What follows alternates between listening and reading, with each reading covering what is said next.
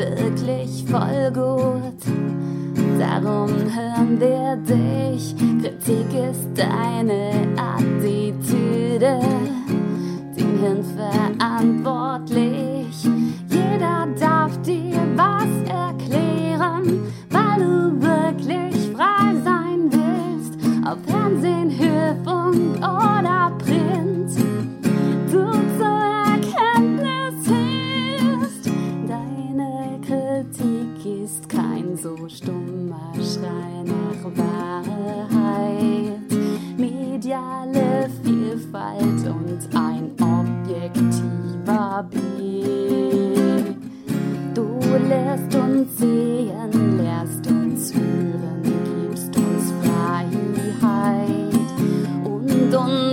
Denkweise verändert sich ein Stück. Oh, oh, Aufwachen Podcast.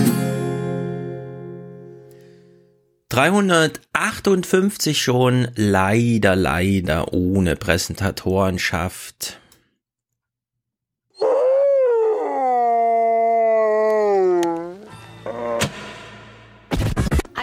81 Prozent der Verbraucherinnen und Verbraucher wären bereit oder möchten ein unabhängiges staatliches Kennzeichen.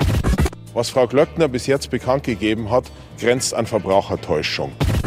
Und zwar auf den ersten Blick erkennen können, ob dort in dem, was sie kaufen, in ihren Nahrungsmitteln mehr Tierwohl drinsteckt. Die Diskussion über Tierschutz und Tierwohl scheint die Ministerin auszukosten. Ähm, man, nach dem Motto, man kann ja viel drüber reden, man muss ja nicht gleich was tun. Derjenige, der mitmachen will, kann mitmachen. Man muss nicht mitmachen. Sie sagt einfach nur, wir machen den Einstieg in den Ausstieg ohne einen klaren Fahrplan. Das heißt, es kann zwei Jahre dauern, 20 Jahre oder 100 Jahre. Mehr Tierwohl wird mehr Geld kosten.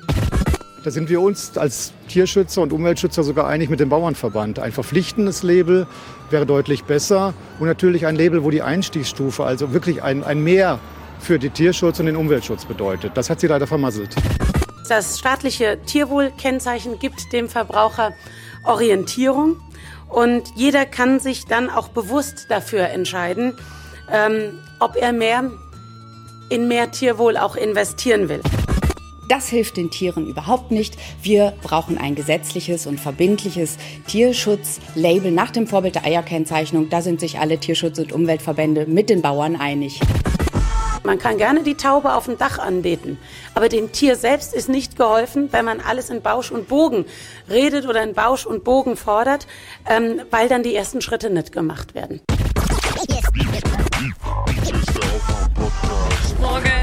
Guten Morgen.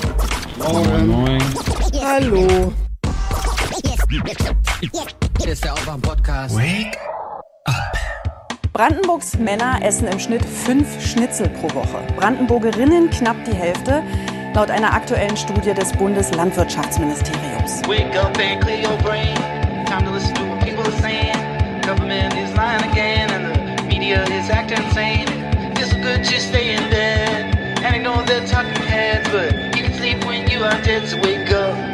das auf den Einzelnen abzuwälzen. Also Julia Klöckner sagt ja immer, ja, wer Öko haben will, kann das ja kaufen.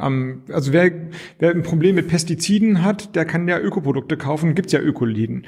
Das ist doch aber letztlich in der Argumentation die Privatisierung von politischen Prozessen. Also wir müssen an der Politik nichts ändern, aber jeder Einzelne soll es tun. Das überfordert jeden Menschen, ganz logisch. Und es wäre es wäre eigentlich eine Katastrophe, wenn jeder Mensch in jedem Schritt seines Alltags immer politisch korrekt wäre. Also, das ist doch, wir wollen ihn als Ökokanzler, nicht als Ökodiktator. Das hat er, das hat, das hat er ausgeschlossen. Lieber demokratisch untergehen. Ja, fand ich auch gut. Wie viele Tauben hast du in deinem Leben bisher angebetet? Angebetet. Ja. Ich kann nur sagen, ich esse nicht fünf Schnitzel die Woche. Was ist denn los in Brandenburg? Was essen Bist die denn Samstag und Sonntag? Salat oder was?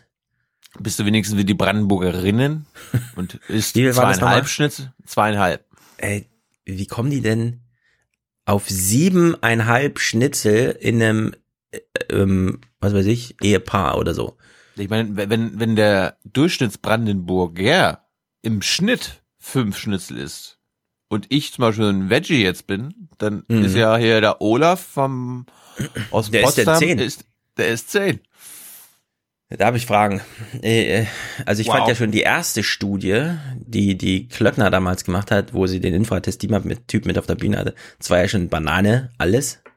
Die Menschen wollen vor allem, die Menschen wollen vor allem, dass es schmeckt. Ja. So. 99 Prozent sagen, dass es schmeckt und dann sagen die Bauern und keiner im Laden entscheidet sich für das Teure. Aber fünf Schnitzel in der Woche, ich meine, mittlerweile bin ich ja auch soweit, ich esse gerne Schnitzel, ne? Aber ich weiß jetzt schon, im Vorfeld immer schon, wenn ich dieses Schnitzel gegessen habe, ist mir erstmal schlecht und dann habe ich auch erstmal zwei Wochen keine Lust auf ein nächstes Schnitzel. Und fünf Schnitzel, das kann ich mir nicht bin- mal als Foltermethode vorstellen. Ich genieße aktuell wirklich vegetarische Cordon Bleus. Habe ich früher Ja. irgendwie gar nicht so doll gegessen, aber Mhm. Käse, Käse, Käse. Ja, siehst du, jetzt hast du schon Schnupfen. Kommt dir das wirklich so gut? siehst du, stimmt, würde meine Mutter sagen. So ganz ohne Fleischproteine. Ja. Oder?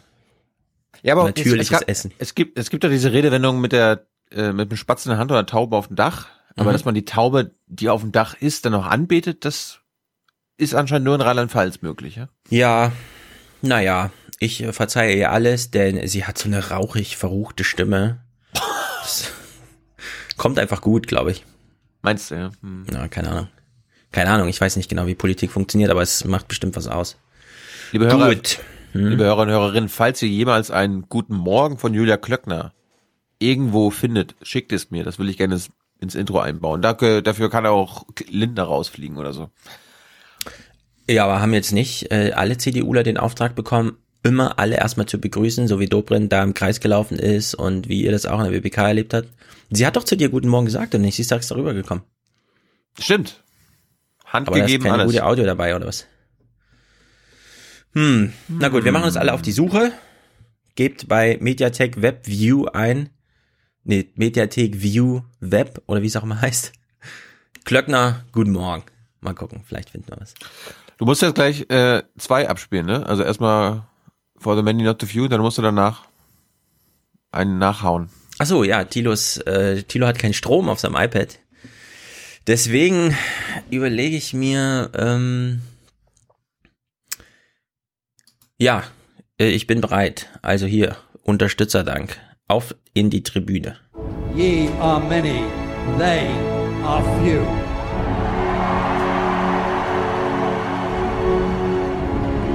Willkommen im 1% Club.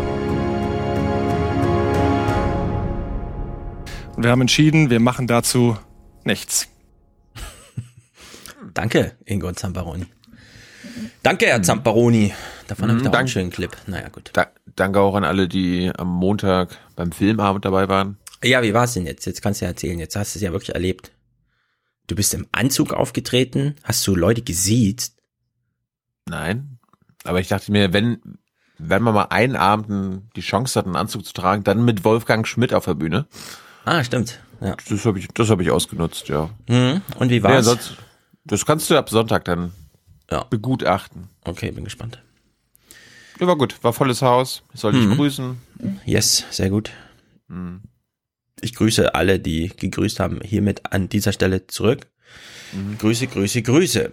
So, Alexander unterstützt uns mit Zähne, also 10 Euro, nicht seine Zähne. Eine römische Gnade für meinen Serienkonsum in dieser tristen Jahreszeit. Was auch immer er damit meint. Das ist gut für unser Land. Ja, jetzt kommt so zwar- eine Haltung.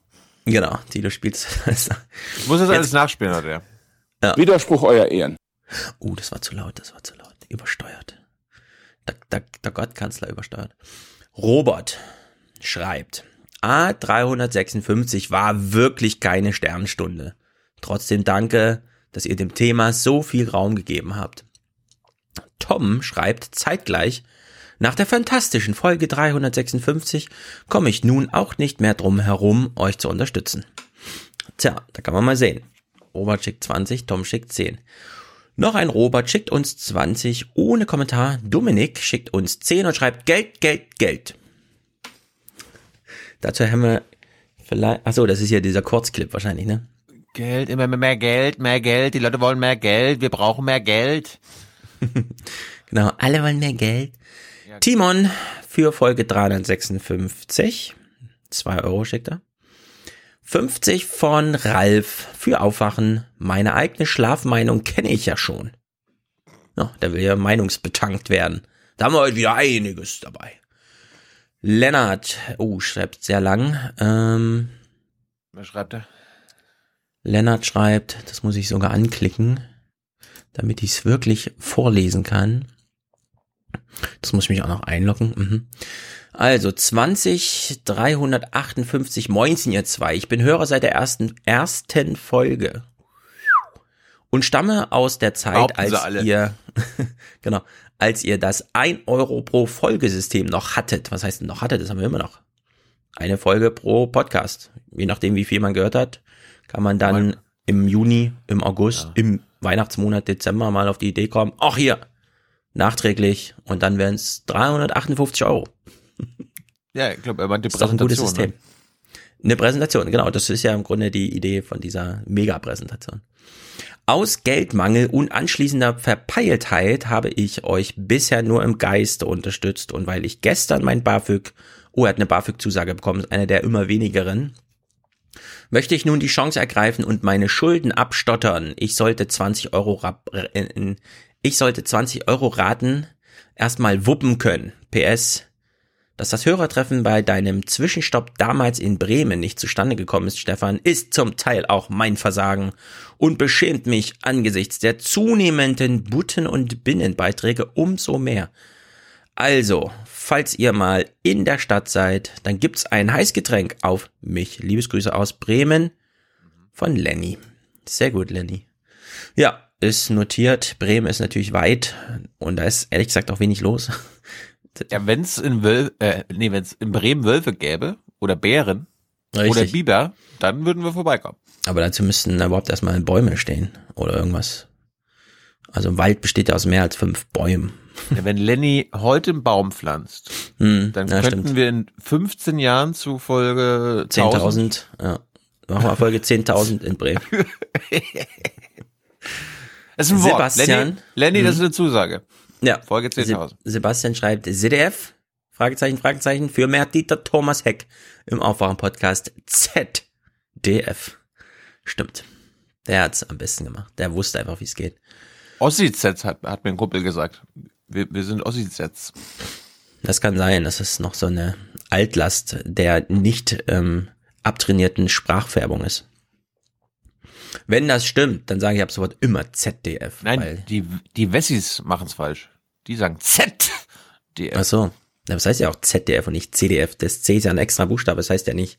Das heißt ja tatsächlich ZDF und nicht CDF. Ja, wir sagen ja ZDF. Wir sagen ja nicht CDF. Ja doch, das ist ja der Kritikpunkt, dass ich immer CDF sage, statt so, ein ordentliches CDF. Z zu sagen. Ja. BBK. BBK, RecBK, BPK, ja, BBK, BBK. Hm. Ja, es ist halt alles nicht so einfach. Und ehrlich gesagt, solche Worte, die man schon iPad geht 10.000 an. Mal ausgesprochen hat, oh, sehr gut. Die muss man ja auch erstmal neu trainieren dann. Gut, jetzt ist Tilo ähm, hier am Nein, nein, Start und noch kann nicht. uns Clips spielen. Ah gut, er startet noch. Dann fangen wir an bei Arne, der schickt nämlich keinen Kommentar, aber 100 Euro. Sehr Das gut. Er übernimmt gut heute die. Führerschaft. Genau, er übernimmt heute die geistige äh, Pressen, äh, Produzentenführerschaft hier. Du hast den 2-Euro-Mann jetzt vor dem 100-Euro-Mann. Ja, genau. Wir, wir gehen ein bisschen springen, so ein bisschen. Holger schickt 60.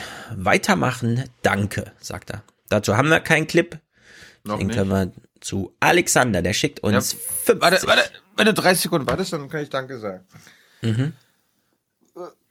Eins, zwei, drei. Wir können es aber so machen, dass ich jetzt Alexander vorlese, der schickt nämlich 50 und sagt, Geburtstagsgrüße für Sebastian vom Bruder. Herzlichen Glückwunsch! Er wünscht sich aber tatsächlich, bitte mir geht's gut spielen. Und das kennen wir ja, das ist ja die eine Dame da aus, Aus Bremen? richtig. Nee, nee, aus Nicht Bremen. Wolfsburg und was war die andere Stadt? Genau, und sie kommt aus der anderen Stadt. Die Äh. nicht Wolfsburg und es geht ihr trotzdem gut. Die hier, ne? Nee, ich kann nicht, ja, ich kann nicht meckern. Bin zufrieden. Hm. Mir geht's gut.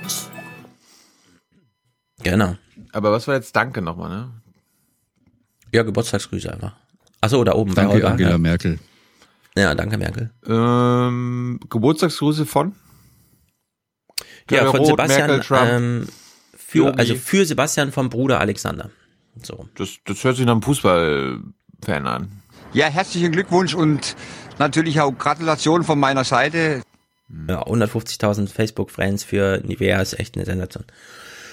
Gut, Jenny schickt uns 50 und wir haben mehrere Jennys natürlich, denn das ist nicht unsere Jenny hier, denn unsere Jenny unterstützt uns natürlich auch. Super cool, ist hier, macht Podcast-Landschaftspflege, aber wir haben mehrere Jennys, wie sich Warum? herausstellt. Aber wir haben nur eine Mandy. Mandy hat mal wieder das Intro-Intro gemacht. Richtig, sehr gut, Mandy. Das ist einfach Und sensationell. So toll, wie Mandy uns unterstützt dadurch, Mhm. desto mehr muss ich meckern mit den restlichen Hörerinnen. Ja, was ist da los? War das nur so ein Da kam- kurzer Hype mit diesen Intro-Intros oder was?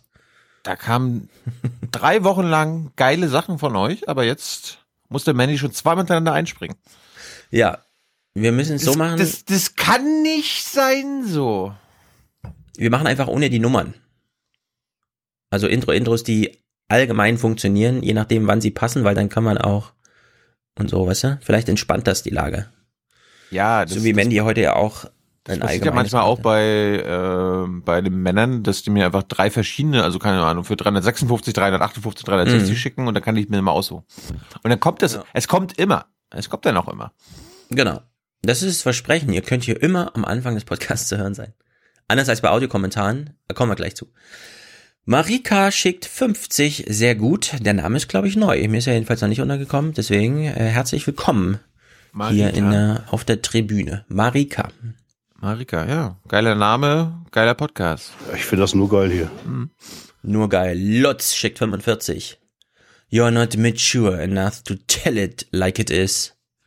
Even this burden und so weiter und so fort. You are not mature enough to tell it like it is. Even that burden you leave to us children. Hm.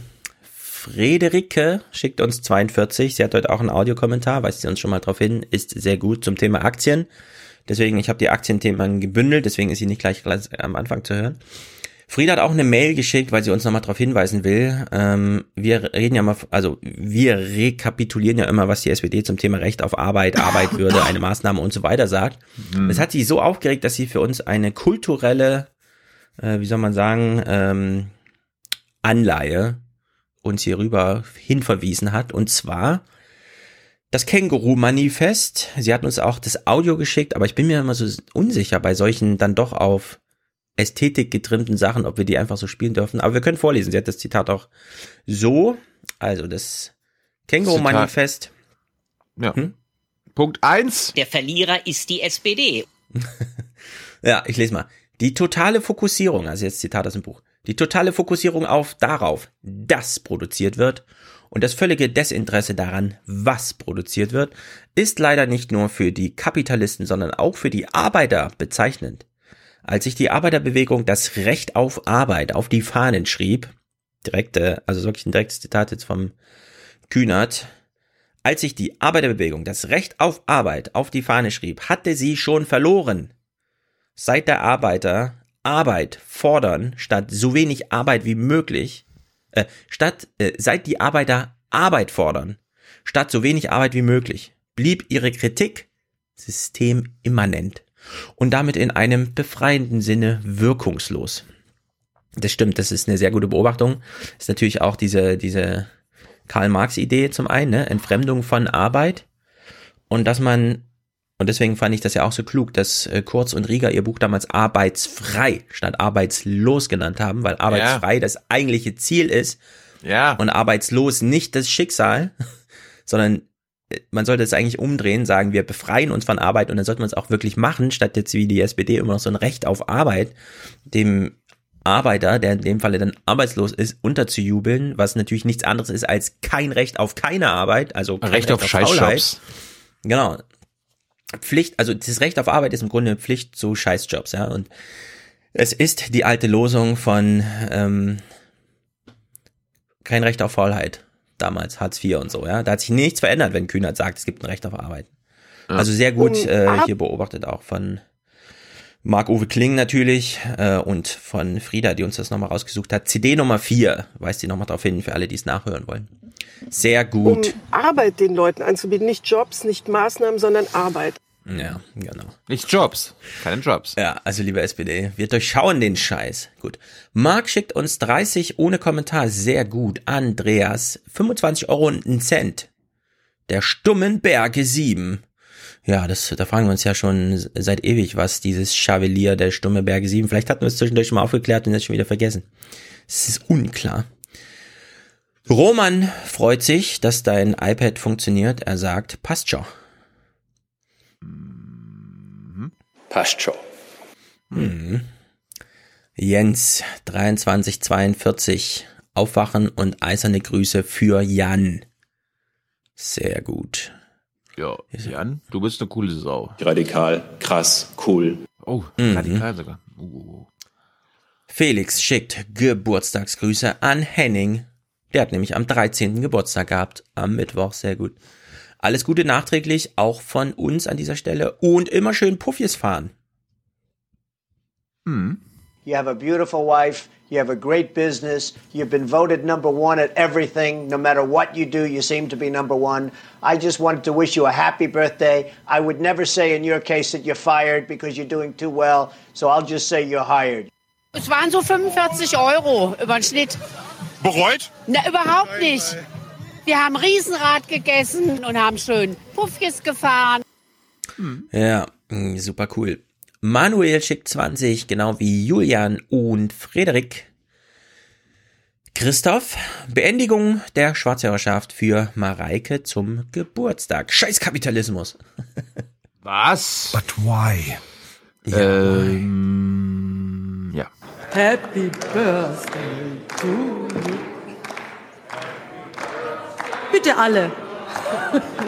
Bitte Happy Birthday to you. Alles Gute zum Geburtstag. Sie feiern heute einen ganz besonderen Geburtstag. Ich möchte Ihnen im Namen aller CDU-Mitglieder ganz herzlich zu diesem Ehrentag gratulieren Liebe Taube. und Ihnen vor allen Dingen Gesundheit und Gottes Segen wünschen. Ja. Unser lieber Klaus in Taiwan ist ja eventuell GZ befreit, auch wenn er manchmal Honorare von den Sendern einstreicht. Für Arbeit, die er leistet. Uns schickt er natürlich einen aufgerundeten Beitrag.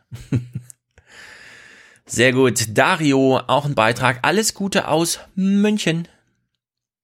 Gibt's in München Demokraten? Klar. Das ist gut für unser Land. So eine Haltung. Ich überlasse natürlich jedem Einzelnen, das anders zu sehen, weil ich ein großer Demokrat bin.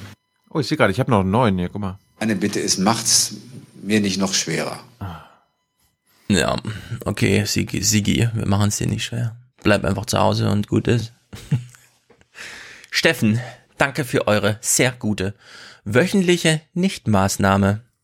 Genau, wir nennen es nicht Arbeit, das ist ein Podcast hier. Das, das kommt von Steffen Seibert? Äh, von Steffen, ja, genau. die Nichtmaßnahme, die mich in Stunden der Unterhaltungsnot wunderbar unterhält. Wie groß ist Mhm. nochmal Afghanistan? Afghanistan ist ein Land, das siebenmal so groß ist wie die Bundesrepublik. Ja.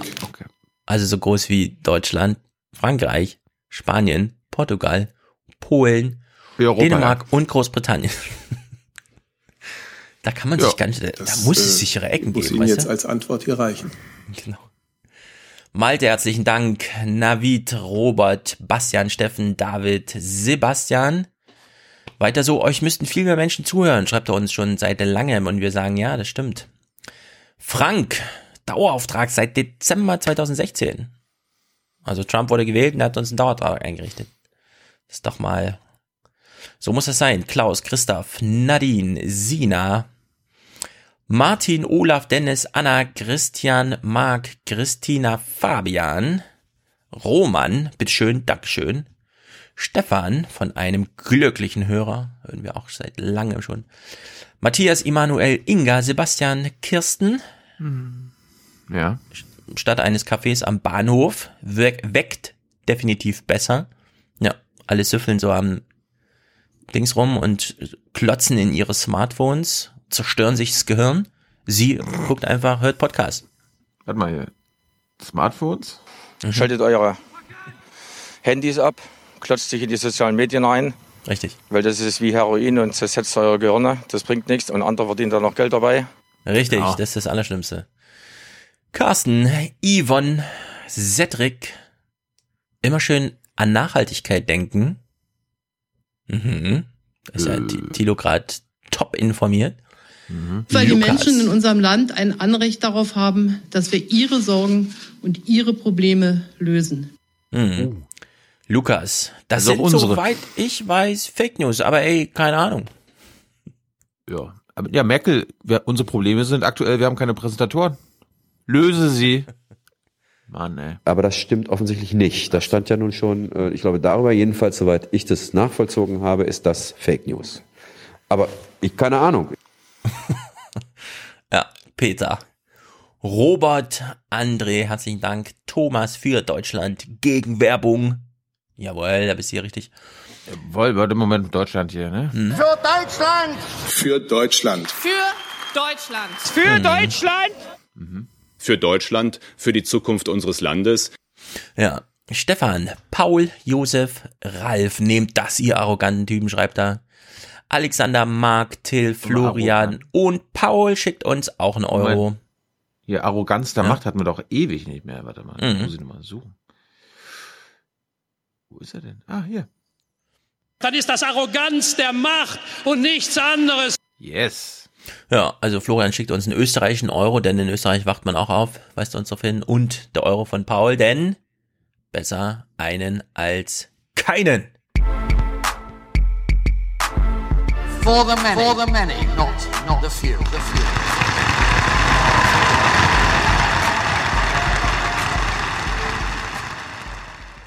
Wer hat Angst vorm bösen Wolf? Ja, wirklichen Bedürfnisse und Interessen der Menschen. die wirklichen Bedürfnisse. Wir reden in diesem Podcast ja über die wirklichen Bedürfnisse. Und wir suchen uns nur aus, über welche wir dann reden. Die Bauern kommen heute noch dran. Schäfer auch. Die wirklichen Bedürfnisse sind aber solche Sachen. Ja. Das bedeutet, dass wir ringsrum, also von, von Windenergieanlagen, Oh umzingelt sind. Oh nein. Es würde jetzt Umzingelt. im Bereich äh, westlich, also praktisch, wenn wir jetzt hier stehen, links von uns, das wäre das Hugelsdorfer Feld. Dann wäre geradeaus äh, Franzburg zu sehen und äh, rechts von uns jetzt äh, Pappenhagen. Summa summarum wären das 352 Hektar für neue Windräder und damit Windpark an Windpark, wenn die Planungen so durchgehen. Das ist das Dilemma, in dem wir uns befinden. Also man will ja gerade mit den Windeignungsgebieten Windkraftanlagen konzentrieren, man will steuern, weil wenn man nicht steuern würde, dann wäre das äh, die Nebenfolge davon oder ein automatisches Ergebnis, dass nach unserem normalen bundesdeutschen Baurecht, danach ist die Windenergie, weil da ein öffentliches Interesse dran steht, weil es auch ein, eine sinnvolle äh, Sache ist, ist die privilegiert im Außenbereich und wir würden einen relativen Wildwuchs haben. Aktuell gibt es 1800 Windräder in Mecklenburg-Vorpommern in bestehenden Windeignungsgebieten. Rot dargestellt sind hier die neu geplanten Flächen. Ja, für Das diese Sorgen hatten wir schon mal eine Problemlösung. Erinnerst du dich? Wir hatten mal einen Audiokommentar. Ihnen sollen der, der, der Strom abgestellt werden. Wenn Sie den nicht haben wollen, abstellen. Äh, ja, das war meine Ah, ja. etwas blödere Idee, aber wir haben ja noch eine sehr gute Idee aus den, aus den Audiokommentaren bekommen. Denn wir haben ja das letzte Mal diskutiert, warum ist in der Lausitz immer noch hier Abbau für und so weiter, diesen, das ist ja nicht mal äh, Kohle im Sinne von Kohle, wie man die so, ne, dann dem Bundespräsidenten noch gibt, wenn es das letzte Stück ist, sondern das ist ja so ein Schlamm, der da abgebaut wird. Hast von Habeck direkt gelernt, vor Ort verfeuert, genau. Äh, Habeck hat das nochmal erklärt und ich habe nochmal nachgeguckt. Das ist, man muss sich das wirklich nochmal angucken, ja, was Braunkohle eigentlich bedeutet. Gut, also dieser Schlamm wird dann, den kriegt man den nicht zu sehen, vor Ort gleich verfeuert und so weiter. Da arbeiten so viele Leute. So, und beim Windpark arbeitet ja keiner. Was kann man trotzdem machen, um die Akzeptanz zu erhöhen? Den Windpark immer nur als regionale Genossenschaft und alle, die wollen, in der Anwohnerschaft, investieren mit rein. Kriegen die- sozusagen direkt so einen Investmentanteil einfach mal geschenkt. Die Bürgermeisterin antwortet dir sofort. Die Lebensqualität der Einwohner nehme mit jedem neuen Windrad ab, sagt sie. Auch die Gemeindevertreter haben sich dazu positioniert, dass wir mit der Problematik Windkraft in unserer Gemeinde abgeschlossen haben. Wir wollen sie nicht, egal ob wir da Gewerbesteuereinnahmen haben oder nicht. Das spielt für uns keine Rolle mehr. Wenn das Bundesrecht sagt, Alles egal. Okay. naja, ich meine ja, die Lage muss da so schlimm sein. ja. Das, wir, wir können es nicht mehr sehen. Das, mein mein Ja. schöner Abendblick, ja, mit dem Sonnenuntergang. Das ist mir Ja. jetzt verstellt. Ja. Und der Infraschall, nicht zu unterschätzen. Ja, und die armen, die armen Fledermäuse. Ja. Das stimmt, die Fledermäuse, aber fliegen die so hoch? Die Bürgermeisterin hat die Fledermäuse damals mit der Hand aufgezogen und die sind jetzt Ja. allesamt in die Windräder Mhm. geflogen. Ja. Die, kommen, die kommen nicht mehr. Aber wir haben hier nochmal den, den, den, den Planungstypen, der uns gesagt hat, es besteht ein öffentliches Interesse, Windräder zu bauen. Mhm. es ist privilegiert, dann hätten Gemeinden auch dann kein Mitbestimmungsrecht. Da würde jemand im Außenbereich eine Baugenehmigung erhalten. Und jetzt wird das Ganze durch die Eignungsgebiete geordnet und das führt dazu, so wie übrigens jede große Infrastrukturmaßnahme, die stattfindet, sei es eine A20 oder ein Steinkohlekraftwerk in Rostock, führt dazu, dass manche Leute stärker betroffen sind als eben andere Leute. Ja, wie gesagt, der Gewerbesteuerumweg ist mir schon zu lang. Ich würde den Leuten direkt in den Briefkasten die Geldscheine stecken und dann sollen sie überlegen, ob sie das wollen oder nicht. Ich meine, in der Stadt haben sie das, haben sie das Pech äh, mit Feinstaubbelastung, auf dem Land haben sie das Pech mit Windradbelastung. Ja, aber was, also es gibt keine Windradbelastung. Natürlich nicht. Ja gut, das, ich nicht gut. Vielleicht kann man die so verspiegeln, dass die immer den Himmel spiegeln, dass sie einfach blauer aussehen. Ja, kann, man nicht irgendwelche, kann man nicht irgendwelche Spiegel vor die Windräder stellen, sodass quasi die Bürgermeisterin sie nicht sieht? Ja, na gut. Welcher, welcher Ort war das? Auf dem DAS irgendwo. Auf dem was? Das? Ja, hier wo Grimmen, Winterhagen. Äh, alles klar. Siehst, du, siehst du die Karte hier nicht? Ich habe jetzt gerade. Nein, ich sehe die, die, wir sehen, also wir sehen die Frau hier. Im, Jetzt? Jetzt, ja. Ach, da oben direkt, okay. Ja, so ist das leider. Wir haben das letzte Mal von dir gelernt, die Küste ist besonders attraktiv für Urlauber. Genau. Und Das, das, geht nun mal einher mit, es ist dann halt ein bisschen unattraktiver hinsichtlich, da weht dann halt, deswegen, weil es so attraktiv für Urlauber ist, auch viel Wind und deswegen muss man das koppeln. Tour Touristen gibt's nur, äh, ich weiß es, ich weiß, wie man es macht. Man nimmt dieses ganze norddeutsche Gebiet und dann gibt man den Hoteliers den Auftrag, du darfst die zehn Betten nur aufstellen, wenn innerhalb von 100 Kilometern ein Windrad akzeptiert wird und dann muss er sich darum kümmern. Ja, das ist ja kein Problem, wenn 1800 überall schon rumstehen. Ja, irgendwie so. Akzeptanz muss hergestellt werden. Gut. Gut. Ich Wollen wollte wir noch mal kurz, hm? Hast du noch hier Starterthemen oder was? Ja, Starterthemen. Tier, Tierwohl. Tierwohl? Wollen wir das nicht Unsere- am Ende bei den Wölfen machen? Okay. Ja. Dann machen wir erstmal Menschenwohl. Frauenwohl. Frauenwohl, wir haben ja 356 mh, auch gute Audiokommentare bekommen beim letzten. War ja, also hat mir zumindest gut gefallen, hilft auch weiter. Ich will aber nochmal dazu sagen, weil ich auch äh, Kritiken gehört habe, jetzt abseits von äh, fand hier textlich statt oder so.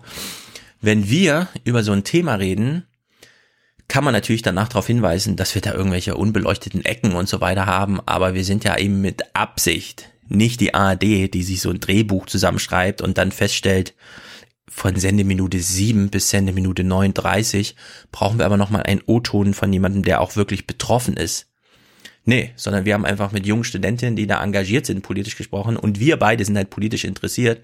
Ich habe zum Glück mit Abtreibungen noch nichts persönlich zu tun gehabt, kann ich jetzt so sagen. Was halt auch bedeutet, diese Perspektive, also diese nicht politische, sondern persönliche Perspektive ist mir jetzt erstmal fremd zum Glück, ja. Bei manchen Themen sagt man halt einfach zum Glück, weil ich kann dann halt einfach aufspielen und sagen, naja, die ersten zwölf Monate sind für mich eine nachgereichte äh, Verhütung sozusagen. Auch wenn diejenigen, die konfrontiert werden mit, sie sind schon schwanger, aber sie wollen nicht, hm, was machen wir jetzt? Die denken natürlich anders drüber nach als eine nachträgliche Verhütung, ja, sondern die denken da halt schon in Sinne eines Menschenlebens, das ist da entweder zu schützen oder sonst irgendwie und so. Deswegen gibt's da viele Aspekte, die wir natürlich dann einfach ausgeblendet haben. Aber das, glaube ich, kann man uns auch zugestehen, auch wenn man wie bei vielen politischen Themen äh, da anderer Meinung sein kann. Auch wenn man eine Meinung hat, die dann in Gesprächen nicht stattfand, weshalb man sich im nachträglich äußert und sagt, die hätte aber auch drin sein müssen. Hätte, hätte Fahrradkette, sage ich dazu, ganz trocken und auch ein bisschen, äh, ja, weil ich bleibe trotzdem so bei meiner insgesamt rein politischen Haltung, zu der allerdings auch gehört, das habe ich ja gesagt, äh, für mich ist das eigentlich kein politisches Thema, sondern da gibt es Verschwiegenheit zwischen Arzt und Patient. Also ich sag mal Patient, obwohl Schwangerheit, äh, Schwangerschaft keine Krankheit ist und so, ne? Aber da gibt es eigentlich Verschwiegenheit und dass sich da die Politik immer noch einmischt, finde ich ein das grandiose Problem und dass die CDU da halt die ein oder anderen Moves immer noch macht. Ja, ich meine, warum, Je nachdem. Hm? Warum ist das Thema Sterbehilfe? Warum ist das Thema Embryonalbefruchtung eine Gewissensentscheidung im Bundestag, aber das Thema Abtreibung nicht? Ja, das ist zum Beispiel eine gute Frage. Weil diese Gewissensentscheidungen, da werden sie ja sozusagen politisch notwendig, aber trotzdem persönlich entschieden. So, ne, kann man ja sagen. Und das fehlt da im Grunde auch, würde ich auch sagen. Hätte ich gerne de Maizière gefragt, aber ja. war keine Zeit mehr zu. Ja, also da fehlt sozusagen eine persönliche Dimension in diesem politischen Kontext, in dem da entschieden wird, weil ich würde auch sagen, das ist im Grunde, da kann man mal die Fraktionsdisziplin so ein bisschen ablassen.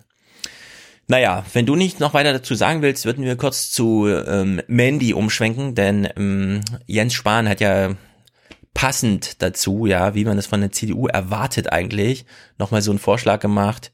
Wir bräuchten mal eine Studie, die uns mit Wissen darüber versorgt, welche psychischen Folgen Abtreibungen nach sich ziehen. Wir hatten ja im Gespräch mit Theresa und Lea schon geklärt, naja, es gibt auch psychische Folgen von ein Kind austragen, also postnatale Depression, diese typischen, hm, jetzt ist das Kind da, plötzlich ist alles anders und so weiter, was macht man denn da? Auch so eine Sache, die Männer nicht so richtig nachvollziehen können, aber wir wissen zumindest, dass es das gibt. Mandy hat uns auch nochmal da einen kleinen Kontrast zusammengelesen. Und zwar liest sie zum einen äh, Zitate aus einem Text, in dem Jens Spahn seinen Vorschlag nochmal macht und kontrastiert das dann nochmal in einem politischen Bereich, den wir auch angesprochen haben, müsste man nicht, wenn man schon so viel Geld hat für psychologische Studien, auch nochmal sich überlegen, wissen wir eigentlich genug über die psychischen Folgen des erfolgreichen Austragens eines Kindes und eben des anschließenden Lebens, um das es da geht, weil wir hatten ja darauf hingewiesen, das Schutz des ungeborenen Lebens, okay, was ist eigentlich mit dem Schutz des geborenen Lebens und seiner Mutter, sind die eigentlich wohl auf, Mutter und Kind nach einer Geburt? Und hat Mandy uns einen schönen Kontrast hier, ich sag mal das neue Wort, zusammengelesen. Am vergangenen Sonntag hat Spiegel Online einen Artikel dazu veröffentlicht, dass Jens Spahn 5 Millionen Euro für eine Studie zu Abtreibungen bekommt. Der Artikel besagt, 5 Millionen Euro zusätzlich hat das Bundeskabinett für Jens Spahn freigegeben. Der Gesundheitsminister hatte das Geld für eine umstrittene Studie zu den seelischen Folgen von Schwangerschaftsabbrüchen angefordert. Das Bundesgesundheitsministerium erhält für die Durchführung der Studie in den Haushaltsjahren 2020 bis 2023 jeweils 1,25 Millionen Euro zusätzlich. Das habe das Kabinett am vergangenen Mittwoch beschlossen, berichtete die Bild am Sonntag unter Berufung auf Regierungskreise. Das ist selber erzählt. Wir halten also erstmal fest, wir investieren 5 Millionen Euro gegen Abtreibung. Bereits im August 2018 hat sich der Tagesspiegel mal der überdurchschnittlichen Armutsgefährdung von Alleinerziehenden in Deutschland gewidmet. Er schrieb, die Zahl der Alleinerziehenden in Deutschland hat in den vergangenen 20 Jahren deutlich zugenommen, im Gegensatz zu den traditionellen Familien, die immer weniger werden. Jedes fünfte Kind, 2,4 Millionen insgesamt, lebt nur mit der Mutter oder dem Vater zusammen.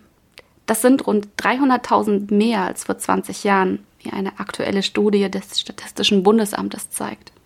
Zu der Frage, wer denn die Alleinerziehenden sind, schreibt der Tagesspiegel, es sind vor allem Frauen, die sich ohne Partner um eines oder mehrere Kinder kümmern. Neun von zehn Alleinerziehenden sind weiblich, sagt Georg Thiel, Präsident des Statistischen Bundesamtes. Daran hat sich in den vergangenen 20 Jahren kaum etwas geändert.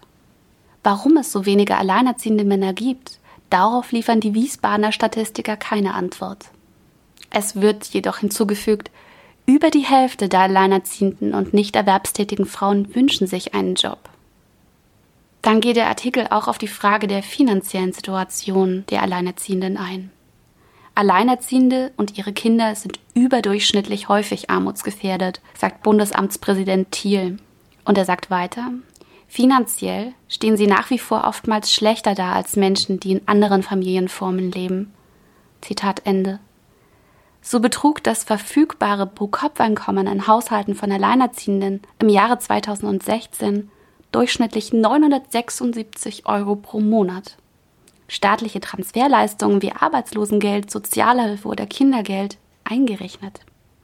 Vor allem unerwartete Ausgaben stellen Alleinerziehende überdurchschnittlich häufig vor große Probleme. 63 Prozent der Single-Eltern können überraschend notwendige Ausgaben von knapp 1000 Euro nicht aus eigener Kasse bestreiten. Der Artikel endet dann mit Reformvorschlägen, um das Leben von Alleinerziehenden zu erleichtern. Aber wir erinnern uns, wir investieren 5 Millionen Euro für eine Studie gegen Abtreibungen. Unterm Strich heißt das also, wir investieren lieber Geld, um den Status quo als richtig zu beweisen, als die Situation von Alleinerziehenden zu verbessern. Und vielleicht sogar Frauen die Entscheidung für ein Kind zu erleichtern. Oder vielleicht auch den ein oder anderen Mann dazu zu motivieren, diese Rolle selbst einzunehmen. Man muss aber dazu, denke ich, auch berücksichtigen, dass viele Frauen tatsächlich sich aus eigenen Stücken dafür entscheiden, die Mutterrolle einzunehmen und das nicht nur tun, weil die Gesellschaft das von ihnen erwartet. So. Sehr gut. Du wolltest uns was spielen? Aber so bin ich halt. Ich muss mich auch nicht korrigieren. Ja. Das also, ist Ihre Meinung, Frau Manley. Genau. ja. Die Alleinerziehenden haben überdurchschnittlich häufig, und das korreliert normal mit Armut, Probleme mit psychischen Problemen wie Depression. Die können sie dann, das korreliert auch wieder mit ihrer Armut, nicht aus eigener Kraft stemmen, weshalb sie für die Therapie Zuschüsse brauchen, weil Krankenkassen und so ist auch immer ein bisschen schwierig. Jedenfalls gibt es staatliche Stellen, die gewähren dann Zuschüsse. Und es gab mal, bitte macht euch mal auf die Suche, falls ihr da Zugänge habt. Ich habe leider keinen Zugang, weil auch für mich kostet das Geld als Veteran, aber in der FAZ gab es mal eine kleine Glosse auf den Wissenschaftsseiten von Christina Hucklenbräuch. Weil es nämlich mal eine Studie gab, die verglich, wie, wann geht's Alleinerziehenden in Deutschland besser, wenn man ihnen eine psychologische Therapie, also eine Psychotherapie bezahlt vom Staat, wodurch der Staat einen Verwaltungsaufwand hat und natürlich auch der Psychotherapeut Arbeit verursacht, die ne, ihn Geld kostet oder die ihm Geld bringt, also die Geld kostet, was auch wiederum der Staat oder die Kasse bezahlt, oder ob man dieses Geld summiert, einfach den Frauen gibt, wodurch sie eben mehr Geld haben, wodurch er gleichzeitig wieder Ängste und sonstiges äh, so zurückgeht, dass man ein bisschen hoffnungsvoller und positiver in seinen eigenen Alltag hineinstartet. Und da gab es mal so eine schöne kleine Glosse von Christina Hucklenbräuch, in der das mal kontrastiert wurde, weil es eine wissenschaftliche Arbeit zum Thema gab, die herausgefunden hat, den Alleinerziehenden in Deutschland ginge es besser, wenn man ihnen das Geld einfach direkt gäbe, anstatt das in so einem Verwaltungsapparat zu verbraten. Falls die jemand findet, ich mache mich, hab mich schon mehrfach auf die Suche gemacht, aber da ist die weder online noch sonst irgendwie, sondern wirklich nur in den Seiten und nicht das Datum auch nicht kenne und so weiter. Falls jemand und so Zugänge, Zugänge hat und Lust, das zu suchen, sucht es doch mal raus. Na, sehr gut, Mandy. Sehr gut, alle Kommentatoren. Ich musste leider in den Audiokommentatoren Zwei habe ich nicht gespielt, der eine ging 30 Minuten und der andere 24 und ich habe sie nicht mal hier selbst gehört, weil da fehlte mir dann auch ein bisschen die Geduld, weil die ging schon so los mit, ja, ich bin ja leider Mann, aber ich will jetzt doch nochmal und so. Wenn das dann 24 Minuten geht, ist das zu lang, Leute. Das ist, das weiß man auch selbst. Da muss man auch nicht so in diesem, ja, tut mir sehr leid, dass es jetzt sehr lang wird, aber, weil da haben wir dann auch eine Entscheidungshoheit darüber, das einfach nicht zu spielen. Da muss man nicht in so eine Haltung rangehen, als ob die Meinung jetzt so wichtig wäre, dass wir das hier unbedingt spielen. Gut. Hast du gehört, äh, wie es ausgegangen ist in, in München? Da scheint es ja Demokraten zu geben. Große Demokraten. Mhm. 1,1 Millionen Demokraten. Eins, ich habe ein, ja, 1,1. Das war ich jetzt habe irgendwas von mein Stand, 1,8 gelesen, oder? Also richtig grandios über, über die 1,8? Notwendigkeit. Ja, keine Ahnung. Waren es nur 1,1? Äh, genug. Es war auf jeden Fall genug. Was bedeutet, äh, das Parlament muss sich jetzt damit befassen und dann kommt's wohl, weil der demokratische Druck ist wohl groß genug zu einer mh, Entscheidung. Dass Naja, man dann also- auch ein wirklich echtes Volksbegehren, also ein echtes, ein echtes Gesetz dem Volk zur Abstimmung vorlegt. Genau, und die, und die, die Regierung, also die bayerische Landesregierung, kann jetzt nur noch als Alternative ein anderes Gesetz zur Auswahl stellen oder sich einem Gesetz anschließen. Das wird spannend. Ja, also in der Hinsicht, ich bin auch, es wird ja so als erste Niederlage von Söder und so, aber ich meine, Söder ist jetzt auch nicht nur der Ministerpräsident der Bauern. Die haben halt nur einen besonderen Einfluss auf diese Partei und Politik und können da so ein bisschen eine Show abziehen und so, aber die Bauern müssen halt jetzt da ran und müssen irgendwie Vorschläge machen. Es ist halt jetzt kein Selbstläufer mehr, dass man einfach über welche Kontakte auch immer da die Regierung auf seiner Seite hat. In der Hinsicht finde ich das ziemlich gut. Auf der anderen Seite, so wie das Polizeiaufgabengesetz in das bayerische Vorbild war für sehr viele andere Länder, finde ich, weil wir haben in Bayern jetzt nicht die Riesenprobleme mit der Landwirtschaft, ja, da müssen wir dann wirklich nach Norddeutschland gucken, wo es drängend ist, da auch mal ein bisschen Einhalt zu gebieten. Also vielleicht gibt's ja Nachahmer in anderen Bundesländern. Apropos Bienen und unsere kleine Umwelt. Hast du von den Fake News gehört? Nein. Pass auf, wir stimmen uns mal ein. Der als Kritiker der Stickoxid-Grenzwerte bekannt gewordene Lungenfacharzt Dieter Köhler hat Fehler in seinen Berechnungen eingeräumt. Warte mal, das ist viel zu schnell. Das ist äh, Stefan Schulz Geschwindigkeit, ja. Nee, nee, ich muss das nochmal in ordentlicher Geschwindigkeit spielen. Moment, Moment, Moment. Ja, Malte Kreuzfeld. Du meinst den Artikel von ihm in der Taz? Ja. So, wir hören ihn jetzt nochmal in einfacher Geschwindigkeit. Let's go. Der als Kritiker der Stickoxid-Grenzwerte bekannt gewordene Lungenfacharzt Dieter Köhler hat Fehler in seinen Berechnungen eingeräumt. Das berichtet die Tageszeitung Taz. Der pensionierte Professor hat sich demnach vor allem verrechnet, als er die Schadstoffbelastung durch Zigarettenrauch mit der durch die Luft an stark befahrenen Straßen verglich. Die Stickstoffdioxidmenge beim Rauchen setzte er offenbar viel zu hoch an und kam dadurch zu falschen Vergleichswerten. Köhler gibt zu, sich verrechnet zu haben, bleibt aber dabei, dass die gesetzlichen Grenzwerte für Abgase viel zu streng seien. Ah. Ja. Der hat, Du der hast- hat Unrecht gehabt. Ja, du hast Text und Autor schon genannt. Mhm. Allerdings hat sich Herr Kreuzfeld sehr viel Zeit wieder genommen, um, wie man das halt so macht, erstmal fünf Absätze irgendwas zu schreiben, um dann in einer Klammer darauf hinzuweisen, dass ihm das Wissen, um das es hier geht, auch nur zugetragen wurde. Allerdings, inhaltlich ist das, inhaltlich ist das, ja, inhaltlich ist das so Banane, man kann es sich nicht vorstellen. Man denkt sich so, na gut, okay, ist halt wissenschaftlicher Graben, da kann man schon mal einen Rechenfehler machen, aber dass man sich ganz schlicht einfach im Faktor 100 irrt, weil man irgendwie so ein Komma oder so, das ist doch, hinzu kommt dann noch, in dieser Rechnung von dem Köhler geht es immer um eine Million Mikrogramm durch Rauchen. Und dann stellt sich raus durch den wahrscheinlich anonymen Hinweisgeber, keine Ahnung, hier steht einfach nur, auf den auch äh, die Taz erst durch einen externen Hinweis Aufmerksamkeit wurde, ohne dass das noch erklärt wird von wem und so, aber aber, Äh, du, als, als, weißt du ja auch, als Journalist bekommst du jede Menge Mails auch von Leuten, wo du denkst so, äh, okay, und ab und zu sind auch mal hilfreiche Mails dabei, von Insidern, von manchmal Ja. Quellen aus irgendwelchen Verbänden, aus irgendwelchen Genau. äh, öffentlichen Instituten, Ministerien manchmal. Mhm. Ja, und in dem Fall muss man es gar nicht weiter, weil der Journalist kann selbst kurz zum Taschenrechner greifen und einfach nachrechnen, ob das stimmt, was es steht. Und ja, es stimmt. Es geht hier nicht um eine Million Mikrogramm für die, was weiß ich, wie viel man dann rauchen muss und so weiter, die Herr Köhler immer postuliert, sondern 10.000. Und damit ist man sehr viel näher dran an, also um den Faktor 100 ist man einfach näher dran an dem Vergleichswert Diesel. Also Aber- kann man aber- dieses Argument damit einfach nicht machen.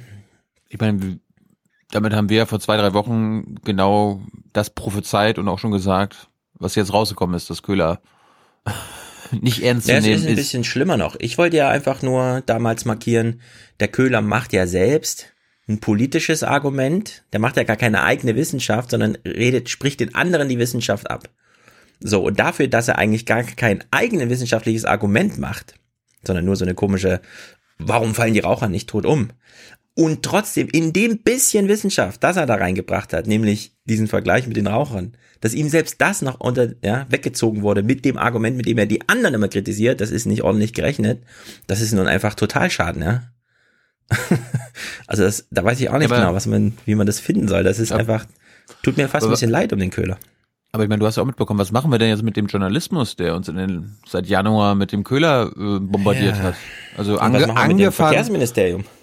Ja, das ist ja, das ist eine politische Frage. Scheuer ist damit jetzt schon nach Brüssel gerannt, Du, weißt du? du bist hier unser äh, verachtender Journalist. Also was Mhm. machen wir mit unseren Medien? Ja, der Springerpresse, die uns eigentlich vorbildlich informieren sollte.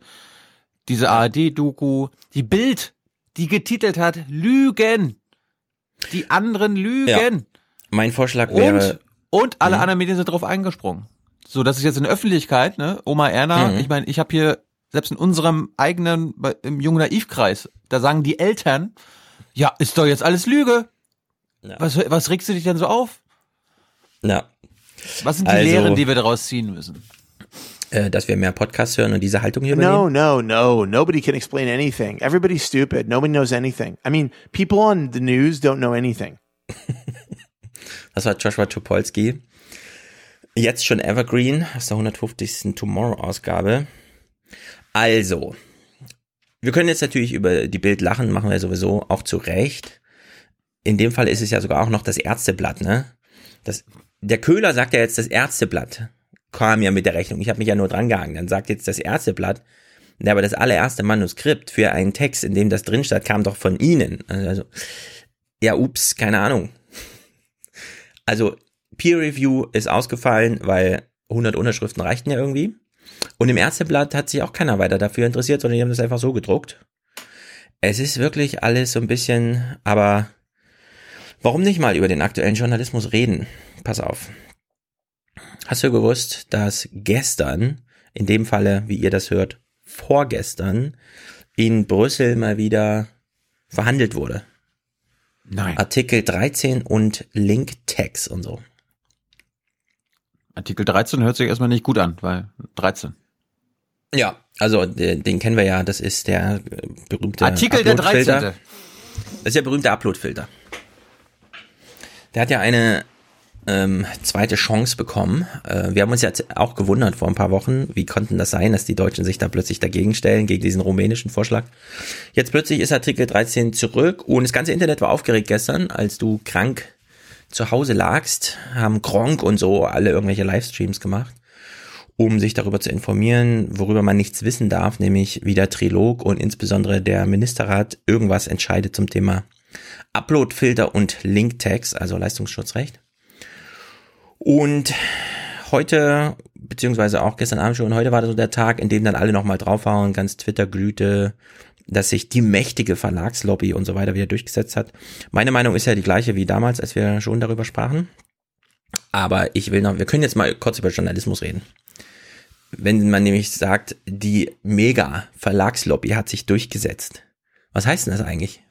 Ist die Verlagslobby noch so mega oder welche Kräfte sind da am Werk?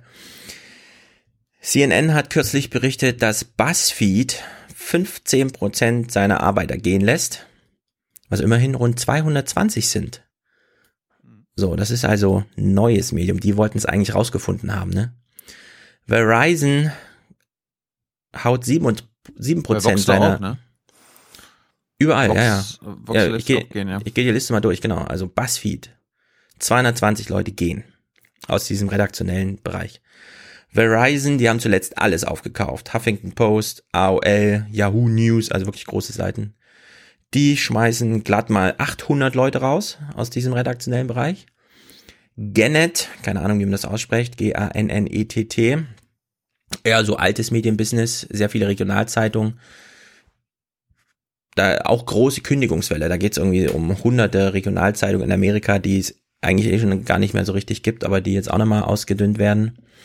Und dann, das hatte ich ja schon angesprochen, die BBC hat ja 860.000 Abonnenten verloren letztes Jahr, weil sie jetzt alle zu Netflix gehen und einfach nur Bescheid sagen müssen, nee, wir brauchen das nicht mehr. Und dann habe ich, äh, also man fragt sich ein bisschen, hä, was ist denn da los? Rollt da gerade so eine Entlassungswelle auch durch Amerika und in Großbritannien interessiert sich keiner mehr für reaktionellen Inhalt. Was soll denn das werden jetzt mit Präsidentschaftswahl und so weiter, ne? Wenn dieser Bereich da so abschmiert.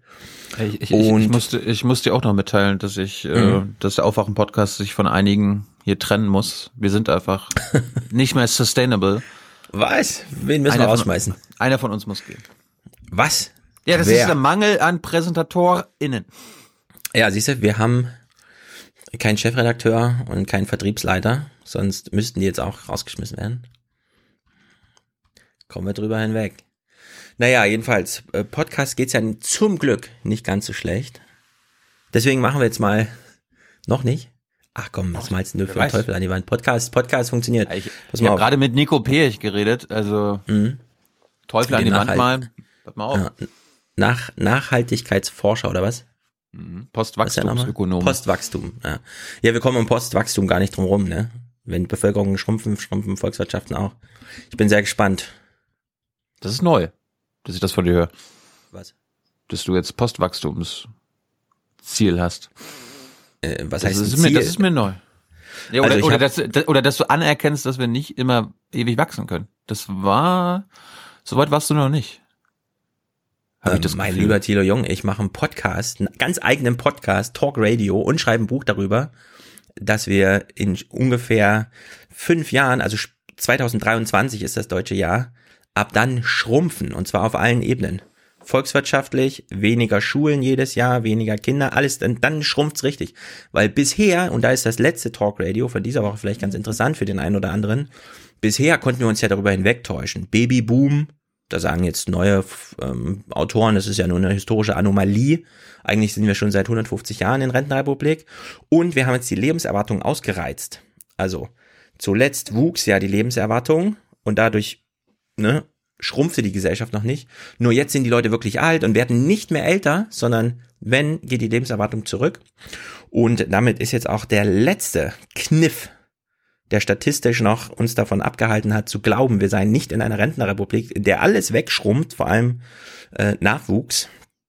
Äh, dieser Zenit ist jetzt überschritten. Also Deutschland, Japan schrumpft schon seit fünf Jahren. Deutschland hängt in Japan immer so zehn Jahre hinterher ungefähr. Es wird jetzt auch beschleunigt. Also 2023 wird so das, das Jahr in Deutschland, in dem wir auch schrumpfen. Es sei denn, und das hat ja die Bertelsmann Stiftung dieses Jahr gesagt, 260.000 Zuwanderer, die halt, also Fach, als Facharbeiter, die ihre Familien und so mitbringen, also 500.000 plus Einwanderung pro Jahr, die werden wir niemals bekommen. Also das wird es einfach nicht geben. Deswegen müssen wir uns alle darauf einstellen, dass es, also Wachstum ist jetzt vorbei. Ich würde auch empfehlen, in den letzten Audiokommentaren haben wir den Hinweis bekommen, vielleicht ja in Indizfonds äh, reingehen, aber vielleicht nicht in den DAX. Ja, also so sehr deutsch zentrierte Aktienindizes, die sich an der deutschen Volkswirtschaft orientieren, sind vielleicht für lange Sicht nicht ganz so profitabel. Ja, aber wenn, wenn wir uns einig sind, dass es die, das Wachstum enden muss.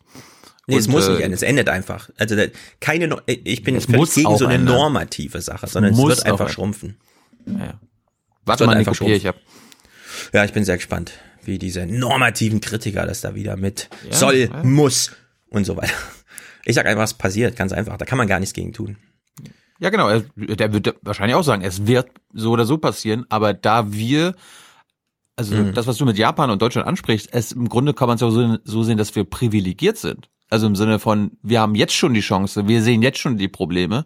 Also wir können ja quasi auch weltweit oder in Europa für Deutschland Vorreiter sein. Quasi, weil, weil uns die, weil die Ähm. Probleme, die mit unserem, mit unserer Wachstumsgesellschaft verbunden sind, ja, und nur weil wir eine Wachstumsgesellschaft sind, sehen wir die Demografie als Problem. Ähm, Ja, können wir damit allerdings jetzt schon planen. Und Also wir können ja an Japan schon sehen, dass es richtig scheiße wird. Also es wird, das kann man sich gar nicht vorstellen, wie brutal es wird. Und äh, Deutschland wird das auch als Pionier machen müssen. Das ist nicht eine besonders gute Rolle. Ja, weil Nö, in immer 30 Jahren wird. China anfangen zu schrumpfen, weil die haben ja jetzt schon niedrigste Geburtenrate seit 70 Jahren, also selbst noch niedriger als in der Ein-Kind-Politik. Und die werden dann vielleicht lernen können, wie es in Japan, Korea, Vietnam und bei uns so zuging, also ganz Europa dann. Italien ja auch, gruselige Zahlen. Aber wir als Pionier, da wäre ich nicht so optimistisch, dass das eine besonders Ich auch tolle nicht. Ich bin, ich ist. bin, ich bin da nicht optimistisch. Ich war ja auch bei, bei Nico jetzt der, der Skeptiker und so, warum denn, ja? Es geht doch gar nicht. Ja. Und, ähm, Nee, ist das quasi, ist das schlimm. quasi auch nicht kulturell, sind wir nicht auch so gepolt als Menschen, ne? Dieses ständige Konkurrenzdenken und führt das Mhm. nicht eh zum Wettbewerb und damit zu einer Wachstumslogik und Ja.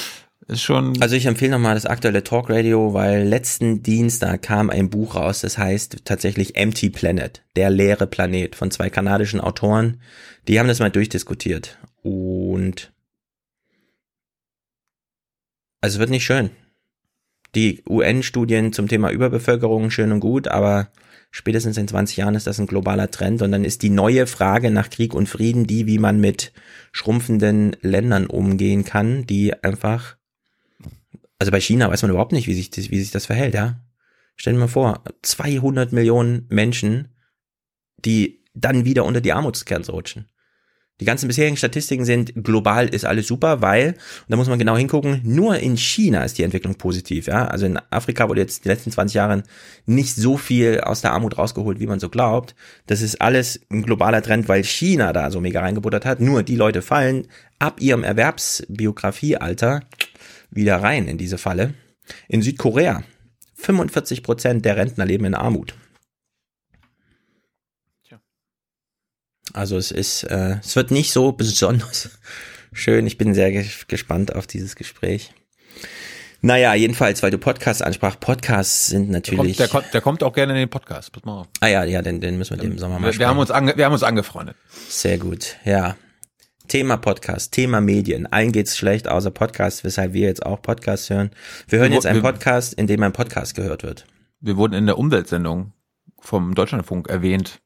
Hast du das mitbekommen? Ja, habe ich gehört. Wollt ihr das alle mal hören? Ich hab's hier. Denise Klein arbeitet in der Öffentlichkeitsarbeit und leitet einen kleinen Verlag im Ruhrgebiet. Ja, es ersetzt so ein bisschen das Hörbuch. Podcast ist immer aktuell und Radio ist mir manchmal zu breit gefächert. Da hole ich mir die Informationen, die ich auch wirklich haben will und die mich interessieren. Aktuell höre ich ja den Aufwachen-Podcast, Soziopod, Talk Radio ist auch so ein sozialwissenschaftlicher Podcast. Viel, was mit gesellschaftspolitischen Themen zusammenhängt. Diese Grüße an Denise. Sie hört auch schon Talkradio. Ja, aber Denise, eine Sache muss ich sagen. Shame. Junge Naiv hört sie auch. Die ist junge, junge Naiv nicht genannt. Hört sie bestimmt auch. Spätestens dann, wenn ihr über Nachhaltigkeit sprecht. So, also was wir jetzt machen. Kann wir hören nicht jetzt. sein so, Denise. Nee, das kann wirklich nicht sein. Vielleicht hat das auch der Deutschlandfunk weggeschnitten, man weiß es ja Ah. nicht. Ja. Hast apropos jedenfalls- Deutschland, hast du, hast Ja? du gestern, ich, ähm, Hm? Falk Steiner war gestern zum letzten Mal in der BBK. Wie, was, warum? Hat er neue Aufgaben? Ja, ich weiß nicht Welche? was, aber er hat, äh, er, er kam gestern im Anzug in die BBK und wir alle so, hä, was, ist- was ist denn hier los? Und er wollte es nicht verraten und dann danach noch, äh, wo, wo, wie, wie siehst du denn aus? Und er so, ja, warte mal ab, warte mal ab. Und dann kam irgendwie gestern Nachmittag eine Mail, ja, hiermit verabschiede ich mich. Ich widme mich neuen Aufgaben. Nicht Journalismus, also er, er verlässt Was? die Medien. Ja. Ja, Falk Steiner wird, Aber der taucht jetzt nicht auf Seite der Politik irgendwie wieder auf, oder? glaube ich nicht. Ja, es gibt so einige, von denen ich ein bisschen überrascht bin, dass sie jetzt den Deutschlandfunk verlassen, um wirklich, also wirklich andere Sachen zu machen. Ja, vielleicht müssen sie verlassen. Weißt du, Ja, vielleicht, sind, ist vielleicht, so sind, Punkt. vielleicht sind Verträge ausgelaufen. Hier, Frau Büsker ist ja auch. Ja, ich oder weiß. sie werden nicht verlängert und so. Das ist alles nicht besonders gut. Ja, über, deine, über deine Vertragsverlängerung müssen wir auch nochmal reden, Stefan. Ja. Das haben wir ja. Apropos, genau, kommen wir mal zurück zum Podcast. Also, wie schon gesagt, wir hören jetzt einen Podcast in einem Podcast in einem Podcast. Wir hören jetzt, wie ein Podcast in einem Podcast gehört wird, den wir dann jetzt hören, um über Medien zu reden.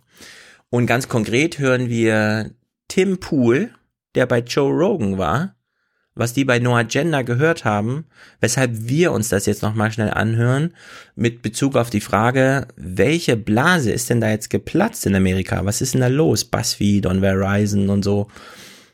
Was konnte denn da jetzt nicht mehr aufrechterhalten werden? Welche Lüge, sagen wir mal so, ist denn da aufgeflogen in dieser neuen Medienmagie? We've talked about as well, but never with Hm? Ne, Das Problem ist die Werbung.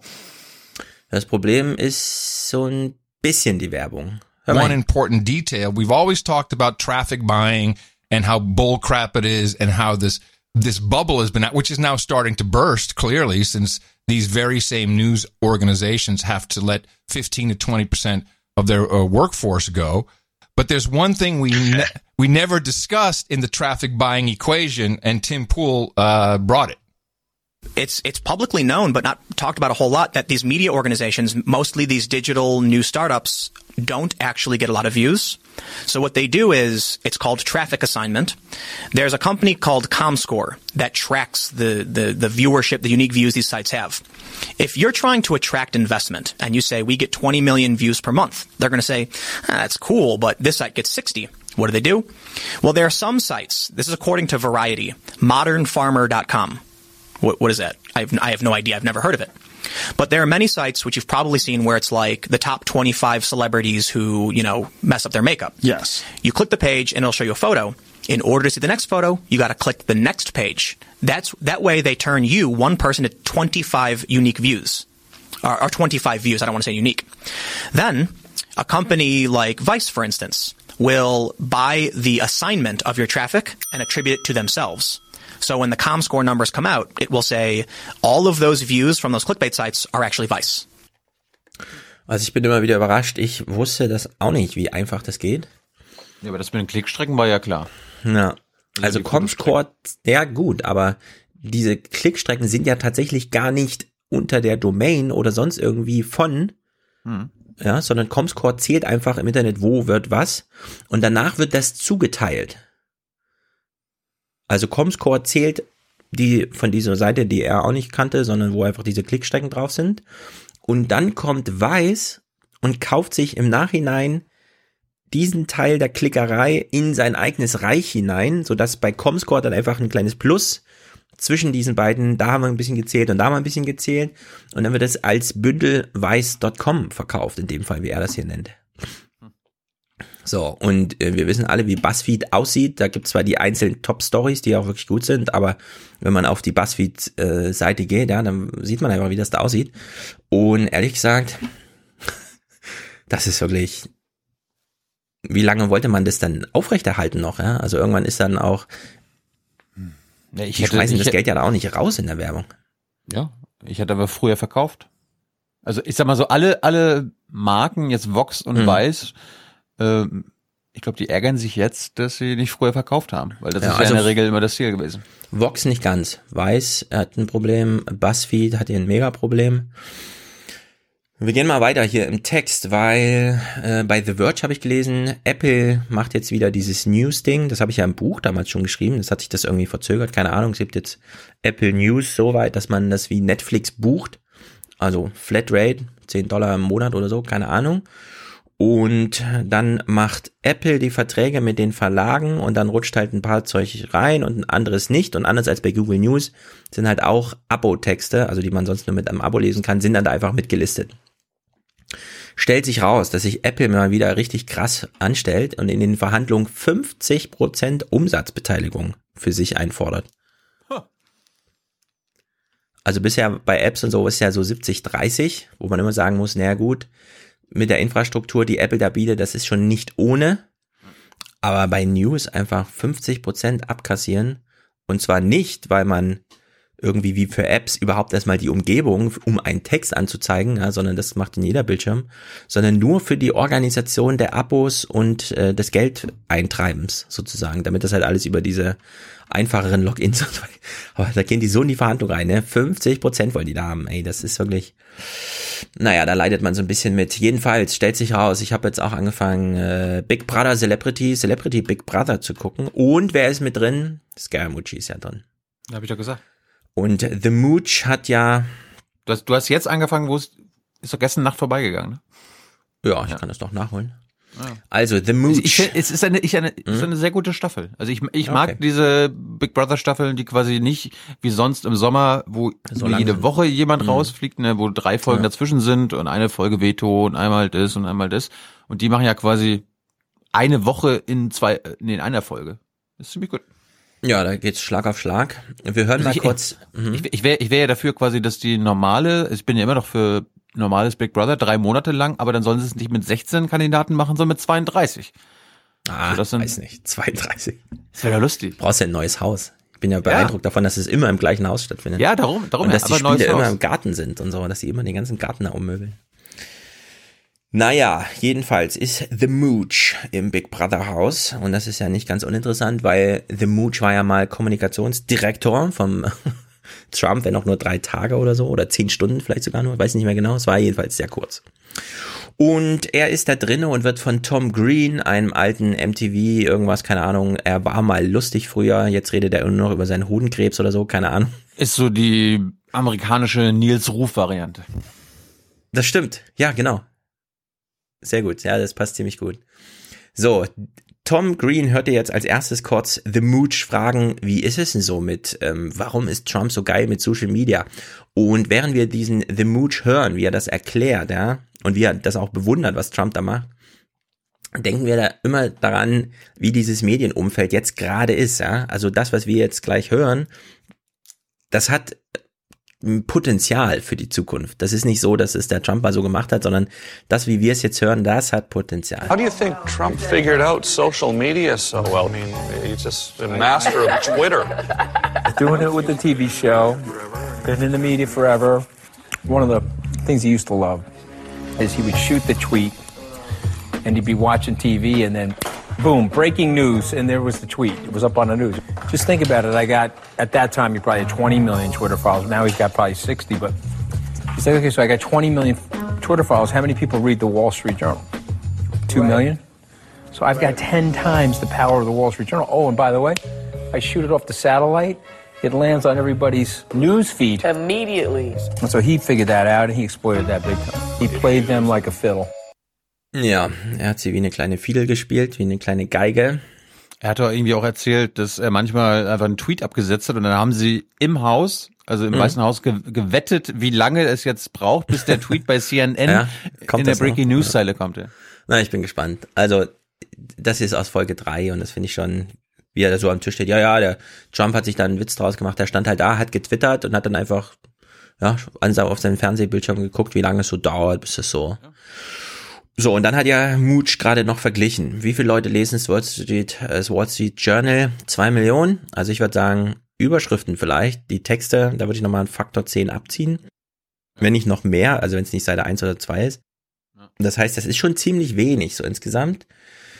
Und da erinnerte ich mich, ähm, Trump saß ja 2013 bei Letterman und hat diesen kleinen Witz hier Now gemacht. you uh, tweet, right? I do. But now, do you do At it? real Donald Trump. No, but but do you do it? Millions of people. Can you believe? But it's like owning the New York Times, David, without the losses. Oh, the New York Times. Oh, New York Times God. without the losses.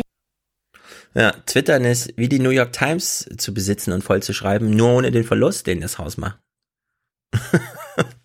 also 2013 war das, ja. Wir sehen hier sozusagen eine klare Tendenz über die letzten sechs Jahre und wir können überlegen, die nächsten sechs Jahre, wie wird das eigentlich, gerade wenn Trump wiedergewählt wird. Also hier ist doch einiges los. Jedenfalls, die New York Times hat einen sehr witzigen, sehr guten Text geschrieben. Und den wollte ich mal kurz so ein bisschen referieren, äh, deswegen auch das kleine Vorgeplänkel hier zu den Medien, weil diese Blase der neuen Medien ist da wohl gerade geplatzt und genau darüber haben die geschrieben. Überschrift, digitale Medien, what went wrong? Also was ist eigentlich schiefgelaufen? Und ich äh, übersetze mal, ich lese mal auf Deutsch ein bisschen. Ne? Die Kürzungen bei BuzzFeed waren die alarmierendsten unter all diesen Nachrichten, die man jetzt gelesen hat. War das nicht die Firma, die herausgefunden hatten, wie es geht? Also so schreibt, das ist der Ton der New York Times zum Thema, ne? Kannte das Team von Zauberern, also Wizards, unter der Leitung des vom MIT geschulten Geschäftsführers Jonna, Jona, keine Ahnung, Jonna Peretti, nicht alle Tricks des digitalen Vertriebs, die jenseits der Verlags äh, Vorstellungskraft verstaubter alter Druckerverlage waren. Ähm, in der New York Times ist dieser Ton eigentlich, vor allem nicht, wenn es um Medien selbst geht, so zu finden, ne? Aber irgendwie hat man auf den Opinion-Seiten mal jemanden richtig schreiben lassen.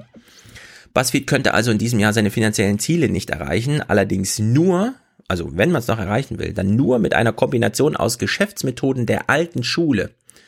die an anderer Stelle, nämlich Zeitung, schon erprobt wurden, also Entlassungen äh, und jedenfalls nicht damit, den esoterischen digitalen Code zu knacken, wie sie jetzt schreiben.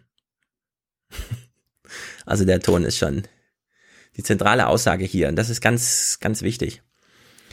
Diese neuen Medien, deren Blase jetzt platzt, die haben sich zu sehr auf Facebook verlassen, sagt die New York Times. Sie haben also keinen direkten Bezug zum Publikum aufgebaut durch Abozahlung oder sonst irgendwas, sondern sie haben einfach ähm, Facebook gegamed, wie man so schön sagt, ja, das als Spiel begriffen, da die meisten Klicks rauszuholen und eben genau nach Facebooks Regeln, die allerdings die ganze Zeit geändert werden.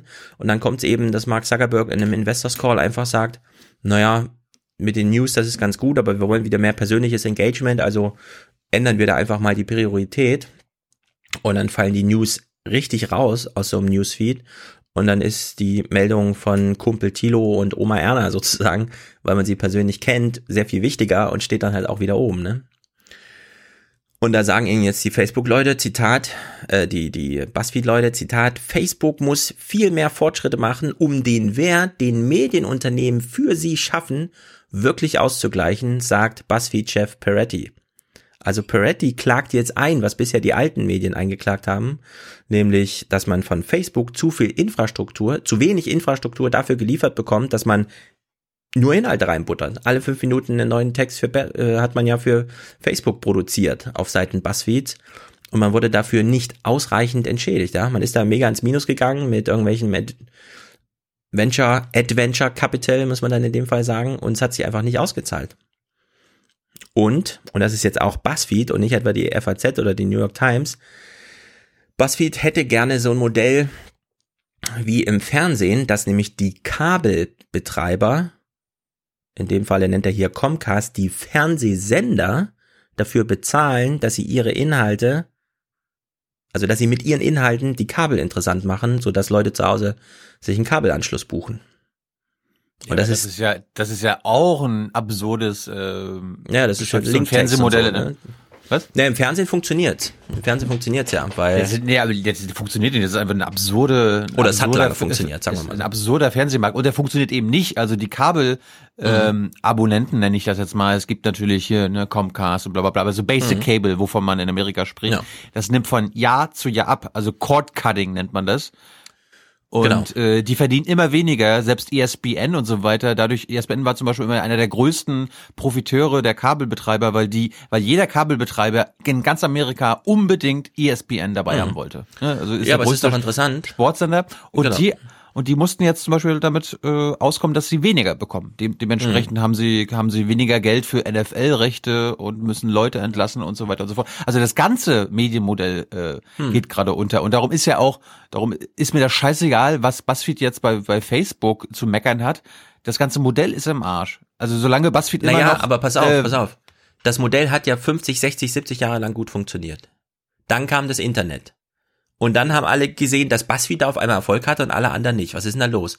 Und jetzt ist es ausgerechnet BuzzFeed, das sagt, so wie es vor dem Internet funktioniert hat, das war eigentlich gar nicht so schlecht prinzipiell, das wollen wir jetzt im Internet auch. Facebook soll uns dafür bezahlen, das sagt jetzt BuzzFeed und nicht etwa, ja, die europäischen Verlage und so weiter, sondern BuzzFeed selbst in Amerika stellt, stellt sich hin und sagt, wir würden gern dafür bezahlt werden, wenn die mit unseren Inhalten Nutzer ranziehen. So wie früher die Kabelbetreiber Abonnenten gewannen dafür, dass die, die Fernsehsender dafür bezahlt haben, die Infrastruktur mit Leben zu füllen. Und das finde ich schon interessant, dass ausgerechnet BuzzFeed jetzt sagt, wir wollen eigentlich die Welt vor dem Internet nur mit dem Internet und wir reden jetzt nicht mehr über Kabelbetreiber, sondern über Netzwerkbetreiber und das ist in dem Falle Facebook und nicht Comcast.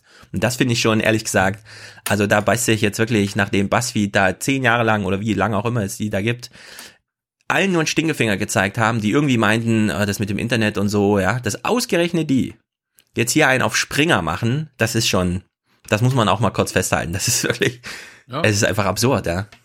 Aber der Kern des Problems ist ja der, das, die Profitorientierung im Journalismus. Und solange, ja. das bricht alles zusammen. Und ja, wobei hier geht's ja nicht nur um Journalismus, sondern Medien allgemein. Ja, also legitimerweise ist ja der Sport meine, die, die alte, klar, genau, ja, Sport läuft unter Unterhaltung, mhm. aber Journalismus an sich hast du, mhm. das, das, hat man im Fernsehen zum Beispiel als allererstes gemerkt. You mhm. can't make money with journalism. So, und die, BuzzFeed und äh, Co. haben es jetzt nochmal probiert, weil ähm, in den letzten 10, 15 Jahren die Werbeindustrie vom Analogen, also von der Zeitung und Fernsehen, Mhm. hin zu online gewechselt ist. Aber Ja, und da das nämlich ist, halt, das ist alles- so aufgefächert, dass die großen Tiere das nicht mehr nicht mehr leisten können. Genau, aber man kann sich ja tatsächlich von den Netzwerken unabhängig machen. Aufwachen-Podcast ist ja auch ein Beispiel, Junge Naiv. Egal, wo man den guckt, ja, also man kann ihn audiomäßig runterhören, bei Twitch gucken, bei YouTube gucken, sich Ausschnitte sonst irgendwie. Wenn man es Value for Value finanzieren will, kann man unabhängig davon uns einfach unterstützen.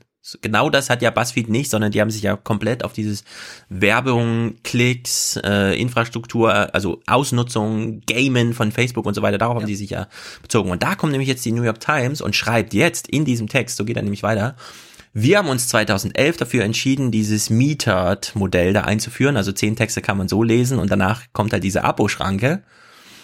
Dafür wurden sie viel belächelt, auch hier in der FAZ. Ich war ja damals dabei, als die so, die wollen nicht auf Reichweite gehen, sind die bescheuert, die müssen doch hier mit BuzzFeed mithalten, sonst sind die doch gleich abgemeldet. Und jetzt haben sie 650 Millionen digitalen Umsatz, was schon ziemlich, es reicht natürlich noch nicht so ganz, aber das substituiert schon das Printprodukt Ja. ziemlich, Aber weil das halt auch ein Times. globaler Markt ist. Genau, ja, genau, es ist New York Times, es ist Englisch, es ist sozusagen die Anlaufstelle. Und die haben sich natürlich auch dafür entschieden, was ich wahnsinnig finde, dass sie diese vier Euro im Monat oder sogar weniger, ein, ein Dollar im Monat oder sowas, ne, solche Dinge. Aber da greifen die halt einfach jeden Euro ab, den sie irgendwie rausmotivieren können. Aber das, Und das sind können- da das jetzt auch können- in der das können- Siegerstraße. Ja, aber das können wahrscheinlich nur eine Handvoll Medien auf der ganzen Welt. Ja, und darauf kommen sie nämlich jetzt zu sprechen. Es gibt dann zwei Möglichkeiten. Entweder man macht's wie Vox und macht ein richtiges Konferenzbusiness nebenan, also so, dass man so ein, das hat der Guardian auch versucht, man, man hat keine Leser mehr, sondern man ist so Community-Mitglied und dann gibt's aber auch Veranstaltungen, zu denen man hingehen kann und so. Oder, und das haben wir ja auch schon besprochen, also besonders gut funktionieren Abos ab 400 Dollar im Monat aufwärts. Weil dann brauchst du einen kleinen Leserkreis, aber den kannst du so punktgenau bedienen, mit diesem ganzen Ja, Newsletter-Kram pro Publika und so. Nee, Politico ist- Pro, aber- so rum heißt Weil das ist ja dann noch perverser, wenn du wirklich nur noch für, also im Grunde machst du dann nur noch Journalismus für die 0,01 Prozent der Gesellschaft. Genau. Die sich auch leisten können. Die sich leisten können und wollen. Damit ist sozusagen, es hat uns ja jemand hier auch mal darauf hingewiesen, in Großbritannien gab es jetzt diese lustige Story, dass irgendwie wieder so eine Zeitung zugemacht hat und dann rufen die ganzen Rentner mal bei den Abgeordneten direkt an, weil sie wissen wollen, was los ist. Und die Also sind dann natürlich außen vor. Im Grunde könnte jetzt das goldene Zeitalter der, ich nenne das jetzt mal im großen und ganzen öffentlich-rechtlichen kommen. Hm. Aber die öffentlich-rechtlichen haben sich ja die letzten 20, 30 Nee. Jahre genau in das andere Modell. Ja, die rufen, äh, die ruhen sich jetzt orientiert. total auf, die ruhen sich total auf Funk aus. Da haben die so halt zwei, drei Kanäle, die so auf Millionen Klicks im Monat kommen und das dann, dann ist das für die in allen Vorträgen wird das dann gleich so, ja, es ist halt das Ding, aber die große Masse, also Fernsehen, Nachrichten, Nachrichtenproduktion allgemein. Gibt's, gibt's einen Funkkanal, der irgendeine Relevanz hat? Also, Na, diesen von Mai Tai Nguyen und dann kommt noch ein Namensteil, die jetzt auch äh, irgendwelche Wissenssendungen, ist nicht Sendung mit der Maus, sondern irgendwas anderes noch. Das ist ja auch inhaltlich gutes Zeug, aber sind halt fünf Minuten Video alle fünf Tage oder so, ne? Mit dann entsprechend 400.000 Views. Also das ist nicht, also ist viel, aber es ist nicht vergleichbar mit Klaus Kleber spricht vor 3,5 Millionen alten Rentnern und alles andere ist ihm total schnuppe scheißegal. warum habt ihr nicht so viele Views? Ja, weil wir auch, weil wir auch nicht von allen öffentlich-rechtlichen Social-Media-Kanälen dann geteilt werden. So ja, das ja kommt dann halt auch noch, ne? dazu. Und ich meine, ein vier Stunden Video bei YouTube, äh, da klappen acht Minuten besser, ja, indem du kurz was erklärst. Naja, jedenfalls kommen wir mal zu diesem, was ich am Dienstag ansprechen wollte, weil es hat ein bisschen Aktualität auch. Frankreich. Ist Frankreich noch unser Freund? Ist Frankreich noch ein europäischer Kumpel? Wie versteht sich Frankreich eigentlich mit Italien gerade? Im aufkommenden Atomwaffenzeitalter jetzt? Welche Rolle spielt Frankreich und so weiter und so fort? Wir gehen jetzt mal noch ein Stück zurück und bündeln alle Frankreich-Themen in ein. Es gab ja diesen neuen Vertrag, ne, der erstmal, solange nämlich der französische Präsident nicht unterschreibt, ist das, muss das super geheim sein und deswegen durfte niemand Bescheid wissen. Auch kein Ja. deutscher Parlamentarier. Ein Vertrag, ein Vertrag, wo eigentlich nichts Neues drinsteht. Was einfach, Genau. eigentlich- das hat ja auch Im Grunde, Grunde, ja, im Grunde erzählt so ein PR, PR-Ding, ne? Das ist Ein, wie hat, wer da gesagt? Eine, ein Wohlfühlzeichen an Ja. Europa oder so weiter. Ja, so ein Jubiläumsfeier im Grunde. 50 Jahre Elysée, nee, 55 Jahre oder was? Nee, wie? 63 war das, ne? Naja, jedenfalls Jubiläum, irgendwas Jubiläum Elysée-Vertrag. Der damals ja einen Unterschied gemacht hat, aber jetzt irgendwie nicht so. Naja. Jedenfalls ist das ja mal wieder, Regierungen haben etwas gesagt, also machen die Tagesthemen irgendwas dazu. Der Anlass ist gegeben. In dem Fall fahren sie in eine französische Schule und hören sich von französischen Schülern Urteile über Deutsche an. Unser Thema heute, äh, Deutschland in unseren Augen. Fallen euch äh, Adjektive ein? Sie sind mehr tolerant wie Franzosen. Sie sind humorlos. Menschen Aha. sind äh, sehr umweltfreundlich. Äh, und äh, sie sind auch äh, pünktlich. Es gibt vielleicht zu viel Fleisch. Essen wir zu viel Fleisch, wir Deutschen? Ich, ich, ich musste gerade lachen, als sie meinten, wir sind sehr umweltfreundlich. Also, die deutsche Propaganda funktioniert in der Welt. Ja, es ist auch so ein bisschen, der Lehrer tut natürlich auch seinen Teil dazu, denn, ja gut, die sammeln halt Adjektive ein, auch weil es lustig ist, nach Adjektiven zu suchen. Ist ja eine sehr gute Sprachübung. Der Lehrer ergreift das Wort und wünscht sich Friede, Freude, Eierkuchen. Ich will nicht, dass wir, dass wir alle gleich, äh, dass wir alle gleichförmige Europäer, Europäer werden, sondern ich möchte, dass, äh, dass alle die, den Unterschied des, des anderen akzeptieren und äh, dass sie die Unterschiede mögen. Mhm. Gut, soweit. Das können wir unkontrovers mitnehmen. Der Lehrer hat gesagt, alle sollen sich mögen. Okay. Jetzt allerdings kommt ein Tagesthemenkommentar von Norbert Klein. Von dem haben wir schon das eine oder andere gehört. Immer so ein bisschen, hm, es ist halt ein Opa, der spricht. Keine Ahnung. Ich finde, bei der Frage, die er jetzt behandelt, ja, wie verstehen sich eigentlich die Deutschen und die Franzosen und so. Ich verstehe mal nicht, warum politische Redaktionen, die nichts anderes machen als politische Nachrichten herstellen und vermitteln, warum die in entscheidenden Momenten immer vergessen, dass es sowas wie eine Bundesregierung gibt, über die man auch mal bei der Thematik sprechen könnte.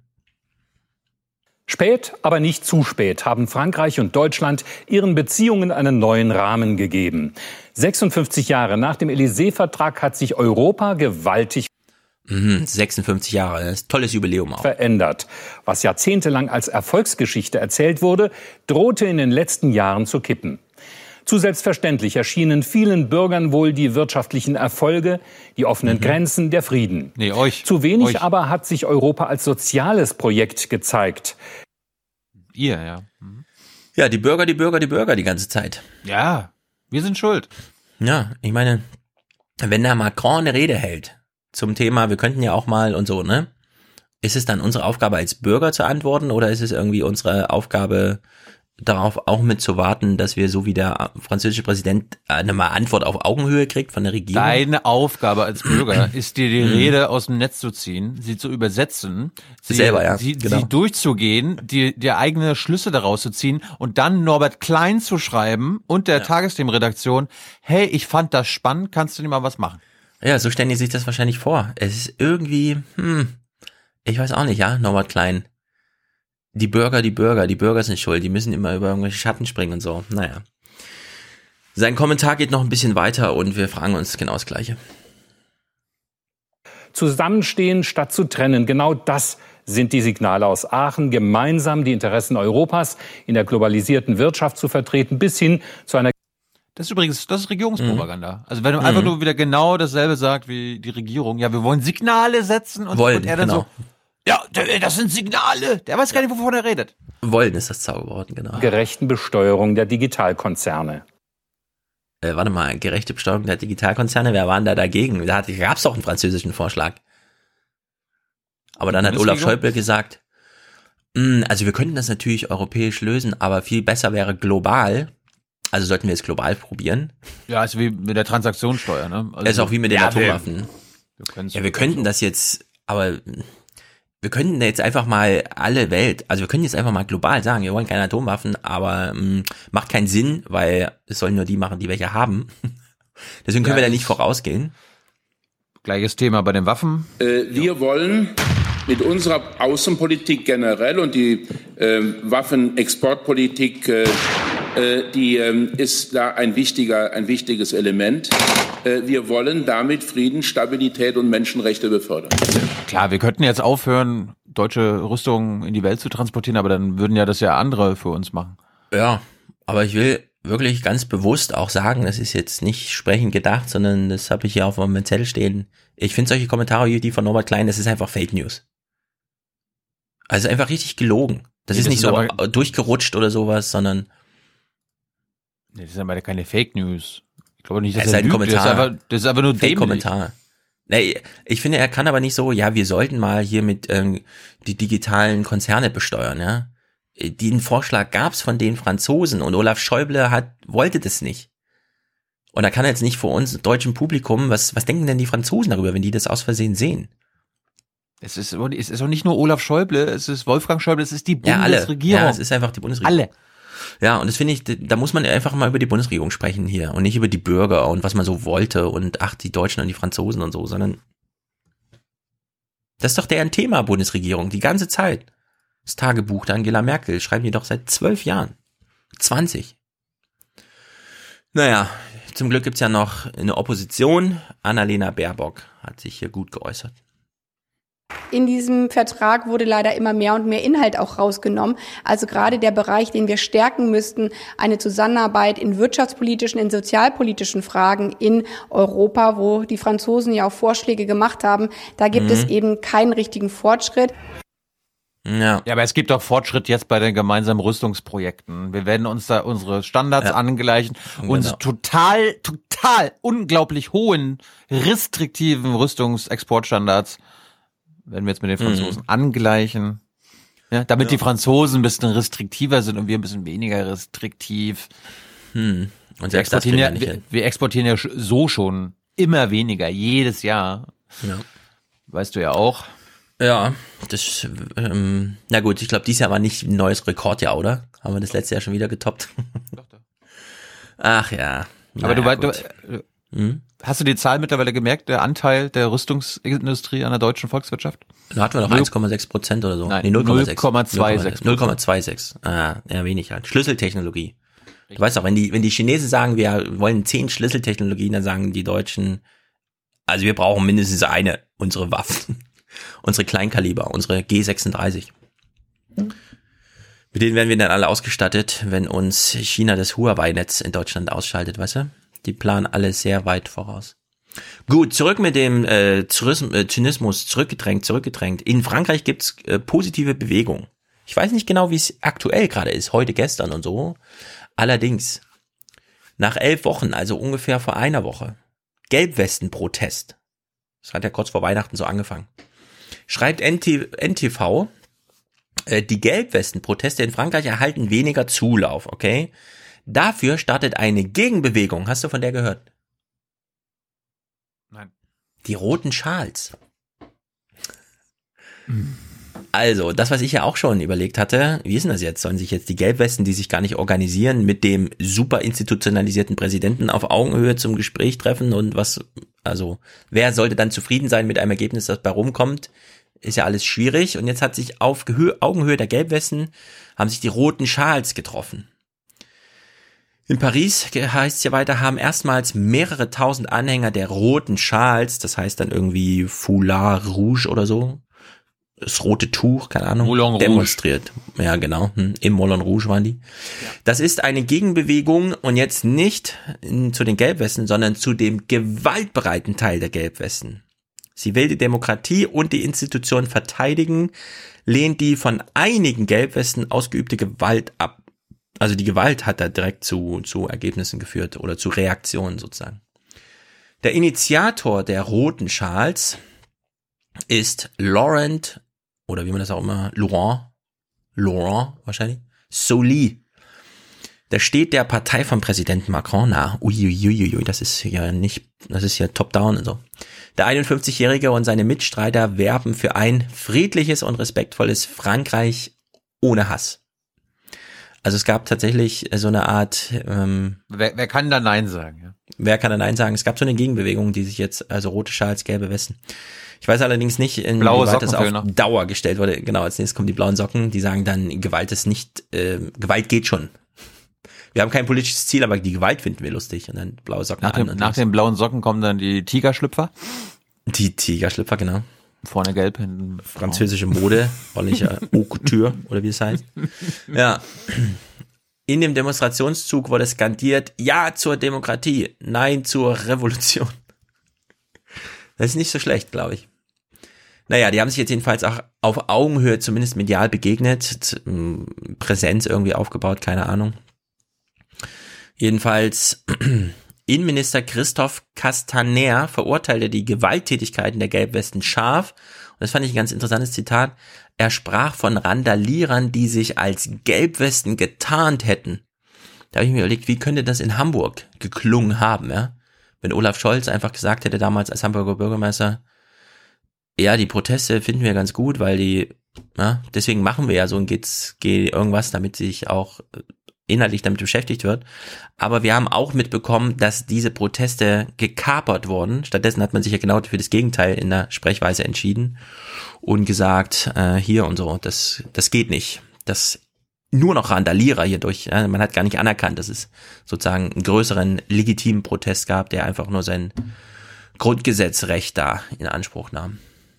So, nicht nur gibt's jetzt die roten Schals, sondern die gelben Westen haben noch was Neues, nämlich jetzt, wo Wahlen anstehen. In Frankreich wollen Mitglieder der Gelbwestenbewegung mit einer eigenen Liste bei den Europawahlen im Mai antreten. Noch einmal Nachrichten mit Linda Zawakis. Bislang wurden zehn Kandidaten nominiert. Bis Mitte Februar sollen es 79 werden. Angeführt wird die Liste von der 31-jährigen Krankenpflegerin Liva Vasseur. Die Protestbewegung richtete sich anfangs gegen eine Steuererhöhung bei Kraftstoffen und später gegen die Reformpolitik von Präsident Macron insgesamt. Ja, gibt jetzt zwei Möglichkeiten. Entweder die schaffen sich zu organisieren und dann im demokratischen Prozess auf Augenhöhe oder sie zerstreiten sich so intern, dass sie ihren eigentlichen Gegner Macron aus dem Auge verlieren. Hm. Es ist, ähm, Hast du deinen Twitter offen? Ja. Warum? Mach mal den, mach, ich habe dir einen Link per DM geschickt, den musst du mal, weil du es gerade abgespielt hast, vorlesen. Einfach nur die Überschrift. Okay, Twitter, DM, NTV. Okay. Gelbwestenliste für Europa verliert prominente Führungsfigur. Mhm. Lies mal weiter. Von heute. Gut drei Monate vor der Europawahl kämpft die französischen Gelbwestenbewegung mit dem Aufstellen von Kandidaten für das EU-Parlament.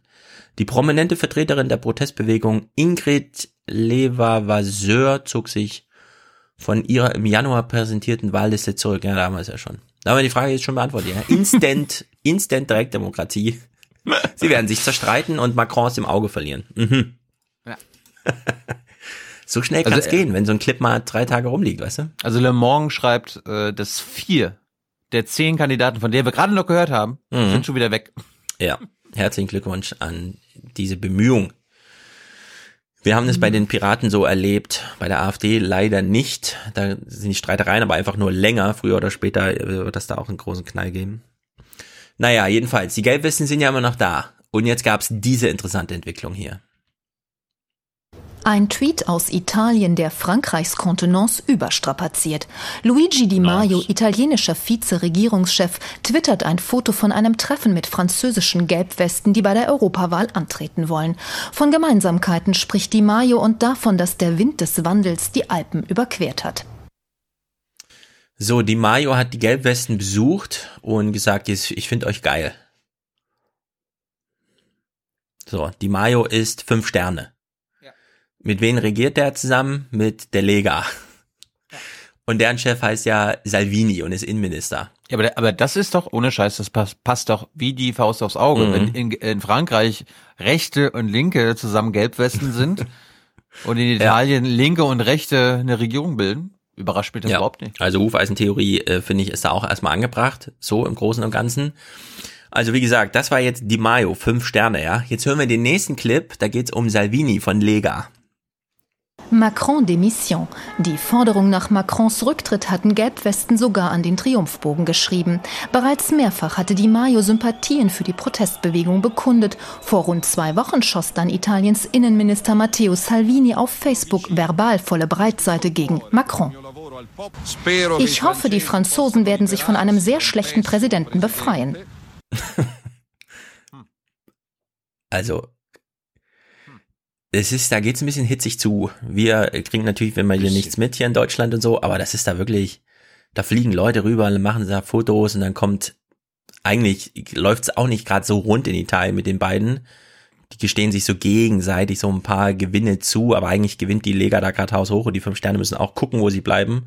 Haben jetzt ihr Grundeinkommen auch sehr zusammengestrichen auf, na bedingungslos ist es nicht, sondern nur die Armen der Ärmsten und dann weiß man wieder nicht, wie man das konkret auszahlt, weil wie in Deutschland auch, das ist alles Kommunalsache, da gibt es also 27 verschiedene Gesetze, die das bisher regeln.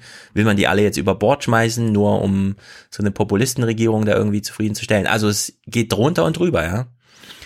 Macron jedenfalls wie ein Fels stellt er sich hin und reagiert mal drauf. Europakritikern Paroli bieten. Nicht erst seit gestern ist das Kernbestandteil Macronscher Politik. Ich werde den Nationalisten und ihren Hassreden nicht nachgeben. Wenn sie in mir einen Hauptgegner sehen wollen, dann haben sie recht. So redet er gerade mit der französischen Regierung, äh, mit der italienischen, weil die italienischen entsprechend mit ihm so umgeht. Das ist schon ziemlich Trumpesk so insgesamt. Also liebes Europa. So, und dann jetzt der große Knall. Deutschland und Frankreich. Ich weiß nicht genau, ich habe es leider nicht so richtig intensiv verfolgt, aber wie war denn dieses Nord Stream 2 Thema in der Bundespressekonferenz präsent? Über die war schon, war schon präsent. Paar Tage. Aber Bundesregierung so, ja, hat sich jetzt nichts Großes geändert. Ja. Das eine hat mit dem anderen nichts zu tun, so auf die Art. Ja, also da müssen wir jetzt mal ins Detail gehen, weil das ist so haarsträubend. Man kann sich es nicht so richtig vorstellen.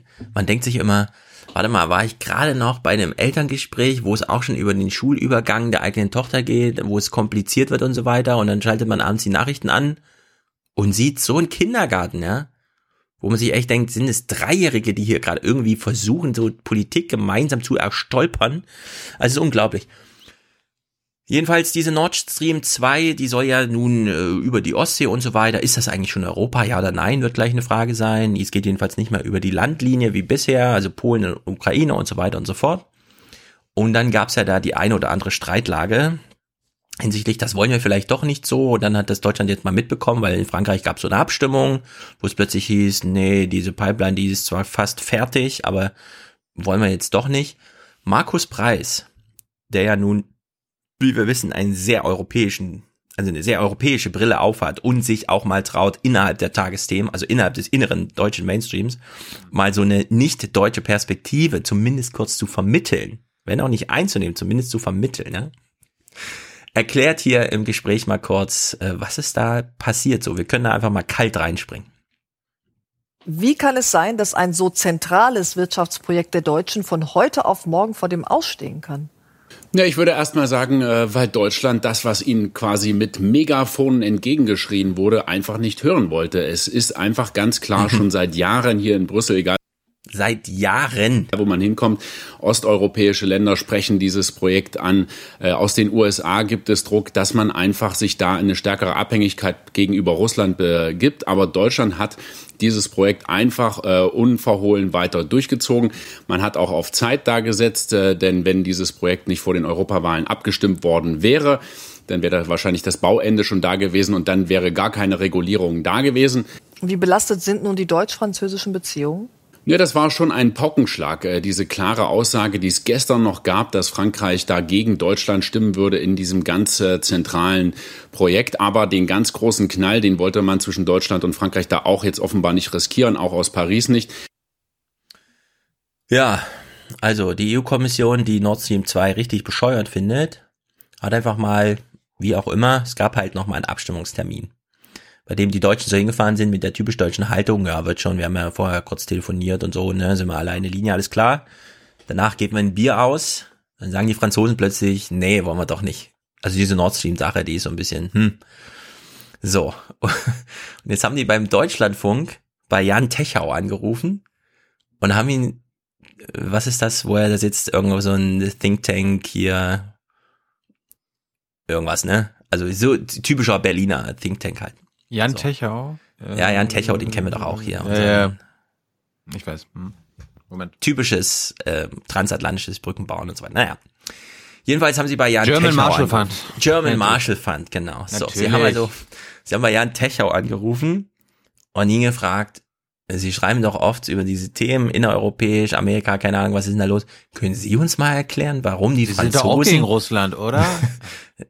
Ja, also auf der Schiene jetzt nicht so, also nicht, was das Gespräch angeht, allerdings für den Hinterkopf nicht ganz uninteressant, wollten sie eben dann von ihm mal wissen, ja, was ist denn jetzt passiert in Brüssel? Wir gucken da ja nicht so rein, wenn da irgendwelche, wir denken halt, das wird alles durchgewunken wie bisher, aber jetzt wurde das irgendwie nicht durchgewunken. Was ist denn da los? Und die Erklärung ist einfach so haarsträubend, unglaublich. War das bildlich gesprochen ein Schuss vor den Bug aus Paris in Richtung Berlin? Also man weiß es nicht so ganz genau. Es wird ja auch noch trefflich darüber spekuliert, wie es zu diesem kleinen Erdbeben kommen konnte, was wir da erlebt haben. Einige sagen, es war ein kalkulierter Schuss vor den Bug, andere sagen, es war nur ein Versehen in der Abstimmung auf französischer Seite, dass Frankreich, also der französische Präsident, diese äh, Position eigentlich gar nicht einnehmen wollte, diese äh, Nord Stream 2 kritische und dass das sozusagen auf Beamtenebene da äh, vorgemuckt wurde. Wie dem auch immer sei, es zeigt, dass da Sand im Getriebe ist. Ja. Wenn man das jetzt als Drehbuch schreibt, ja, heißt das irgendwie, Macron fährt morgens in seinen Palast, kommt dann so rein, dann wird ihm gesagt, Termin heute 14 Uhr, keine Ahnung, Nord Stream 2 Abstimmung in Brüssel. Und dann fragt er so in die Runde, welche Meinung habe ich denn da? Und dann sagen alle so, wissen wir nicht, sollen wir mal abstimmen? Und dann stimmen die irgendwie ab und dann steht es plötzlich 6 zu 4 für, wollen wir nicht. Und dann geht er so nach Brüssel und stimmt einfach nicht.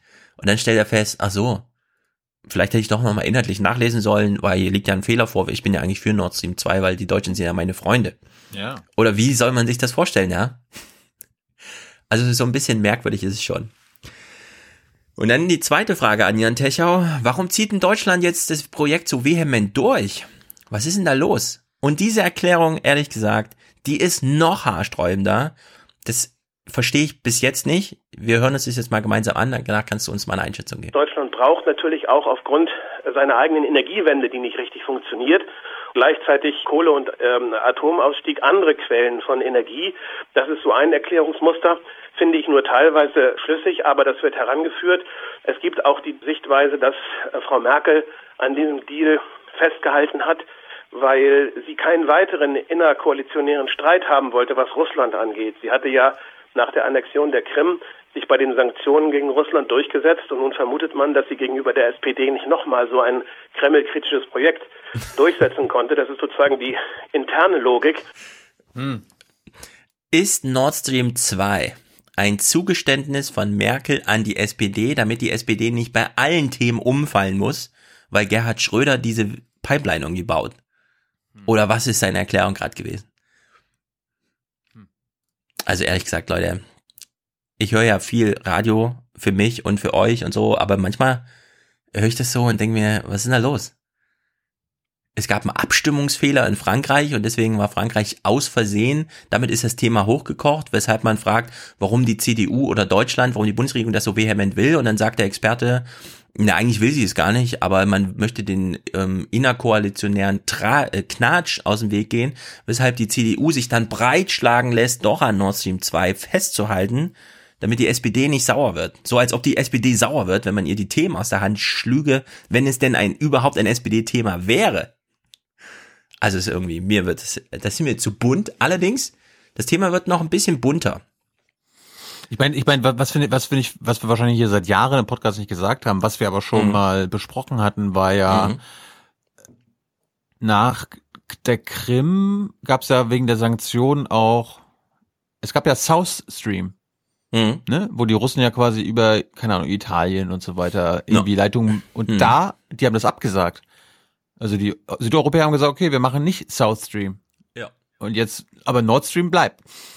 Und das ja, ist und das, ja, also das ist, jetzt kommen wir mal zu diesem Inhaltlichen. South Stream hieße ja, das Ding läuft dann irgendwie über Land, europäisches Land, mehrere europäische Länder, Grenzen und so weiter, ne? Ist also ein richtiges europäisches Projekt. Ja, was ich jetzt weiß, es war über Russland, Schwarzes Meer, Bulgarien und dann entweder Genau. über Griechenland nach Italien oder über Bulgarien, Serbien, Ungarn. Ja, also es sind ein paar Länder betroffen. Slowenien, Österreich, ja, ja. Damit ist es ein europäisches Projekt, ist auch in Mhm. Brüssel gut aufgehoben. Das wäre ein viel besseres europäisches Projekt gewesen, ja. Ja, so, jetzt haben wir aber Nord Stream 2, also ich weiß nicht genau, Es gibt da wahrscheinlich eine Eins, aber da werden jetzt auch zwei Dinger gebaut. Also es ist sogar die Umweltgefahren sind so ein bisschen höher, weil es sind einfach zwei Pipelines, die parallel laufen. Nord Stream Alles- 1, äh, Nord Stream 1 gibt's ja schon. Läuft genau. schon. Aber Nord Stream 2 selbst ist nicht nur eine Pipeline, die läuft, sondern das sind zwei parallel, die durch die Nordsee laufen. Also selbst wenn man jetzt so eine Kalkulation umwelttechnisch macht, ist das gefährlich, muss man sagen. Also ja, es ist sogar die Wahrscheinlichkeit ist doppelt so hoch, dass was passiert, weil es sind einfach zwei Röhren, die Nord Stream 2 betreffen. So, Nord Stream 2 läuft nun im Wasser. Anders als so eine Südtangente, die man da plant, die über Land geht, wo auf jeden Fall Ja, auch das Schwarzes betrifft dann Politik. Ja, auch im Wasser, aber es sind vor allem auf dem Wasser, äh, auf Land. Damit ist es automatisch ein Politikum. So, die Ostsee. Ist das jetzt ein europäisches Ding? Ja oder nein? Oder wie muss man jetzt damit umgehen? So, das Ding landet ja überhaupt dann erst in Deutschland an. Bis dahin ist es ja im Wasser. Und jetzt hat man sich in Brüssel gedacht, daraus bauen wir mal ein Konstrukt, das zum einen die EU-Kommission irgendwie in, zur Ruhe bringt, weil die wollen das einfach nicht, ja, so, weil die haben da auch Regeln. Wer in Europa Gas leitet, kann nicht gleichzeitig Inhalteanbieter, also Anbieter des Gas und Netzbetreiber sein. Das muss zwingend getrennt werden. Das wäre in dem Fall nicht, weil ein russisches Unternehmen, nämlich Gazprom, sowohl die Leitung als auch das Gas da drin betreut und verkauft und betreibt und so weiter und so fort, ne, solche Sachen. Hm, so, und jetzt hat man, hm? Da gibt's die Sperrbank, das ist eine russische Bank, die hat 2018 im Mai eine Studie veröffentlicht, in der sie aufgezeigt haben, dass Gazprom mit dem Bau und mit der Betreibung von Nord Stream 2 keinen Ge Gewinn erzielen kann. Ja, Ist ja auch schön. interessant. Aber Betreiber bleiben sie trotzdem, auch wenn sie sich mit sowas. Das ist ja eigentlich ein interessanter Punkt, weil sie wollen sich halt irgendwie rausschlängeln aus diesen, da gibt's ja eigentlich Vorgaben, denen wir da nicht so ganz entsprechen, ne? So. Und da gab und da gab's dann und dann die Autoren dieser russischen Studie gehen davon Mhm. aus, dass die Pipeline geopolitischen Interessen dient und Baukonzerne stärken soll, die das heimische Pipeline-Netz ausweiten. Gut. Ja, so, und jetzt, jetzt hören wir uns mal, und jetzt wird's wirklich kompliziert. Ihr könnt ein kleines Quiz draus machen. Wir hören uns das an und du erzählst uns danach nach, was du gehört hast. Quiz, Quiz, Quiz? Ja. Jetzt beginnt wieder die Aufwachen-Quiz-Show. Heute mit Spieler Stefan. Tilo. So. Thilo Jung. So, der Clip geht zwei Minuten 27, ungewöhnlich lang.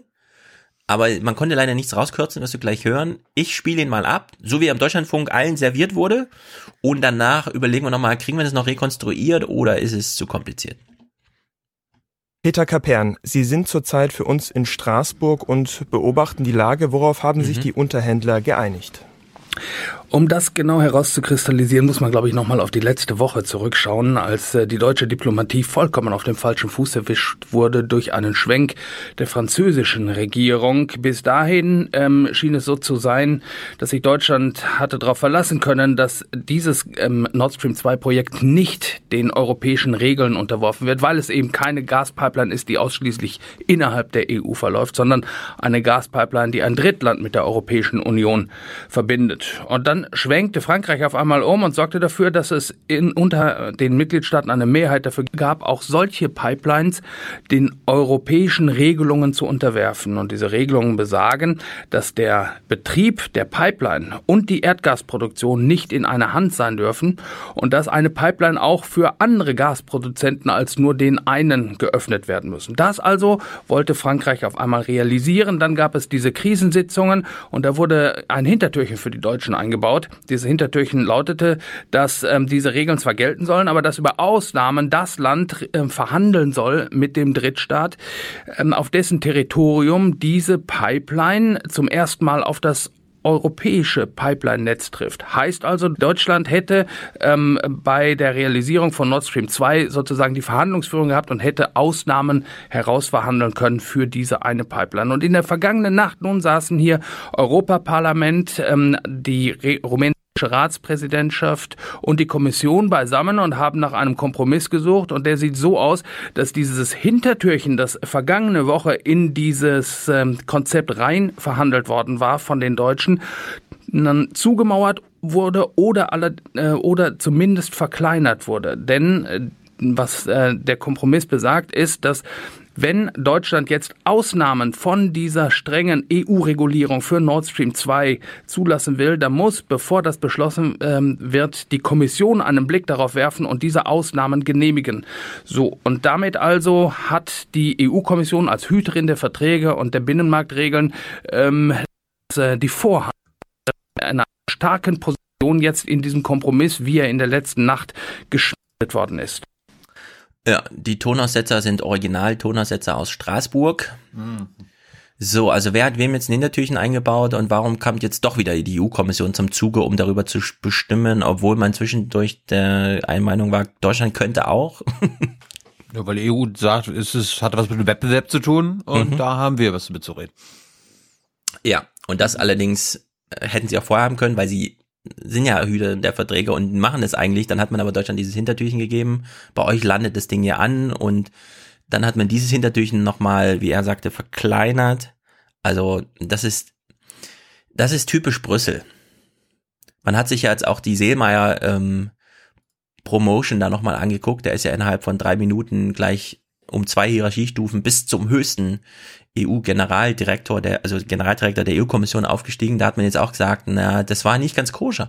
Also die Ombudsfrau in Europa hat gesagt, nee, man hat hier Recht gebrochen und Konsequenzen keine. Und die Deutschen haben hier gesagt, ne, wir wollen aber dieses komische Ding. Und dann haben die gesagt, na, dann kriegt ihr diese Hintertür. Und dann hat äh, die EU-Kommission gesagt, aber nicht so ganz. Und dann hat man sich irgendwie darauf geeinigt, dass man das halt irgendwie macht, so, ja. Egal, was in irgendwelchen Verträgen steht. Also finde ich nicht gut. Letzter Dreh zu diesem Thema. Warum haben denn jetzt eigentlich alle was gegen Nord Stream 2? Was spricht denn da jetzt so dagegen? Ist es nur wieder diese Russophobie oder was? Wer hat denn da noch ein Wörtchen mitzureden? Amerika hat noch ein Wörtchen mitzureden. Und wir hören jetzt einen Clip, in dem hören wir mehrere Protagonisten. Da machen wir jetzt kein großes Quiz draus, aber du kannst uns dann nochmal erklären, wer die Einzelnen so sind, die man da hört. Auf einen ist da besonders zu achten. Es könne nicht sein, so Präsident Donald Trump, dass Deutschland sich von der NATO mit amerikanischem Geld verteidigen lasse und Russland dann mit Gasgeld stark mache. So we're protecting Germany, we're protecting France. Wir schützen Deutschland, wir schützen Frankreich, wir schützen alle diese Länder. Und dann gehen einige der Länder hin, machen ein Pipeline-Geschäft mit Russland und zahlen dann Milliarden Dollar in Russlands Into Kasse. the coffers of Russia. Die politischen Bedenken gegen die Pipeline sind aber nicht der einzige Grund, warum die amerikanische Seite so stark gegen das Projekt Sturm läuft.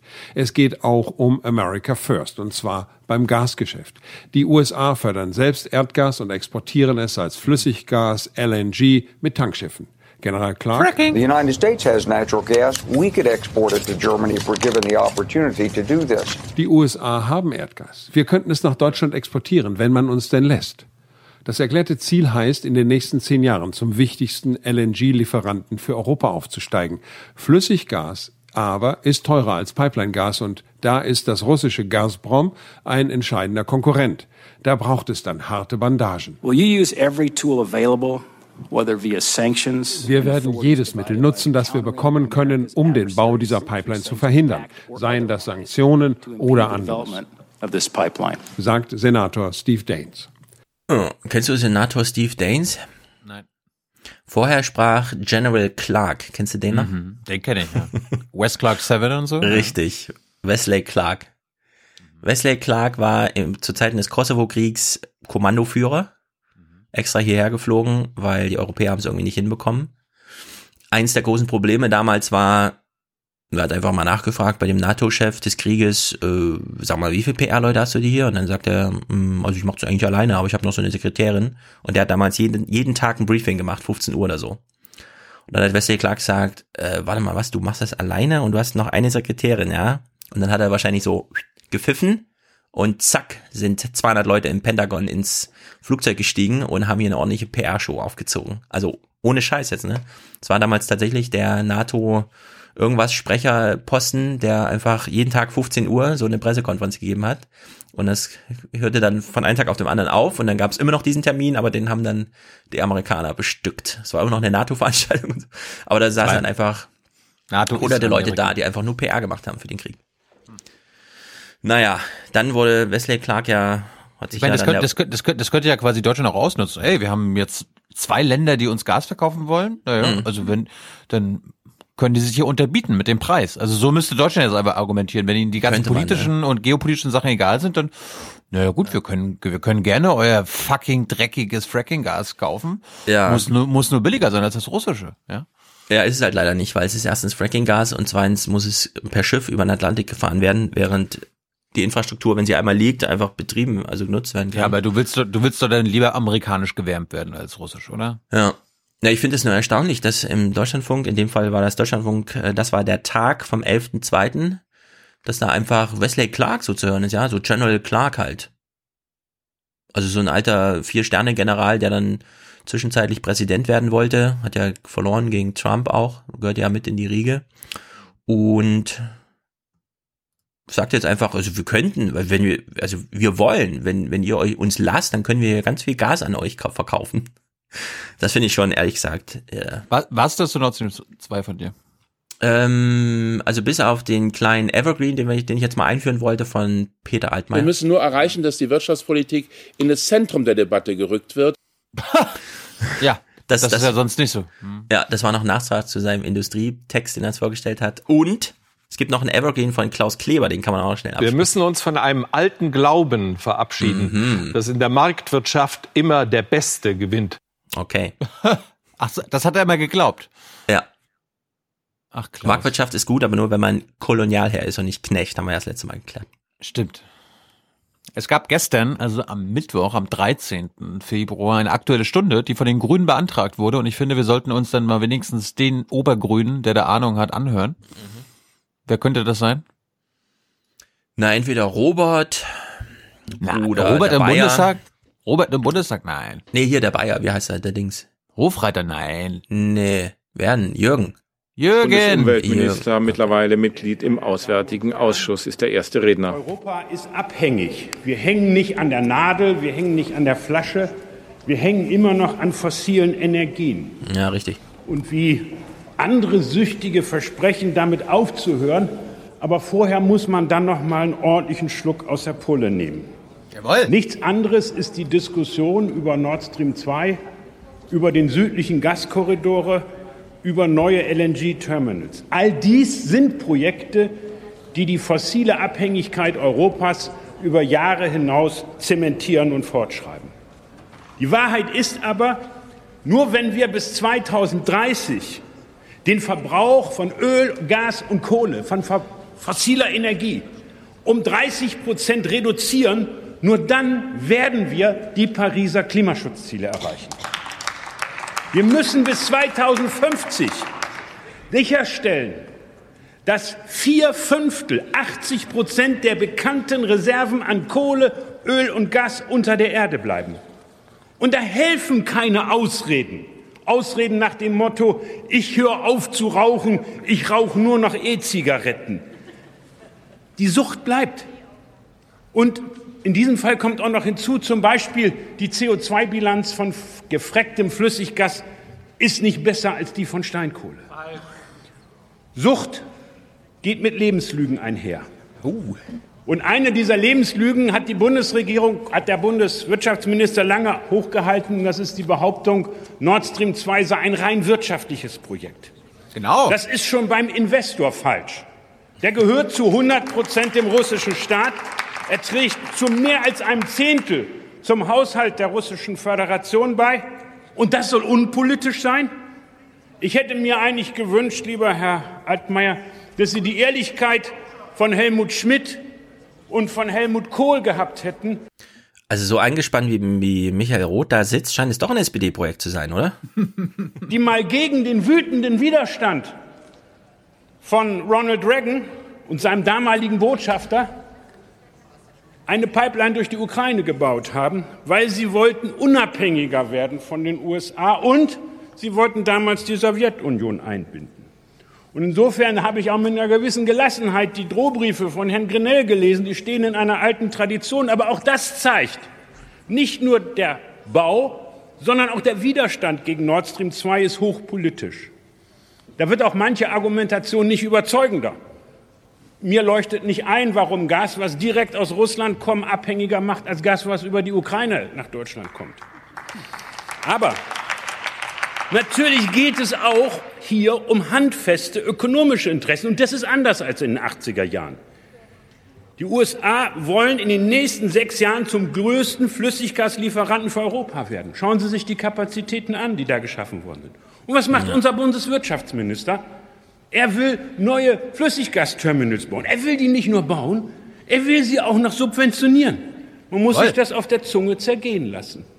Wir steigen aus der Kohle aus und subventionieren den Import einer fossilen Energie, dessen CO2-Bilanz nicht besser als die von Kohle. Und das ist eine Wette gegen den Klimaschutz, was hier passiert. Es soll immer mehr Gas importiert werden. Aber wenn man wirklich was für den Klimaschutz tun will, dann muss man doch mit dem Verbrauch von Gas runtergehen. Dann muss man das so. Ja, geht noch lang? Nee. Tun am besten schneller, als die Quellen in Niederlanden, in Norwegen und in Niedersachsen versiegen. Gas ist bei uns nicht in der Verstromung eingesetzt, sondern vor allen Dingen in der Wärmebereitstellung. Fraunhofer Studien belegen es. Würden wir drei Prozent unseres Gebäudebestandes jedes Jahr energetisch sanieren, würden wir für mehr erneuerbare Energien in diesem Bereich sorgen, würden wir den Deckel runternehmen beim Ausbau der Erneuerbaren, dann könnten wir bis 2030 so viel Gas sparen, wie wir heute jährlich aus Russland importieren. Warum tun wir es nicht? Warum tun wir es nicht? Klimaschutz schafft doch die wirkliche Energieunabhängigkeit. Das hat aus, haben andere auch schon ausgesprochen. Dieser Tage, dieser Tage hat das zum Beispiel die 16-jährige Greta Thunberg immer wieder getan. Jawohl. Wir sollten sie, wir sollten Was? sie dafür. War da gerade so ein Raunen in dem Publikum, ja? Mm. So, ein, so ein, das Plenum ist ähm, genervt davon, oder was? Ja. Ah, okay. Loben. Der Kollege Paul Ziemiak von der CDU hat ja offensichtlich zum Gefallen der AfD sie dafür per Twitter gedisst. Ich will Ihnen von der Union eins sagen. Greta Thunberg geht für Ziele auf die Straße, die Sie in Paris unterschrieben haben. Sie muss auf die Straße gehen, weil Sie ihre eigenen Ziele ignorieren. Paul Ziemiak spricht einer 16-Jährigen eine politische Meinung ab, aber morgen wird er mit Freude dafür stimmen, dass weiterhin 17-Jährige bei der Bundeswehr dienen sollen. Was ist da die Logik, meine Damen und Herren? Ja. Wenn Sie Ihren Job beim Klimaschutz machen würden, Herr Kollege Altmaier, dann müsste Greta Thunberg nicht jeden Freitag streiken. Und wir müssten uns nicht über Pipelines und Flüssiggasterminals streiten. Und deswegen sage ich Ihnen, um ein Plakat von Fridays for Future zu zitieren, Make the world Greta again. Ooh. Until you start focusing on what needs to be done, rather than what is politically possible, there is no hope. Ja, ja, das ist natürlich ein super Spruch. Darauf bin ich noch gar nicht gekommen. Make the world Greta again. Ja. Gibt's wahrscheinlich schon tausend T-Shirts und so, aber sehr gut. Ich, hast du die letzten Regierungstagebücher am Freitag nicht gesehen? Ich habe es immer wieder eingeblendet. Die ja, laufen damit nee, rum. Ja. Nicht. Ah, sehr gut. Wie die Schüler bei den laufen da schon rum. Ja, sehr Make gut. the World Greater Again, ja. Ja. Ähm, ach so, ja, Holger, Holger Bleich aus der CT-Redaktion weist uns darauf hin, zu Recht, in einem Kommentar. Äh, Kinder, die zu einer Schülerdemo gehen, die während der Schulzeit stattfinden, sind nicht versichert. Sollte man vielleicht mit bedenken. Was ich noch sagen wollte, und äh, was wir vorhin sagten zum Thema Medien, für so einen Spruch, wie ich ihn jetzt mache, würde man wahrscheinlich in der ARD auch gefeuert im öffentlich-rechtlichen, spätestens bei YouTube nicht mehr eingeblendet.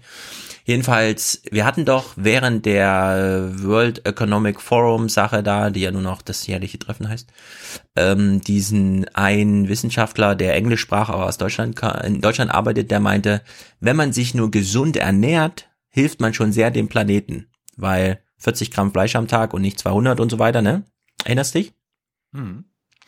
Wenn man jetzt mal Jürgen Trittin und Peter Altmaier miteinander vergleicht, dann schlägt sich das richtig nieder, dass der eine ein Planetenretter ist und der andere halt so ein Politiker. Und damit will ich nicht sagen, Peter Altmaier ist besonders dick, sondern es ist unglaublich, wie fit Jürgen Trittin ist. Ich glaube, der geht jeden Tag einen Marathon. Der kennt bestimmt ganz Berlin, weil er zur Arbeit immer Umwege geht und sowas, weißt du? Also wirklich eine Sensation. Ich hätte noch einen kleinen Clip. Ich spiele mal noch einen kleinen Clip. Denn ähm, wir haben jetzt in Deutschland auch Gelbwesten. Und apropos Make the World Greta Again, nee, nee, nee, nee. Stuttgart Wilhelmsplatz. Sie tragen gelbe Westen aus Protest gegen Dieselfahrverbote. Mehr als 1000 Menschen sind dem Aufruf von Johannes Sakaros gefolgt, friedlich Widerstand zu leisten. Es ist unser Diesel, den man uns wegnimmt. Und da müssen wir zusammenhalten.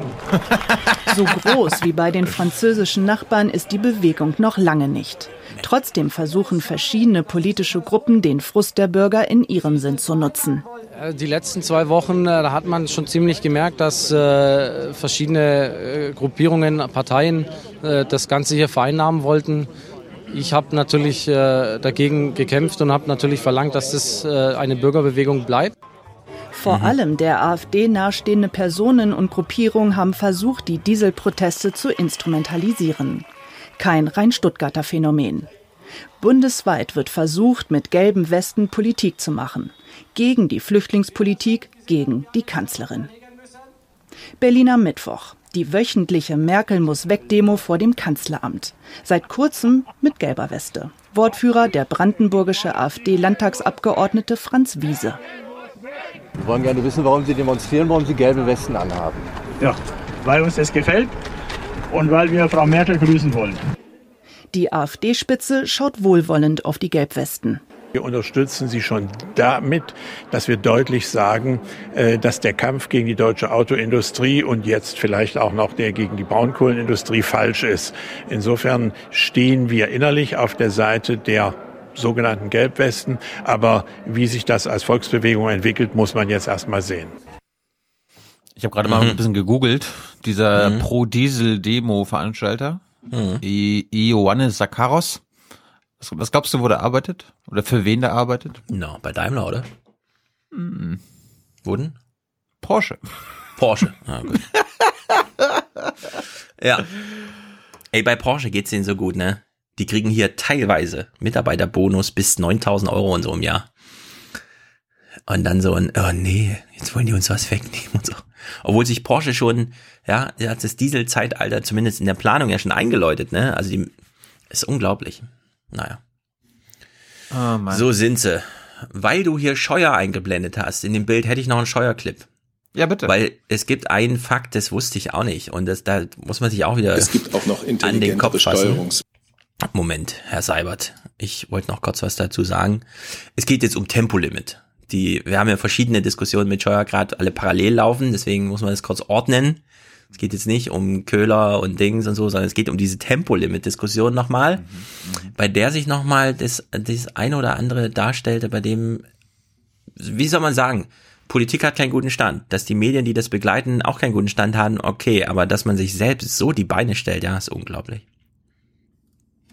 Es gibt auch noch intelligentere Steuerungsmöglichkeiten als ein allgemeines Tempolimit.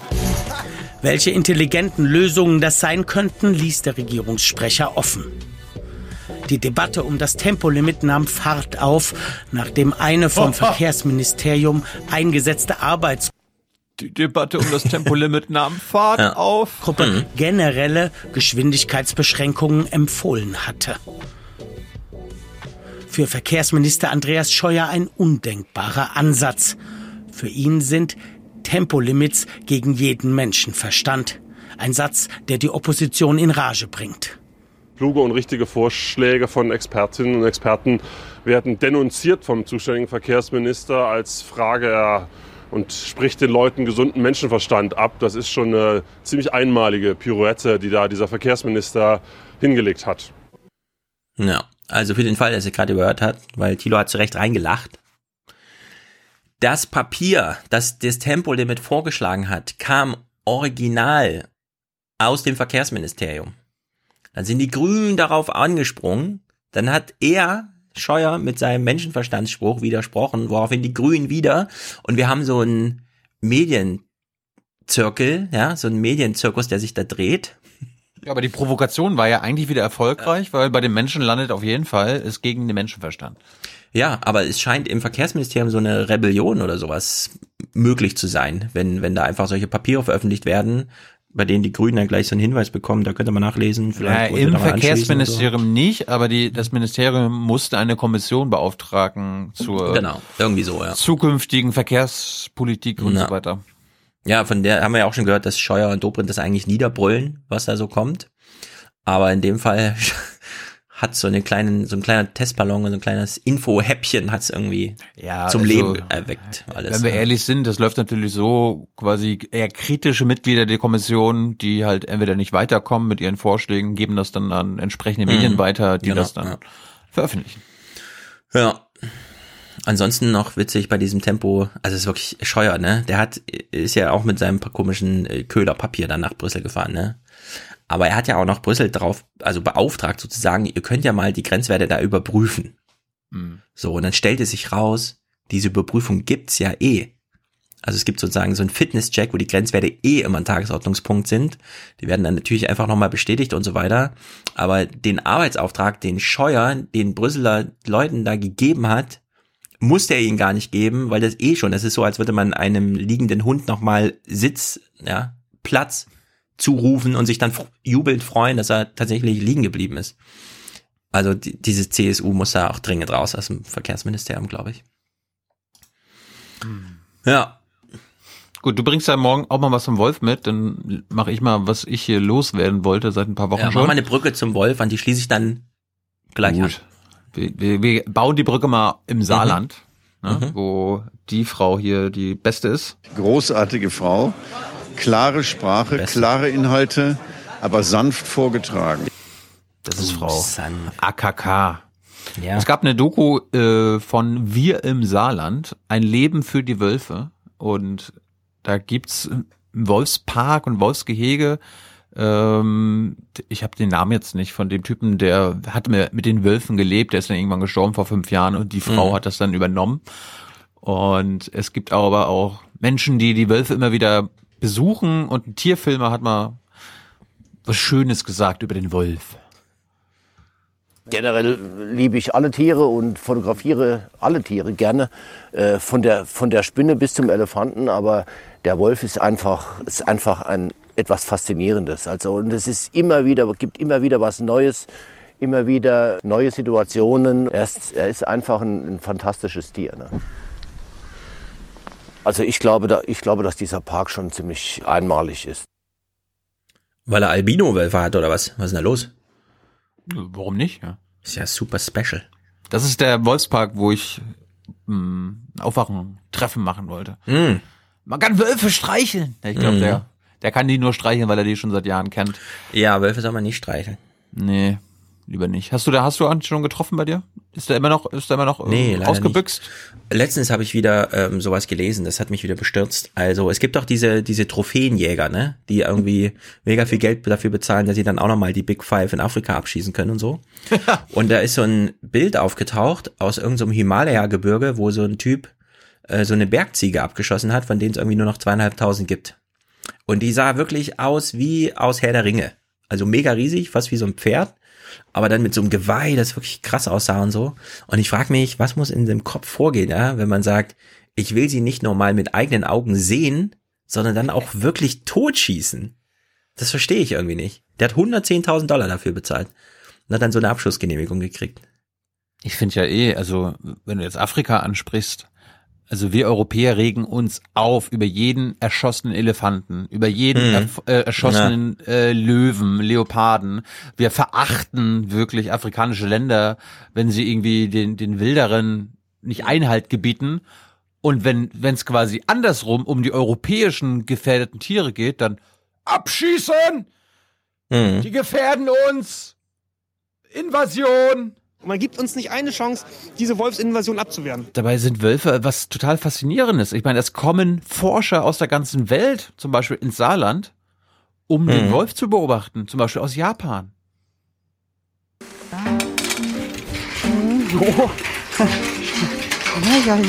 Nicht nur aus Europa kommen Besucher. Der Hundetrainer Takashi Yamamoto aus Japan ist bereits zum zweiten Mal zu Besuch in Merzig. Die Wölfe so nah beobachten zu können und sich mit Tatjana auszutauschen, ist für ihn Grund genug, den weiten Weg auf sich zu nehmen. Als Trainer will er stets auf dem neuesten Stand sein über das Verhalten und die Kommunikation von Hunden und Wölfen. Ich bin zurückgekommen, back to the roots sozusagen, um die Wölfe nochmal zu sehen und zu erforschen, wie sie sich benehmen. Und dieses Gefühl nehme ich wieder mit mir. Und ich bin sicher, dass ich das irgendwie in meinem Unterricht umsetzen kann. Jetzt nichts Gefährliches. Es sieht gefährlich aus, aber das ist einfach halt eine, eine Kommunikation, Diskussion untereinander. Es kommt aber nicht zu Schwerstverletzungen. Man sieht schon die Unterschiede, aber dann muss man das Tier sehr gut kennen und auch ähm, den Hund. Oh! Ja, wir müssen in den Park. Guck mal, wie nah wir Mhm. da an den Wölfen kommen können. Wir müssen die ja nicht streicheln, aber so einen Meter getrennt Ja. sein. Dann fahren wir aber gleich in den Europapark unten, der ist da so in der Nähe. Oh, können wir machen. Dazu bin ich ein bisschen Achterbahn. Ich fand mal interessant, wie, äh, wie und womit eigentlich die Wölfe in so einem Park gefüttert werden. Also bekommen die jeden Tag dasselbe? Mit 19 fing Astrid Scheunemann als Praktikantin bei Werner Freund an und durfte damals schon bei der Aufzucht junger Wölfe helfen. Eigentlich wollte sie nur ein bisschen Hintergrundwissen für ihre Hundetrainerausbildung sammeln, aber sie passt gut zum Wolfspark und ist nicht zimperlich. Das Futter für die Wölfe sind kranke Tiere, frühgeborene Kälber oder angefahrenes Wild. Alles, was von Jägern, Förstern oder Bauern der Umgebung angeliefert wird, muss aber erst zerlegt werden. Man rechnet pro Wolf zwischen drei bis vier Kilo pro Tag. Nur in der freien Natur kriegen sie natürlich auch nicht jeden Tag, also erbeuten sie auch nicht immer was. Aber ein Wolf in der freien Natur ist zum Beispiel in der Lage, acht bis neun Kilo in Einschlag zu verschlingen, kann dann danach aber auch eine oder zwei Wochen ohne Futter, braucht aber Wasser, also trinken schon. So, bei uns im Park kriegen sie auch nicht jeden Tag, ist aber abhängig von der Größe der Beute. Hm? Die Wölfe sind natürlich, was das angeht, von dieser Art von Futter sehr begeistert. Also das, äh, und es ist, es ist auch gesund für die. Also es hat schon äh, einen sehr hohen Nährungswert. Jo. Hm. Fand ich mal interessant, wie so ein Pfleger über uns, ja, wir sind ja auch ein Rudel, ein aufwachenden Rudel. Wie ist das denn so von außen? Was sagt so ein Pfleger über unser Rudel? Da ich natürlich hier im Park so gesehen groß geworden bin, sind die Wölfe für mich eine Art Familie. Also ähm, man kann es schlecht sagen, aber zum Beispiel, wenn ich zu den Wölfen wirklich komme, dann ist das wie nach Hause kommen. Und im Laufe der Zeit habe ich halt auch feststellen dürfen, was für eine tolle Familie so eine Wolfsrudel eigentlich ist und eine Wolfsfamilie, wie man heutzutage sagt, ist. Ähm, dass die sehr sozial sind, dass die im Endeffekt auch ja, füreinander einstehen und dass sie einfach ja, als echte Familie, so wie man sich eigentlich vorstellt, funktionieren. Und das fasziniert mich einfach immer wieder. Ich will auch mal geschleckt werden vom Wolf. Mhm. Jetzt herrscht es herrscht natürlich die Angst. Kommt im Saarland jetzt auch der Wolf? Ja? Also wa- was ist, wenn die wilden Wölfe kommen? Ist das eine Ja, Gefahr? aber für dieses, für dieses Abgeschlecke gibt's dafür nicht Hunde? Muss man dafür so einen Wolf missbrauchen, seine Instinkte unterdrücken und Nee, er pflegt sie ja und er, mu er muss sich ja um sie kümmern und darum haben die sich an ihm gewöhnt. Naja, wenn, also die- Wenn du da, wenn du ja jetzt kommst, dann werden sie nicht Stefan Schulz abschleppen. Hm. Ja. Also die neuen Regelungen im Zoo, für Elefanten zum Beispiel, sind ja so, Pfleger gibt's da nicht mehr, im Sinne von, dass der Pfleger gleichzeitig das Leittier der Herde und so ist, ne? Sondern da wird dadurch drauf geachtet, es zu separieren, so weit wie es geht. Da kommen natürlich die medizinischen Sachen dazwischen, da ist der Kontakt dann einfach da. Aber das finde ich auch nicht gut, mit den Wölfen da so auf Tuchfühlung Ja, zu gehen. Aber ist ja jetzt kein Zoo, ist ja ein Riesengehege. Ja, aber der Mensch hat da gar nichts verloren mit den Wölfen. Ich will den Wolf als Naturtier, als wirkliches Naturtier haben und nicht so als Haustier. Dafür gibt's Hunde. Hm. Na, mal gucken, ob die Natur bald im Saarland ankommt. Doch eine Frage bleibt noch offen. In Frankreich, da haben sie natürlich auch freilebende Wölfe. Was ich schon vermute, ist, dass ausreichend hier mal das Gebiet durchqueren. Nur der Wolf selber wird im Endeffekt entscheiden, wo er sich wohlfühlt, weil er braucht natürlich seine Ruhe auch, um Junge großzuziehen, ausreichend Beute. Und dann ist natürlich gerade die Frage, ob er sich hier wohlfühlt. So, Saarland ist jetzt schon teilweise sehr stark besiedelt. Also die Wegenetze sind natürlich immens und ja, die Frage ist, hat er hier seine Ruhe? Fühlt er sich hier wohl? Aber das wird der Wolf selber entscheiden. Darüber haben wir nichts zu entscheiden. Hm. Ja, also das war jetzt keine Doku nach dem Motto. Wer hat Angst vorm bösen Wolf? Das war quasi eine kleine Doku, äh, sehr empfehlenswert, eine halbe Stunde Hm. hier im Saarland, ein Leben für die Wölfe.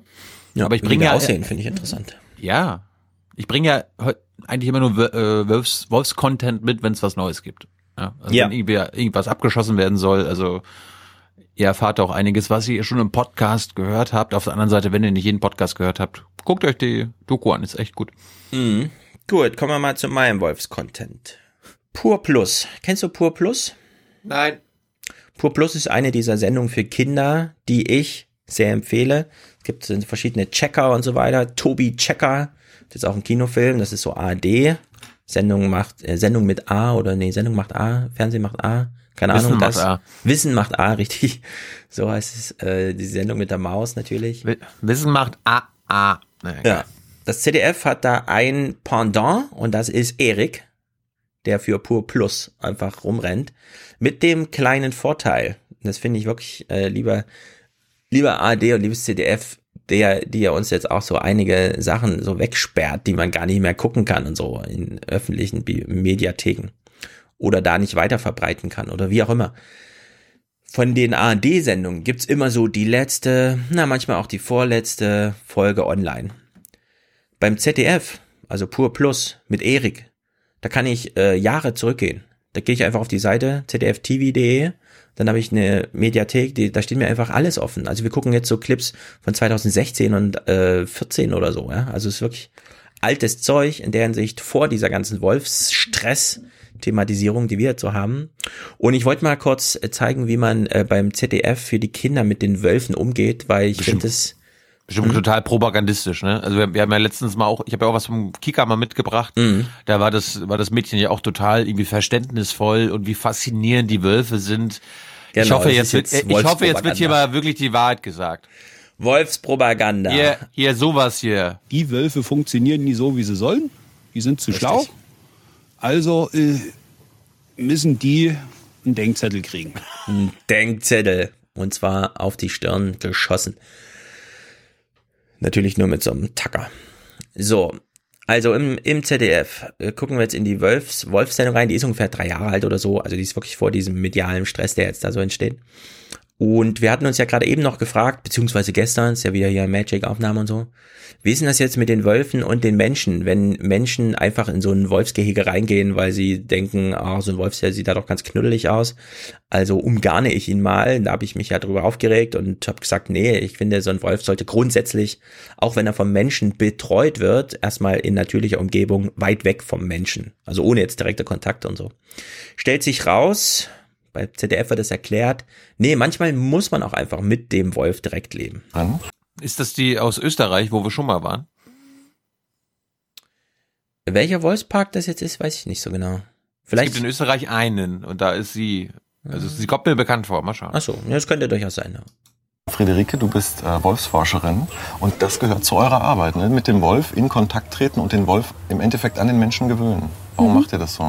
Also wir sind vor allen Dingen an den geistigen Fähigkeiten der Tiere interessiert, also wie die denken, wie die Probleme lösen, wie sie Aufgaben lösen. Und dafür, damit sie uns das zeigen können, müssen wir uns erstmal vertrauen und sich wohlfühlen in unserer Gegenwart. Müssen wir denn Angst haben, dass die... Ja, also hier läuft konkret Forschung, das ist der Punkt, ne? Die wollen halt richtig was wissen von dem Wolf. Thilo ist natürlich nur abgelenkt von der Süßigkeit dieser kleinen Welpen, die sind natürlich Ja, ist super doch so, ist doch so, ist doch so süß. Na, pass mal auf. Jetzt guck mal hin, ob die wirklich so süß sind oder ob die es nicht auch schon gefährliche Raubtiere sind. Kommen und uns irgendwie beißen oder anfallen? Nein, sie spielen halt. Also richtig beißen würden sie natürlich nicht, aber es tut schon, kann schon gut wehtun und Ja. man hat schöne Kratzer. Also sie sind dann auch nicht ganz vorsichtig. Friederike lässt den Wölfen Zeit. Und da, sie kommen immer näher. Kann ich die jetzt einfach anfassen? Nee, die kommen dann zu dir. Die Okay. fassen- Die fassen mich an sozusagen. Ja, ja. Wir müssen die Die besuchen. Wölfe begrüßen Friederike. Und irgendwann auch mich. Au, au, au, oh, die Zähne sind tatsächlich spitz. Aua, voll ins Ohr gebissen. Ja, voll ins Ohr gebissen. Da will ich hin, da will ich sofort, äh, findest sofort heraus, wo das ist. Ja, also, ist nur so ein, also ich habe dir ja gesagt, was ich von Hunden halte, ne? Wenn so ein Wolf dann auf mich draufspringt und mir das Ohr abknabbert. Du kannst, du kannst im Gehege bleiben, aber Ja, ich ich will guck mit den. Aufwachenhörerinnen da sitzen und geschleckt werden. Ja. So, also die leben nun sehr nah mit diesen Wölfen zusammen, weil die wollen ja Forschung mit denen machen, ne? Also die machen einfach so, so verschiedene Tests und so weiter. Pharmazeutika? Nee, nee. Die wollen einfach nur wissen, wie der Wolf denkt. Die wollen keine biologischen Studien, also Mindhunter. materiellen Wolf Studien. Mindhunter. Genau, das sind so Wolf Mindhunter. So, und jetzt ist natürlich die Frage, warte mal, die leben jetzt so nah mit den Wölfen und der wird da auch richtig angefallen von denen, ja, also die springen ihm so auf den Kopf und beißen ihn, wenn die erstmal ausgewachsen sind. Sind das dann nicht wirklich gefährliche Raubtiere? Genau diese Frage wurde hier nochmal kurz behandelt. Würdest du jetzt sagen, dass Wölfe, die in der freien Wildbahn leben, gefährlicher sind als die, die du hier hast? Nein, eigentlich umgekehrt. Eigentlich sind unsere Wölfe gefährlicher, weil wir die ja mit der Hand aufziehen. Das heißt, die haben keine Angst vor uns. Ach so, die kommen Das- näher ran. Die kommen näher ran und da kann natürlich schneller was passieren, als wenn sie im Freiland sind, wo Ja. sie einfach weglaufen. Wie wahrscheinlich wäre es denn, wenn ich jetzt im Wald unterwegs bin, ja, wo Wölfe leben, so eine, so eine Gegend, wo Wölfe vorkommen, dass mir mal ein Wolf tatsächlich begegnet? Was glaubst du? Relativ unwahrscheinlich. Da muss schon ganz leise sein und sich ganz vorsichtig verhalten. Am besten noch jemanden haben, der sich auskennt. Mhm. Und dann hast du vielleicht ganz, ganz viel Glück. Ja, der Rest dieser Sendung besteht dann daraus, dass er eben in die freie Natur geht und mit so einem Fotografen da irgendwie und natürlich sehen sie keinen Wolf, aber er kann ihm noch mal so ein halbes Jahre altes Foto zeigen, wo er auch mal die Chance hatte, einen echten Wolf zu fotografieren, also dieser Fotograf, ne? Man begegnet keinen Wölfen, ist so die Grundaussage gewesen. Das hat Sapp, das hat Sapp diese Woche auch probiert. Sapp hat einen Beitrag über das, den Medienhype über den Wolf gemacht, kann Mhm. man auch noch mal verlinken.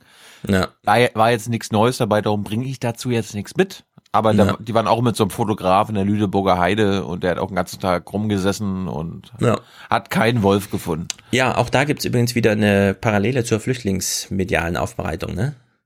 Weil aus der einen Seite sieht das aus, als würden die Flüchtlinge alles einfach bekommen. Das kann nicht sein, Handy. Ja, ja. Es kommen die Ausländer hier rein, machen die Hand auf und kriegen Handy, kriegen Klamotten und wisst ihr, Kuckuck, das kann nicht sein so.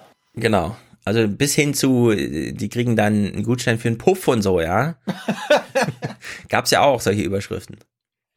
Naja, und wenn man dann aus der anderen Richtung guckt, sieht man die Flüchtlinge, die hier ankommen und die einfach so eine Britsche haben und ja, wo ist denn dann mein Handy, wo ist denn mein Gutschein und so und die einfach nur ein halbes Jahr lang in so einem Container ohne Heizung auf einer Britsche liegen.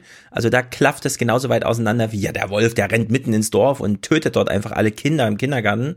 Und dann kommt der Naturfotograf und sagt, ich habe leider vor einem halben Jahr zuletzt einen Wolf gesehen, aber wir können ja mal versuchen, jetzt mit dem Kamerateam große Aufruhr im Wald zu verursachen. Vielleicht sehen wir einen Wolf und na klar sieht man keinen Wolf dann. Ne? Ja, aber warum Naja. reißt der Mensch aktuell keine Menschen, weil er seinen Kohldampf, den er schiebt, mit, den, Genau. mit unseren Schafen stillt? Ja. Wir schieben ja hier äh, Motoren und Kohldampf. Es gab noch eine andere Pur Plus Sendung über Schafe. Die interessiert uns natürlich auch, weil kommt da drin der Wolf vor? Na klar, kommt da drin der Wolf vor. Wir gucken das mal eine Minute 30. Es geht so um die Sicherheit der Schafe äh, in freier Natur, wenn die Schäferin dann auch mal nach Hause geht, weil so naturverbunden ist man dann ja auch nicht, dass man da sein Zelt mitnimmt. Wir achten einfach mal drauf, wie wird denn der Wolf thematisiert? Ihr müsst die Ohren so ein bisschen aufspannen, denn den Kindern wird nicht so die Megapanik gemacht deswegen, ja. Also es könnte eine ganz kurze Erwähnung noch sein. Heike ist so oft wie möglich bei ihren Schafen, um zu hüten. Aber sie kann nicht immer auf der Weide sein. Wenn sie nicht da ist, sichert sie die Schafe hinter einem Zaun. So, es ist Abend. Die meisten Schafe haben sich schon gemütlich gemacht und wir können heute Abend ja nicht dabei sein, die Nacht über und hier auf die aufpassen. Deswegen Zaun. Der Zaun hält die Tiere zusammen und bietet auch Schutz. Zum Abschluss meines ersten Tages zeigt mir Heike noch ein paar besondere Helfer aus ihrem Team. Die Herdenschutzhunde.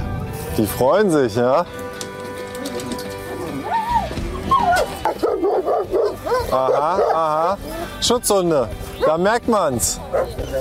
Du, aber jetzt wird das Prinzip relativ gut klar, weil mich bellen die an und bei dir sind die lieb, ne? Genau. Also die sind in der Nacht bei den Schafen Ja. und würden Feinde vertreiben. Was wären denn so Feinde da? Fe- Feinde wären zum Beispiel freilaufende Hunde, ein Wolf. Und tagsüber halt, wenn wir jetzt, der- also jetzt Lammzeit haben, ne, dann haben wir halt die großen Probleme mit den Raben. Greifen Raben Schafe an? Also Schafe nicht, aber die kleinen Lämmer greifen die an, die frisch geborenen Lämmer. Das heißt, die Hunde sind auch tagsüber, wenn du nicht da sein kannst, um zu hüten, sind die Hunde tagsüber da, um zu beschützen. Genau. Und es ist natürlich praktisch, dass die weiß sind, fällt mir jetzt gerade mal so auf, weil dann kommt, wenn jetzt ein Feind kommt, der sieht nicht sofort, ist das ein Schaf oder ein Genau, Hund, deswegen oder? ist das auch so. Ja. Das ist ja praktisch. Ja. Ja. Äh, Genau, weil ein Wolf nicht riechen kann, was ein Schaf und was ein Hund ist. Na- Naja, aber so ein Wolf sieht halt erstmal so eine große Herde, ne? Der unterscheidet ja nicht geruchmäßig tausend Tiere, sondern der sieht halt, ah, Schafe. Und plötzlich ist es so ein Hund. Der Wolf ist zu schlau. Natürlich Ja, weiß er das. Schafe sind, Schafe sind übrigens so doof, wenn du so eine große Herde hast, ne? Mit lauter hellen Schafen. Und in dem gibt's auch mal ein schwarzes Schaf. Kann es passieren, dass dieses schwarze Schaf die ganze Zeit äh, gemobbt wird, weil sich die weißen Schafe die ganze Zeit erschrecken, wenn sie so rumgucken und ach nee, es ist nur ein schwarzes Schaf und nicht der Wolf. Oder der Hund, der mich sonst hier um, umrennt und so, ne? Also Schafe sind da wirklich sehr. Allerdings Wölfe. Sind Wölfe jetzt wirklich so klug? Sind die so mutig? Ich habe hier nochmal so einen kleinen Clip gleich mal rausgesucht, der geht nur drei Sekunden. Wie könnte man denn noch so eine Schafsherde beschützen? Sogar besonders laute Esel können Wölfe vertreiben. Man könnte sich einen Esel auf die Weide zu den Schafen stellen und dann würde den Wolf vertreiben. Jawohl. Naja, also bei den Kindern wird da nicht ganz so viel Stress gemacht, sondern da sagt die Schäferin kurz, ja, ein Wolf, aber eigentlich sind die Raben so das Problem, weil die hacken unseren kleinen Lämmern die, die Augen aus. Ja. Es gab da letztes Mal, habe ich da auch getwittert oder so, dass Mhm. es mehr Ja. tote Schafe durch Raben und Krähen gibt als durch Wölfe. Hm. Ja, finde ich jedenfalls interessant. Diese großen Hunde, die sind mit Absicht hell, damit die aussehen wie Schafe von Weitem, wenn man da einfach mal so. Und die kleinen Hunde, also die nicht nur die Herde beschützen, sondern wirklich auch vorantreiben und in die Gatter und so, die sind einfach mit Absicht auch dunkel, damit die Schafe sofort sehen, ah ja, dieser kleine Flitzer da, das ist keiner von uns, das ist jemand anders. Gut. Wir bleiben bei den Tieren, aber ein anderes Thema. Aber wir werden unsere Bäuerinnen und Bauern, unsere Sauenhaltung in Deutschland nicht im Stich lassen. Beziehungsweise Tierwohl. Ohne Landwirte wird es kein Tierwohl geben. Hast du mitbekommen? Unsere beste Landwirtschaftsministerin aller Zeiten will jetzt das Ja. Tierwohl Mhm. stärken. Ja. Mit einem Label, mit einem Kennzeichen. Für alle, für immer, verpflichtend. Äh, naja gut. Nicht wirklich. Ich habe alles, ich habe gelogen. Da stimmt gar nichts von. Es gibt aber Kriterien. Also es ist so, eine, so, ein, so ein drei, es ist nicht ein Kennzeichen, was sie machen will, sondern ein dreifaches. Und äh, wir hören mal was zu den Kriterien. Kriterien für das staatliche Tierwohlkennzeichen sind beispielsweise mehr Platz im Stall, mehr Spielzeuge für Schweine, mehr Oh. Zeit bei der Muttersau und kürzere Transportzeiten zum Schlachthof. Sie sollen mehr Platz im Stall bekommen. Kastration ohne Betäubung ist verboten. Für Ferkel soll es eine längere Säugephase geben und Tiertransporte sollen kürzer werden. Das neue Tierwohl-Label soll ab 2020 gelten, streng kontrolliert und schrittweise auf weitere Nutztiere ausgedehnt werden. Ja. Soll nur für Schweine gelten. Mhm. Ja gut, Schweine sind natürlich auch der Megabatzen, ne? Schnitzel. Also 60 Millionen im Vergleich zu, was weiß ich, 4 Millionen oder so Tieren, die 20 Millionen weggeschlachtet werden. 20 Millionen Kühe? Ja. Ja, das ist doch nur Faktor 3. Na gut. So, jetzt hat aktuelle Stunde im WDR hat für mich den kritischsten Beitrag gemacht zum Thema Tierwohlkennzeichen an dem Tag, an dem sie das vorgestellt hat. Und die haben das mal eingeordnet und haben daran erinnert, naja, vor 15 Jahren wurden die Eier, die Eierkennzeichnung wurde ja eingeführt, da haben sich die Bauern auch aufgeregt. Mhm. Ist jetzt seit 15 Jahren Uso und äh, funktioniert. Am Anfang war das Ei. Und das bekam bereits 2004 den Erzeugercode. Per Gesetz. EU-weit. Vier Zahlen. Von 0 bis 4. Ganz einfach für alle zu verstehen. Ergebnis? Das Ei aus Käfighaltung hat dramatisch Marktanteile verloren. Das Tierwohl hat also gewonnen. Und jetzt zum Schwein. 81 Prozent der Verbraucherinnen und Verbraucher wären bereit oder möchten ein unabhängiges staatliches Kennzeichen. Gehörst du zu den 19 Prozent, die gesagt haben, nö, will ich nicht? ja, wirklich. Ja. Da Wen du, haben die da äh, wieder gefragt, ey? Ja, das war doch ihre PK, wo ich auch dabei war. Mhm. Ach, das Siehst ist auch eine Zahl von dort, okay. Ja, ja. Siehst, siehst du gerade die Grafik von ihr? Mhm. Guck mal, erste Stufe vom Tierwo-Kennzeichen. Das Schwein bekommt 20 Prozent mehr Platz. Mhm. Und zwar, also ein Schwein, ein ausgewachsenes Schwein. Wie viel Platz? Was steht da? Stefan, kannst du das lesen? 0,75 Quadratmeter? Nee, das ist aktuell. Also, Aber, aber ab, Äh, 20 also, ach so, ab 20, 0,9 ab dann. 2020, ab nächstem Jahr. Wie viel Platz 0,9? soll ein Schwein haben? 0,9 Quadratmeter, also nicht mal ein Quadratmeter. Aber Ja. so ein, ein ausgewachsenes Schwein, ja? Also manchmal, Schwein. manchmal sind ja wir hier in, in der Lochmühle, nee, da gibt's glaube ich kein Schwein mehr, da lag nur lange eins. Also es gab eine Zeit, da war in unserem Kinderfreizeitpark, gab's auch verschiedene größere Stalltiere, also eine Kuh kann man auch sehen und so. Und so ein, da stand auch ein Schwein und ein Schwein ist ganz schön groß. Ja, aber Also so ein- 0,9 Quadratmeter. Wie, wie groß ist dein Bett? Äh, mein Bett ist natürlich vier Quadratmeter groß. Wenn du da ein Schwein reinlegen würdest, wie, viele Schweine würden auf das Bett Ja, passen? das will ich ja gerade sagen. Also so ein Schwein, so wie ich das sehe, das ist irgendwie drei Meter lang oder was? Also so ein Schwein ist ja richtig groß eigentlich. Ja. Ja, aber jetzt- ich meine, die werden das alle im neunten Monat getötet und so, deswegen sind die vielleicht noch nicht so richtig riesig, aber so ein richtig riesiges Schwein. Also 0,3, ich, ich bin jetzt auch ein bisschen erschüttert, ehrlich gesagt, wo ich das so sehe. Erste Das Stufe, ist- Tierwohl, Ja. Kennzeichen, staatlich 0,9 Quadratmeter für ein Schwein. Ja. Zweite Stufe 1,1 Quadratmeter. Wuhu. Mhm. Dritte Stufe eineinhalb Quadratmeter. Ja. Immer noch kleiner als ein Bett. Ja. Aber wir hören mal weiter. Also setzt sie es um. Es ist ein großer Tag für die Ministerin. Ihre Amtszeit, ihr Label, das wird bleiben. Ein politischer Erfolg. Es wird Tierwohlkennzeichen heißen und erstmal nur für Schweinefleisch gelten. Doch bevor es überhaupt aufgedruckt werden kann, kommt Kritik. Da sind wir uns als Tierschützer und Umweltschützer sogar einig mit dem Bauernverband. Ein verpflichtendes Label wäre deutlich besser und natürlich ein Label, wo die Einstiegsstufe, also wirklich ein, ein Mehr für den Tierschutz und den Umweltschutz bedeutet. Das hat sie leider vermasselt. Denn das neue Label kommt zwar in drei Stufen. Es wird zwar bewertet, wie viel Platz im Stall ist, wie lang die Säugungsphasen sind und ob auf Kastrierung ohne Betäubung verzichtet wurde. Aber wer nicht mitmachen will, kann es bleiben lassen. Die Mindeststandards für Schweine bleiben also unverändert. Wo ist da der politische Sinn? Wo ist da der politische Erfolg? Die Diskussion über Tierschutz und Tierwohl scheint die Ministerin auszukosten. Ähm, man, nach dem Motto, man kann ja viel drüber reden, man muss ja nicht gleich was tun. Das hilft Genau. den Tieren überhaupt nicht. Wir brauchen ein gesetzliches und verbindliches Tierschutzlabel nach dem Vorbild der Eierkennzeichnung. Da sind sich alle Tierschutz- und Umweltverbände mit den Bauern einig. Der Landwirt, der beim neuen Label mitmacht, geht ins Risiko. Sein Fleisch muss dann teurer werden. Man munkelt so circa 20 Prozent. Eine Menge nur für Freiwilligkeit. Irgendwie scheint da nicht alles so ineinander zu greifen, wie es bei etwas Neuem doch eigentlich sollte. Ein Paradebeispiel für erfolgreiche Lobbyarbeit sei das, mein German Watch.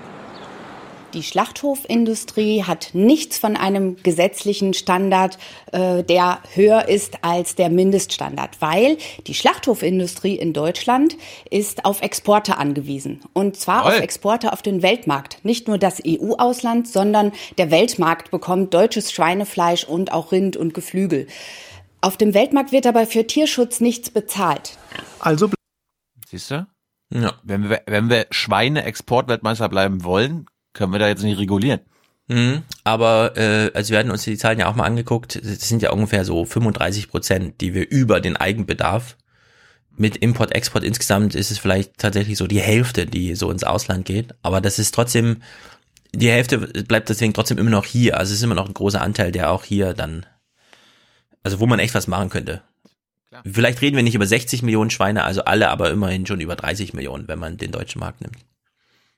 Bleibt es dabei, es gibt billig, es gibt Label. Und bald gibt es eben noch ein Label mehr für alle, die wollen. Diesen Label-Dschungel kennt auch die Ministerin, sie mag ihn auch nicht, aber ihres sei eben bei aller Freiwilligkeit ein gutes und nicht einfach eins, was man einfach so. so. bekommen kann. Man darf schon mit einer Kennzeichen werben, wenn man lediglich den gesetzlichen Mindeststandard einhält.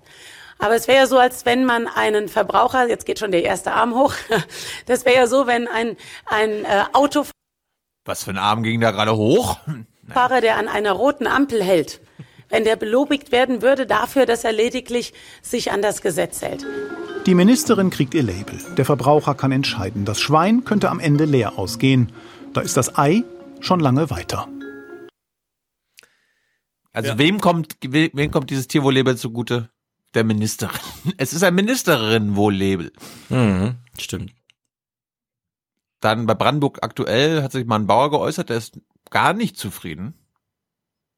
Bernd Schulz hat seinen Betrieb im Januar aufgegeben. Er plädiert für eine gesetzliche Regelung. Das ist eine freiwillige Geschichte und wir lösen allerdings damit nicht das große Problem. Wir, wir haben zu hohe Konzentrationen ja, und das schafft äh, Probleme mit der Gesundheit. Und nur alleine etwas mehr Platz zu geben und so weiter ist nicht, ist nicht die Lösung für das Gesamtproblem. Hm. Mir fällt gerade eine Lösung ein. Also vielleicht nicht tausend Schweine in einem Mastbetrieb? Nee, mir fällt, äh, nach den Clips präsentiere ich mal meine Lösung. Ich bin gespannt.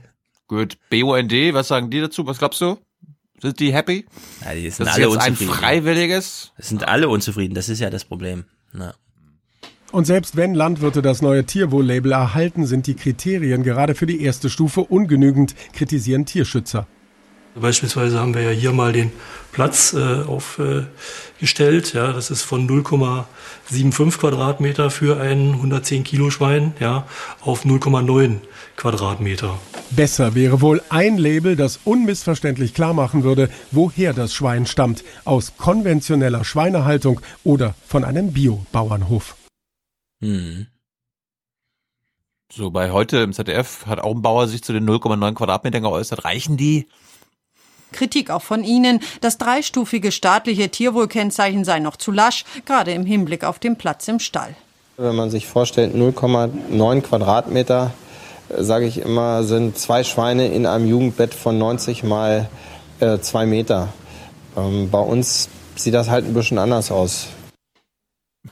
Er hat einfach zu wenig Schweine. Ja. In meinen Stall passen noch 500 mehr. So, Label, hm. Was bringt das? Was bringen freiwillige Label an sich? Hilft das dem Verbraucher bei der, an der Theke? Kaufen die denn auch? Viele Verbraucher fordern bessere Haltungsbedingungen, aber mehr dafür zahlen wollen nur wenige. Hier kommt es jetzt ein bisschen zum Schwur. Also löst der Verbraucher auch seinen Wunsch ein an der Ladentheke. Er hat jetzt die Möglichkeit und kann ganz klar demonstrieren, dass das, was gewünscht wird, auch jetzt, ich sag mal, umsetzbar ist. Aber Hahn ist skeptisch und das kann Professor Enneking nachvollziehen. Der Wissenschaftler der Uni Osnabrück hat das Einkaufsverhalten der Verbraucher untersucht. Viele von ihnen betonen in Befragungen, wie wichtig ihnen das Wohl der Tiere ist. Das teurere Fleisch aus besserer Haltung legen sie dann aber doch eher wieder ins Regal zurück. Wir haben doch zwei Drittel der Verbraucher, die sprechen hier nicht an. Und ähm, ich fürchte fast, dass das auch bei einer äh, längerfristigen Einführung von, von Labeln und von entsprechenden Produkten äh, auch so bleiben wird. Ja. Das ist das eigentliche Problem. Genau. Es muss ein gesetzlich, der gesetzliche Standard muss massiv nach oben. Mhm. Ich mache gleich einen anderen Vorschlag. Nicht der Standard, sondern. Uiuiui. Wir sind ja Gut, Marktwirtschaftler. Wir wollen ja, dass der Markt das regelt. Wir gucken uns mal an, wie sehr, also nee, wie, wie gut es eigentlich den Schweinen bei Hm. konventionellen Schweinequälern, äh, Bauern, wie gut es denen da geht. Äh, Hallo Niedersachsen hat einen total verständlichen Beitrag gemacht. Stefan, das hilft dir jetzt nochmal bei deinem Vorschlag, bei deinem Mhm. Verständnis für die Probleme der konventionellen Schweinequäler, äh, Bauern. Mhm. Und die zeigen dir jetzt mal, wie gut es ihren Schweinen da geht. Die, die haben so viel Platz, denen geht's so gut. Das ist, das ist Tierwohl par excellence. Den Schweinen geht es super. 400 Sauen, dazu 2000 Oh, Ferkel. guck mal. Zweimal am. Tag kontrolliert Hendrik Bröhring die Schweine auf dem Hof. Wir sind hier jetzt im Abferkelbereich. Das ist der Bereich, wo die Sauen zum Abferkeln quasi reinkommen und äh, hier ihre Ferkel gebären. 26 Tage werden die Ferkel hier gesäugt. Dann werden sie von den Sauen getrennt und in einem anderen Stall für die Mast vorbereitet. Diese Ferkel, die kommen jetzt aus dem, äh, aus dem letzten Wochenende her. Und äh, deswegen nehm, nehmen wir jetzt auch die Wärmequelle hier weg, die zusätzliche Wärmequelle, weil die Tiere halten jetzt über die Fußbodenheizung, können die ihre Temperatur selber gut halten.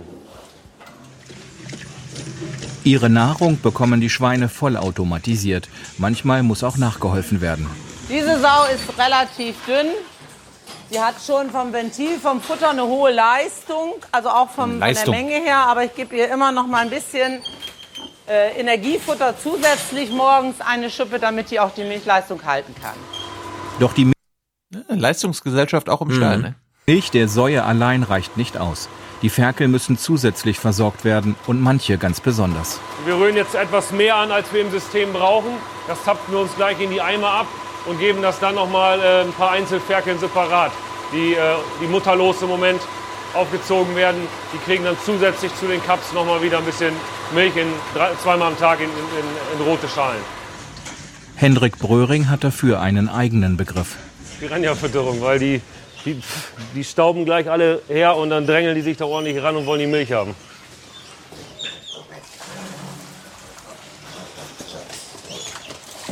Vierzehn Tage alt und jede Menge Durst.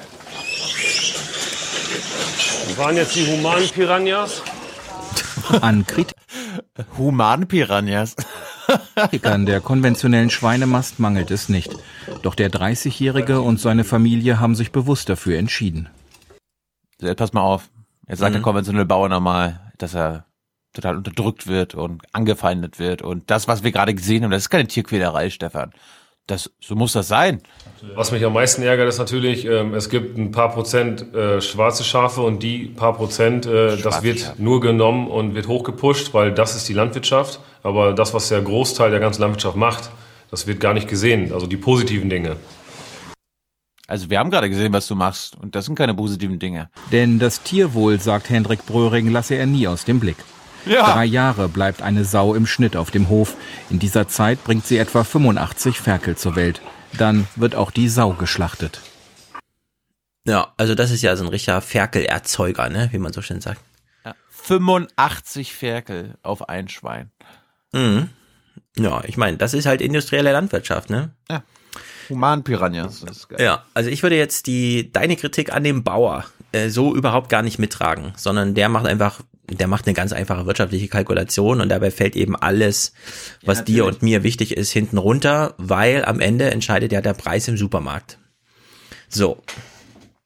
Nun ist ja, dann haben wir es ja mit einer, hier einem sehr natürlichen Roh Rohstoff zu tun, nämlich ähm, tatsächlich tierischem Leben. Ja, wir, wir kennen ja andere Rohstoffe, mit denen der Staat besonders umgeht. Beispielsweise Mineralöl. Ich weiß nicht genau, was ein Liter Benzin gerade kostet, aber wenn du an der Tankstelle ein Liter Benzin kaufst und der kostet dich dort 1,55, wie viel davon geht an den Staat? 20 Prozent? 20 Prozent? Nein, 90 Cent. Von den 1,55 gehen 90 Cent an den Staat. 60 Prozent. Wow. Viel, viel, viel, viel. So, man könnte ja nun, wenn, und da sind sich alle einig, also alle sind sich darin einig, die Umweltschützer, du, die Politik, die Bauern, alle sind sich einig. Der Konsument bezahlt im Supermarkt zu wenig. Man könnte jetzt wie an der Tankstelle Fleisch, den Fleischpreis einfach staatlich verordnen. Man könnte einfach sagen, zur Mehrwertsteuer gibt jetzt, wie es beim Benzin eine Mineralölsteuer gibt, eine Lebendfleischerzeugungssteuer oder sowas, ja. Weil hier geht es um natürliche Ressourcen, wie beim Mineralöl. Das ist, hat Grenzen und so weiter, das erfordert besonderen Umgang. Wir haben also das Tierwohl geschützt im Grundgesetz und so weiter. Die Rechtfertigung, finde ich, äh, wäre gegeben. Ich bin aber natürlich kein Verfassungsjurist. Also wir, wir verdoppeln von jetzt auf gleich den Preis ohne qualitatives Argument oder irgendeine Forderung, ne, sondern wir, wir verdoppeln einfach den Preis. Ja. Wir sagen, das Fleisch kostet jetzt ab sofort doppelt so viel, wie es vorher gekostet hat. So. Und dann sagen wir den Bauern, es ist, ihr könnt es machen, wie ihr wollt. Aber wenn ihr diese und diese Forderung, die wir haben hinsichtlich Tierwohl einhaltet, bekommt ihr von diesem staatlichen Anteil einen Anteil. Wenn ihr das nicht macht, also wenn ihr weiter hier auf mega industriell und so weiter, dann bleibt das, der Preis bleibt hoch. Und der Anteil ist dann aber nicht eurer, sondern der bleibt staatlicher Anteil. Ja, weil das ist das eigentliche Problem. Der Preis ist zu niedrig beim Einkauf. So, und alle rätseln, wie kriegen wir denn den Preis hoch, ja? Wenn die deutschen Bauern jetzt auf Qualität setzen und das Tierwohl in den Mittelpunkt stellen, dann haben wir sofort eine Importindustrie. Dann verlieren die quasi alles, ja, deswegen machen die das ja auch nicht. Die verlieren dann den kompletten Markt. Die können ihre Läden einfach zumachen, ja, aber damit ist das Tierwohl nicht, das ist ja wie bei der Kohle. Da kommt die Kohle halt aus Polen, ja, die wir hier verbrennen, ja, wenn wir Ja, da aus kommen die Schweine Kohle- halt aus Dänemark. Wir haben ja auch von Habeck Genau, da gelernt. kommen die Schweine aus Dänemark. Die Die Das wäre noch gut die- wahrscheinlich. Die Bauern in Dänemark sind sowas wie die Autoindustrie in Deutschland. Genau. Von also man der könnte eine Sondermehrwertsteuer wie die Mineralölsteuer einführen und sagen, doppelt so viel. Damit ist der Preis grundsätzlich schon mal oben und da gibt's auch nichts dran zu rütteln. Und dann könnte man über diesen staatlichen Anteil reden und sagen, der ist aber nicht Pflicht. Ist ein freiwillig. Also ihr könnt freiwillig, wenn ihr den Schwein mehr gebt und uns das zertifiziert, äh, zertifiziert und das alle halbe Jahre überprüfen lasst, kriegt ihr diesen Anteil. Das ist aber freiwillig. Ja? Also das könnte man dann völlig freiwillig organisieren und hätte, glaube ich, auch entsprechende Erfolge. Weil das Problem ist nun mal, und da sind sich wirklich alle einig, es ist der Konsument, der, der Konsument, der am Ende äh, bezahlt. Ja, das Problem ist, dass der Konsument die Wahl hat, Billigfleisch. Genau. Und das, diese Wahl darf nicht mehr geben. Genau. Diese Wahl darf es nicht mehr geben. Der, der Preis muss grundsätzlich um die Hälfte hoch und der Staat greift einfach als Treuhänder diesen Topf ab und solange sich dann nichts ändert, behält er das auch. Ist ja auch gut für den Staat. Wenn die Bauern allerdings einen größeren Anteil davon haben wollen, können sie das machen, indem sie eben entsprechend und so weiter. Und dann Ist kannst auch- du das eben über auch mein- Freiwilligkeit regeln. Ist auch dieselbe Forderung bei den Schweinen auf der Straße. Unsere Benziner und Diesel, die Genau. müssen teurer sein als Elektroautos. Und wenn Elektroautos jetzt doppelt so teuer sind wie Benziner, dann ist das so, meinetwegen. Aber dann muss der Benziner einfach, dann bekommt er eine Strafsteuer. Hier 100 Prozent teuer. Ja, das hatte ich auch schon vorgeschlagen für die, für die Autos, die besonders schnell fahren, weil sie einen starken Motor haben. Einfach eine Million hinlegen. Man kann ein bisschen davon wieder haben, wenn man am Ende nach zehn Jahren sicher gefahren ist. Aber grundsätzlich kostet es erstmal viel Geld. Genau das gleiche können wir bei den Schweinen auch machen. Den Preis wirklich mal. Und ehrlich gesagt, da, da tut man auch viel für die Volksgesundheit. Weil das haben wir ja gehört von dem einen, der meinte, also 40 Gramm Fleisch am Tag, das reicht auch. Es müssen nicht fünf Schnitzel die Woche sein, ne? Ne? Und dann kann halt Olaf aus Brandenburg halt sich nur zweieinhalb Schnitzel pro Woche leisten. Genau.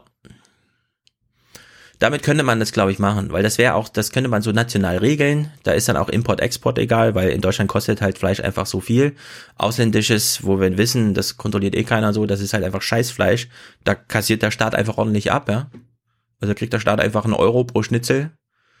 Ist ja auch gut. Kann er Schulessen von bezahlen. Gesundes Schulessen. Ja, und die deutschen Bauern können sich halt überlegen, ob sie von dem Anteil was haben wollen. Und wenn ja, müssen sie halt auf freiwilliger Basis ihre Industrie so ein bisschen umändern. Ja, das hat Habeck ja auch erzählt, das ist ja auch krass, ne? Also wenn die, das Lidl Tierwohl-Label ist ein anderes als das Aldi Tierwohl-Label und wenn Mhm. sie nach Lidl verkaufen wollen, dann müssen sie anders die Tiere halten, als wenn sie bei Aldi verkaufen wollen. Ja, also, also, er lobt das ja auch sehr, ne? Er also er ist das. ja ganz beschämt als Politiker, dass die, dass die billig ähm, Essensvertreiber äh, bessere Tierwohlregelungen hingekriegt haben als die Politik bisher. Und warum macht Lidl das? Da gibt's natürlich die Geschichte vom Gemüse. Es gab ja mal eine große Welle von, das Gemüse bei Lidl ist echt scheiße. Und dann gab's auch einen echten Käufereinbruch. Und dann hat Lidl da einfach nachgelegt, ja, und hat mittlerweile nach allen Tests, die so laufen, ist sie da, sind sie da vorbildhaft und haben auch Edeka und Rewe hinter sich gelassen, was diese Gemüseauslagen angeht. Ja, also in der Hinsicht, trotzdem- der Markt kann kannst das schon trotzdem- regeln. Klar, du kannst jetzt hochwertiges, naja, gut, äh, hochwertigeres Fleisch bei Lidl kaufen, du kannst aber immer noch dieses Scheißfleisch kaufen. Ja, genau. Und da würde ich einfach sagen, grundsätzlich Preis hoch. Und dann kann man sich das halt zurückholen. Es ist der, der Staat verwaltet einfach treuhänderisch seinen Grundgesetzartikel zum Thema Tierrechte. Und dann hat man auch eine finanzielle Regelung, das, das, die, von der wissen wir, die funktioniert dann auch. Da müssen wir nicht alles auf China umbauen und so. Da ist dann auch Robert Habeck zufrieden und braucht keine Diktatur, sondern da kann er einfach die Kanzlerschaft anstreben und sagen, wir regeln das hier über Preise in Europa. Und das ginge dann auch, glaube ich. Naja, Bauern sind Gut. jedenfalls nicht per se äh, schlechte Menschen, sondern die sind halt einfach auch nur diesen Konsumenten Gemütslagen ausgeliefert und wer fünf Schnitzel in der Woche haben will, ist halt nicht bereit, mehr als einen Euro dafür zu bezahlen. Und man kann ja gesetzlich auch regeln, damit es quasi nicht zu diesem billig Scheißfleisch aus Dänemark kommt, dass äh, nur Fleisch in Deutschland verkauft werden kann, das den deutschen Tierwohlstandards gerecht wird. Ja, aber guck mal, wenn, wenn du jetzt an die Theke gehst und da liegen zwei Fleischsorten. Das eine ist schöne deutsche lokale Produktion, von der du weißt, da steht drauf drei Quadratmeter pro Schwein und daneben liegt dieses dänische. Und die kosten aber beide gleich viel. Nur bei dem einen kriegt der Bauer ein bisschen mehr vom Geld und bei dem anderen ist, behältst der Staat. Kaufst du dann das dänische, das würde doch der Markt sofort regeln und das Zeug rausschmeißen. Wenn du da ein schönes Label draufklebst und sagst, das ist gutes deutsches Fleisch, Ich, das würde sofort funktionieren. Niemand kauft dann das bescheuerte Fleisch, weil der ist über den Preis ja schon geregelt worden.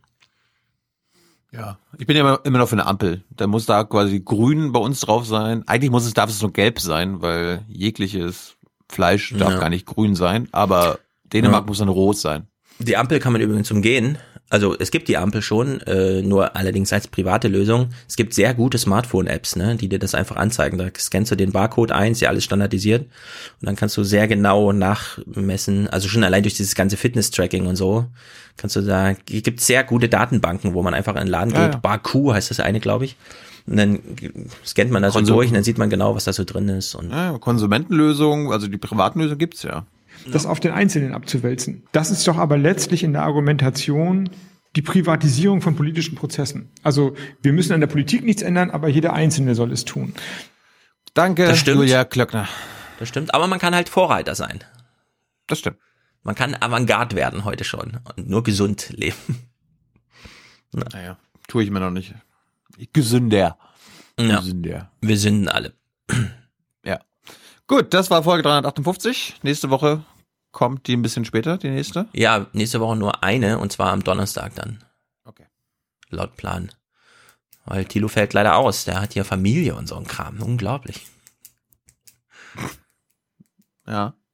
Da kommt einmal die Mama zu Besuch und schon fällt alles in sich zusammen. Was soll denn der. Seibert sagen? Wo ist der Tilo Jung? Der kann nicht. Der pflegt seine Mutter. der zeigt seiner Mutter das Regierungsviertel Berlin. Oh, guter Mann. Oh, hier klingelt's. Dann mach du mal eine Verabschiedung, ich gehe zur Post. Wir brauchen für Folge 359 eure Unterstützung. Ab dem ersten Euro werdet ihr Unterstützer oder Unterstützerin. Produzenten oder Produzentinnen werdet ihr ab 42 Euro und Präsentatoren werdet ihr ab 52 Euro. Premium-Präsentator oder Premium-Präsentatorin ab 359 und wir brauchen für Folge 359 noch ein Intro-Intro. Ja, liebe Männer, lasst euch was einfallen, seid kreativ. Und ansonsten gibt es natürlich wieder einen schönen Song von Matthias und jede Menge Audiokommentare, zu denen Stefan ja, Ja, schon. lass mich zu Matthias noch sagen. Matthias Ja. hat uns ganz aktuelle Musik gemacht, bei der wir noch überlegten, hm, Doctor Strange und so. Oder Strangelove, äh, wie, wie, wie könnte das denn passen? Zack. Es ist ja Münchner Sicherheitskonferenz am Wochenende. Und wie könnten wir uns besser darauf einstimmen, als mit Nächste einer... Woche. Ist nicht dieses Wochenende? Hm. Es geht doch heute los, oder nicht? Nee. Aber wir stimmen uns trotzdem drauf ein. Mit ein bisschen Geigerzähler und so. Kinderlachen, ihr werdet es gleich hören. Sensationell. Sensationeller Techno. Wir, wir raven so richtig ins Wochenende rein. Das ist doch schön. Ja, sehr gut. Am Sonntag kommt äh, die Aufzeichnung von unserem Live-Event mit äh, Hanna-Maria Heidrich, Wolfgang M. Schmidt, äh, Mr. Show und vielen von euch. Danke, dass ihr da wart. Mhm. Und In, Im ersten Audiokommentar hört ihr gleich Paul, der meldet sich aus Südafrika, äh, Südamerika. Venezuela und so, weißt Bescheid. Ähm, er hat, er Das- bloggt von dort auch.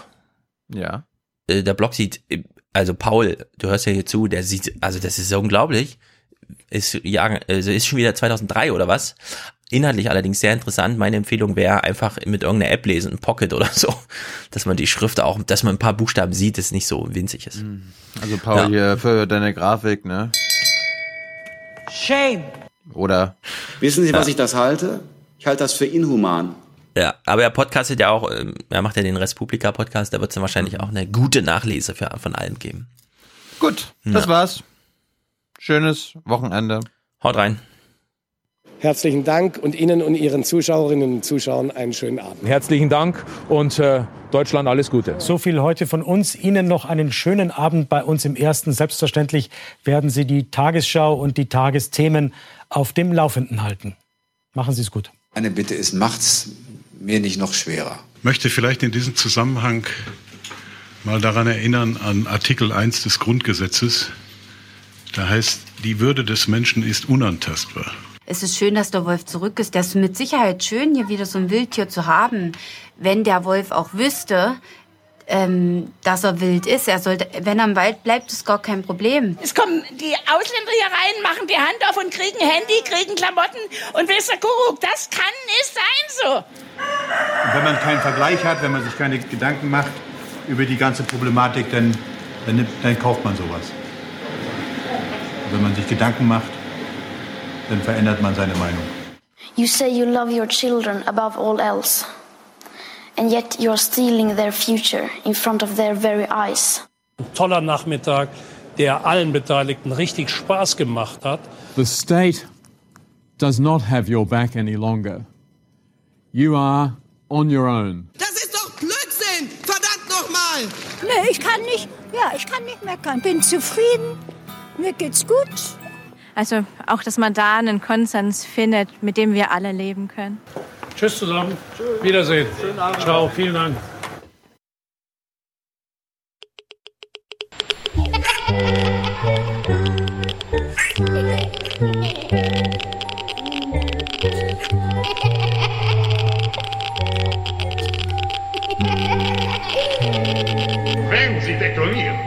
So viel tödlicher radioaktiver Staub frei, dass innerhalb von zehn Monaten die Oberfläche der Erde ebenso tot sein wird wie der Mond. Desatzky, das ist ja lächerlich. Wir haben festgestellt, dass selbst die schlimmste Radioaktivität schon nach 14 Tagen vollkommen ungefährlich ist. Offenbar kennen Sie nicht das Kobalt-Thorium-G. Was ist damit?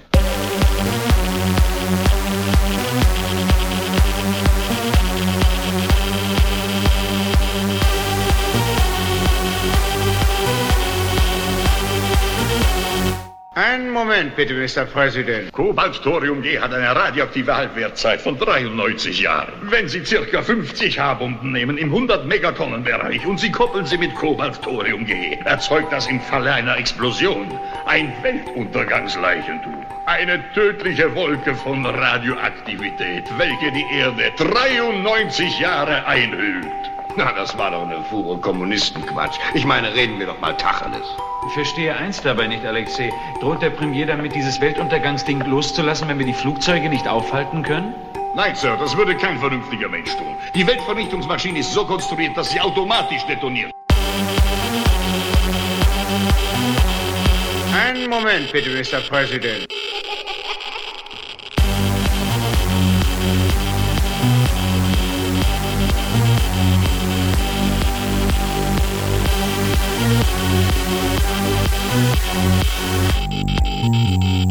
Einen Moment bitte, Mr. President. Curtis LeMay und äh, Thomas S. Powers waren beide nacheinander Chef des strategischen Bomberkommandos, Strategic Air Command in den USA. Zwei härteste Hunde. Powers ist übrigens die Figur für Dr. Seltsam oder wie ich lernte, die Bombe zu lieben. Der verrückte Offizier ist nach ihm hier äh, modelliert, weil der Typ hat wirklich nicht alle Tassen Schrank. Das Rüstungswettrennen, das Weltraumwettrennen und das Friedenswettrennen. Und außerdem begannen die Sowjetmenschen zu murren. Sie riefen nach Nylons und nach Waschmaschinen. Unsere Weltvernichtungsmaschine kostete nur den Bruchteil der üblichen Verteidigungsausgaben für ein einziges Jahr. Aber der entscheidende Faktor war, dass wir hörten, dass Ihr Land an etwas Ähnlichem arbeitete, sodass wir Angst vor einer Vernichtungslücke bekamen. Ich hätte niemals meine Zustimmung zu etwas derartigem gegeben. Unsere Quelle war die New York Times. Dr. Seltsam, wird zurzeit an etwas Ähnlichem gearbeitet?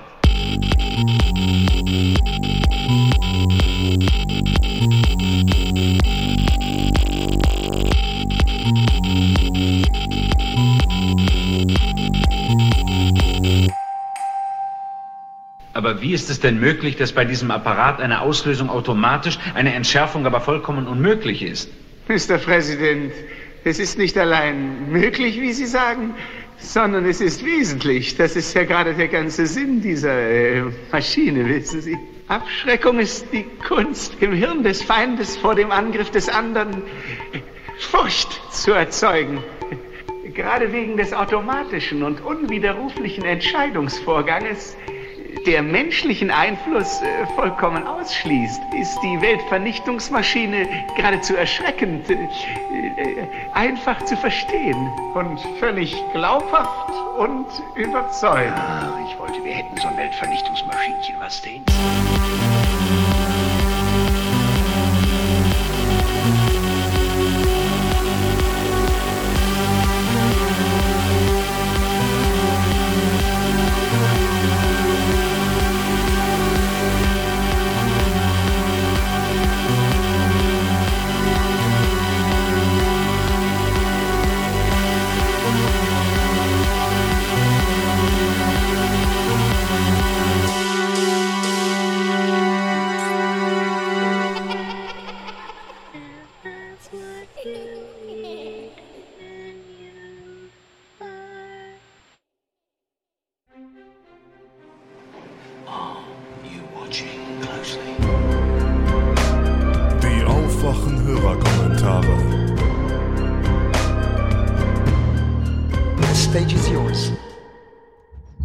Aufwachen Hörgemeinschaft, lieber Thilo, lieber Stefan. Zunächst erstmal herzliche, herzliche Grüße aus Peru, genauer aus Puno. Das liegt direkt am Titicacasee. Ich bin gerade am Reisen. Und ähm, falls, falls man das im Hintergrund hört, hier ist gerade Karneval. Es ist dementsprechend sehr laut. Durch die Straßen ziehen bunt gekleidete Menschen und hauen auf, auf große Trommeln oder tanzen fröhlich durch die Gegend. Ähm, da ich, da mich die Reise noch nach Kolumbien verschlägt, ähm, bin ich natürlich umso aufmerksamer, was die Situation in Venezuela und vor allem natürlich Kolumbien nochmal angeht. Und hatte gestern ein sehr interessantes Gespräch mit zwei Venezolanern, die sehr gut Englisch gesprochen haben. Was gut ist, denn äh, mein Spanisch ist zu schlecht für, ähm, mein Spanisch ist leider zu schlecht, als dass ich jetzt über Politik der größer reden könnte. So für Smalltalk reicht's. Und ich habe direkt mal die Stefan Schulze Sichtweise dieses Konflikts einmal an die rangetragen und ich wurde komplett bestätigt. Also deren Meinung nach ist das Militär der absolute King im Land. Und der eine meinte sogar, würde, er meinte, er würde sogar so weit gehen, dass auch der Präsident gar nicht mal unbedingt die Befugnis hat, die wir jetzt ähm, von außen vielleicht ihm immer zuschreiben würden. Also viele Entscheidungen, die dann zwar offiziell von oben gefällt werden, werden natürlich auch mit dem Militäroberen abgesprochen. Ich meine, es gibt da so einen Rat so von zehn bis zwölf ho hohen Militärs, die eigentlich die wichtigen Entscheidungen im Land fällen. Und der Rest ist, äh, ja, das ist dann mehr oder weniger nur noch Propaganda. Also auch, und auch er hat vor allem gesagt, dass diese, ähm, dass ich auch, ich habe jetzt den Namen von dem, von dem anderen Präsidenten vergessen, der sich jetzt da aufgerufen hat, ähm, also auch der vermutlich diesen Schritt niemals gegangen hätte, wenn er nicht bereits die Unterstützung der USA gehabt hätte. Ähm, ansonsten sind die Geschichten, die ich von den beiden gehört habe, über das Land selber ziemlich, ziemlich erschreckend, ziemlich katastrophal. Ich habe auch mit anderen Venezolanern noch gequatscht. Ähm, also jeder hat jetzt irgendeine Geschichte, dass, dass ich ein naher Verwandter gestorben ist, weil die, weil die Medikamente nicht mehr da sind. Der eine hat mir gestern erzählt, dass seine Großmutter jetzt verstorben ist, weil die, weil er, weil sie einfach keine Diabetes-Medikamente mehr bekommt.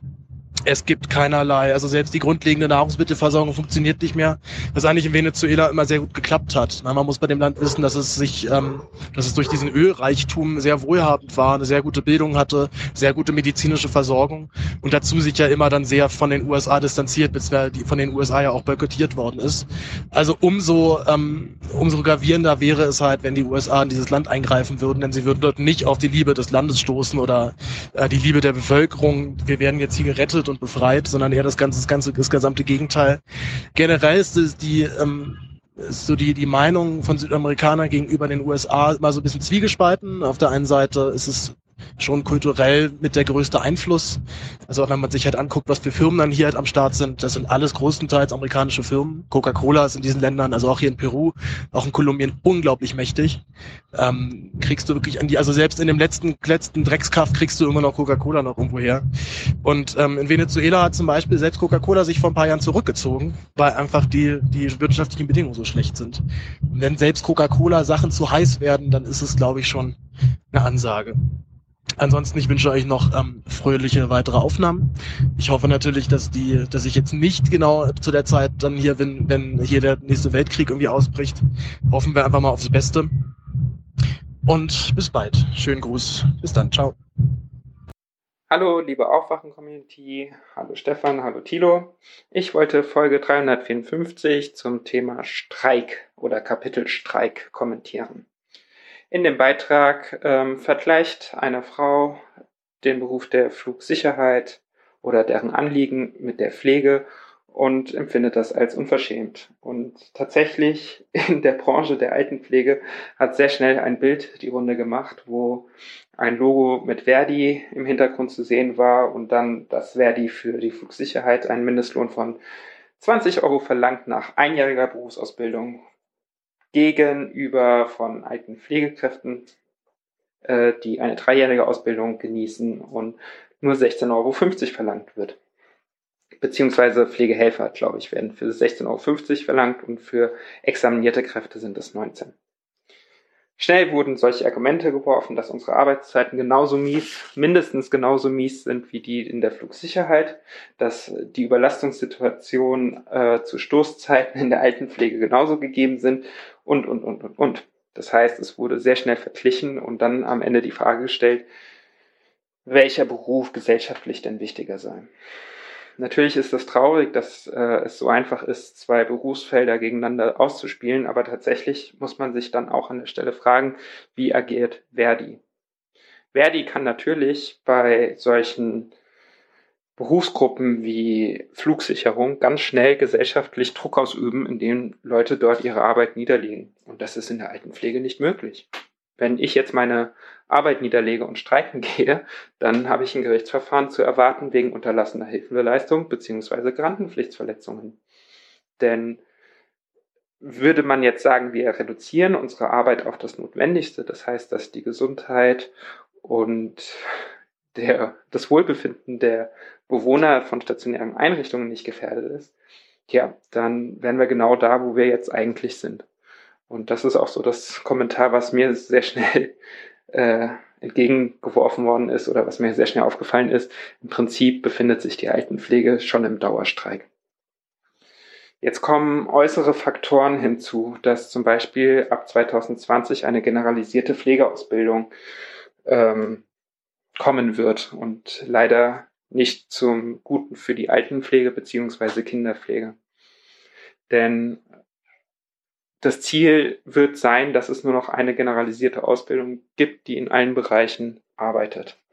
Und das ist leider nicht so richtig, denn die Arbeitsfelder der Krankenpflege, Altenpflege und Kinderpflege unterscheiden sich dann am Ende doch sehr.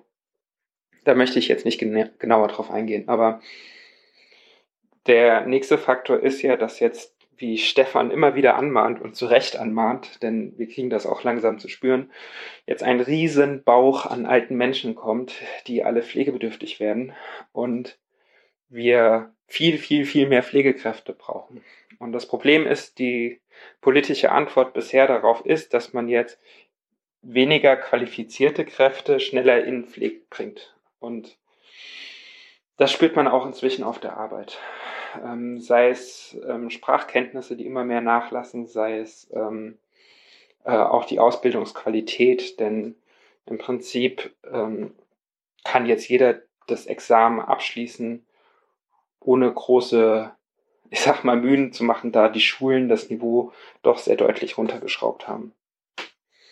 Am Ende bleibt zu sagen, wie wird sich eine Gesellschaft äh, in Zukunft entscheiden, Menschen in sozialen Berufen zu bezahlen. Und leider ist es ja deutsche Tradition, soziale Berufe äußerst schlecht zu bezahlen.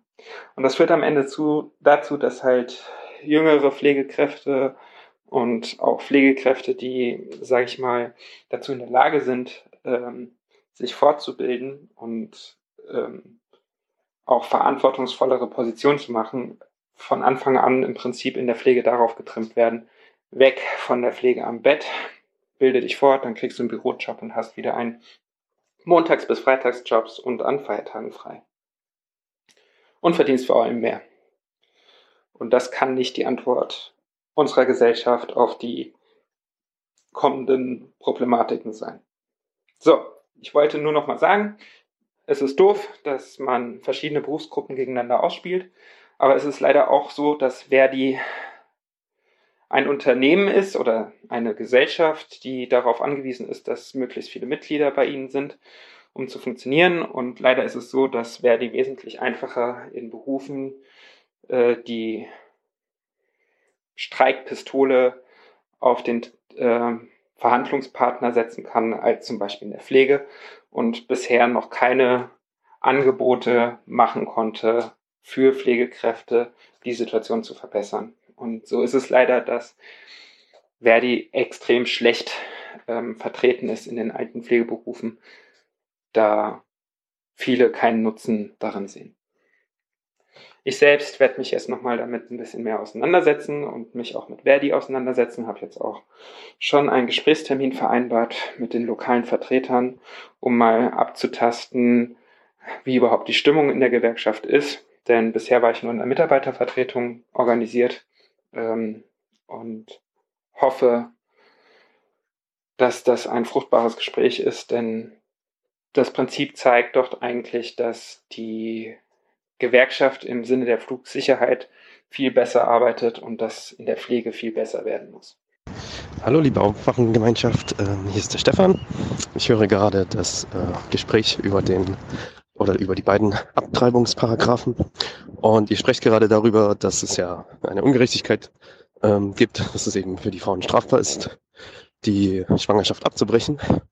Und ähm, um da vielleicht ein bisschen mehr in, die, in der Argumentation zu zeigen, wie absurd äh, dieses Werbungsverbot ist und auch wie ungerecht diese einseitige, dieses einseitige Verbot für die Frauen ist, ähm, ähm, eine, oder dieses prinzipiell, dass es erstmal strafbar ist, äh, eine Schwangerschaft abzubrechen, sollte man vielleicht in der Argumentation ähm, äh, mit den Gegnern einfach mal mit einbringen, dass ähm, man als ja, um das Gleichgewicht herzustellen, ähm, ja einfach einführen könnte, dass äh, für Männer es dann strafbar wird, äh, ihre äh, Frauen zu verlassen, die von ihnen schwanger sind und ebenso sich nicht um die Kinder, die man selber mitgezeugt hat, ähm, zu kümmern, dass das ebenfalls strafbar wird.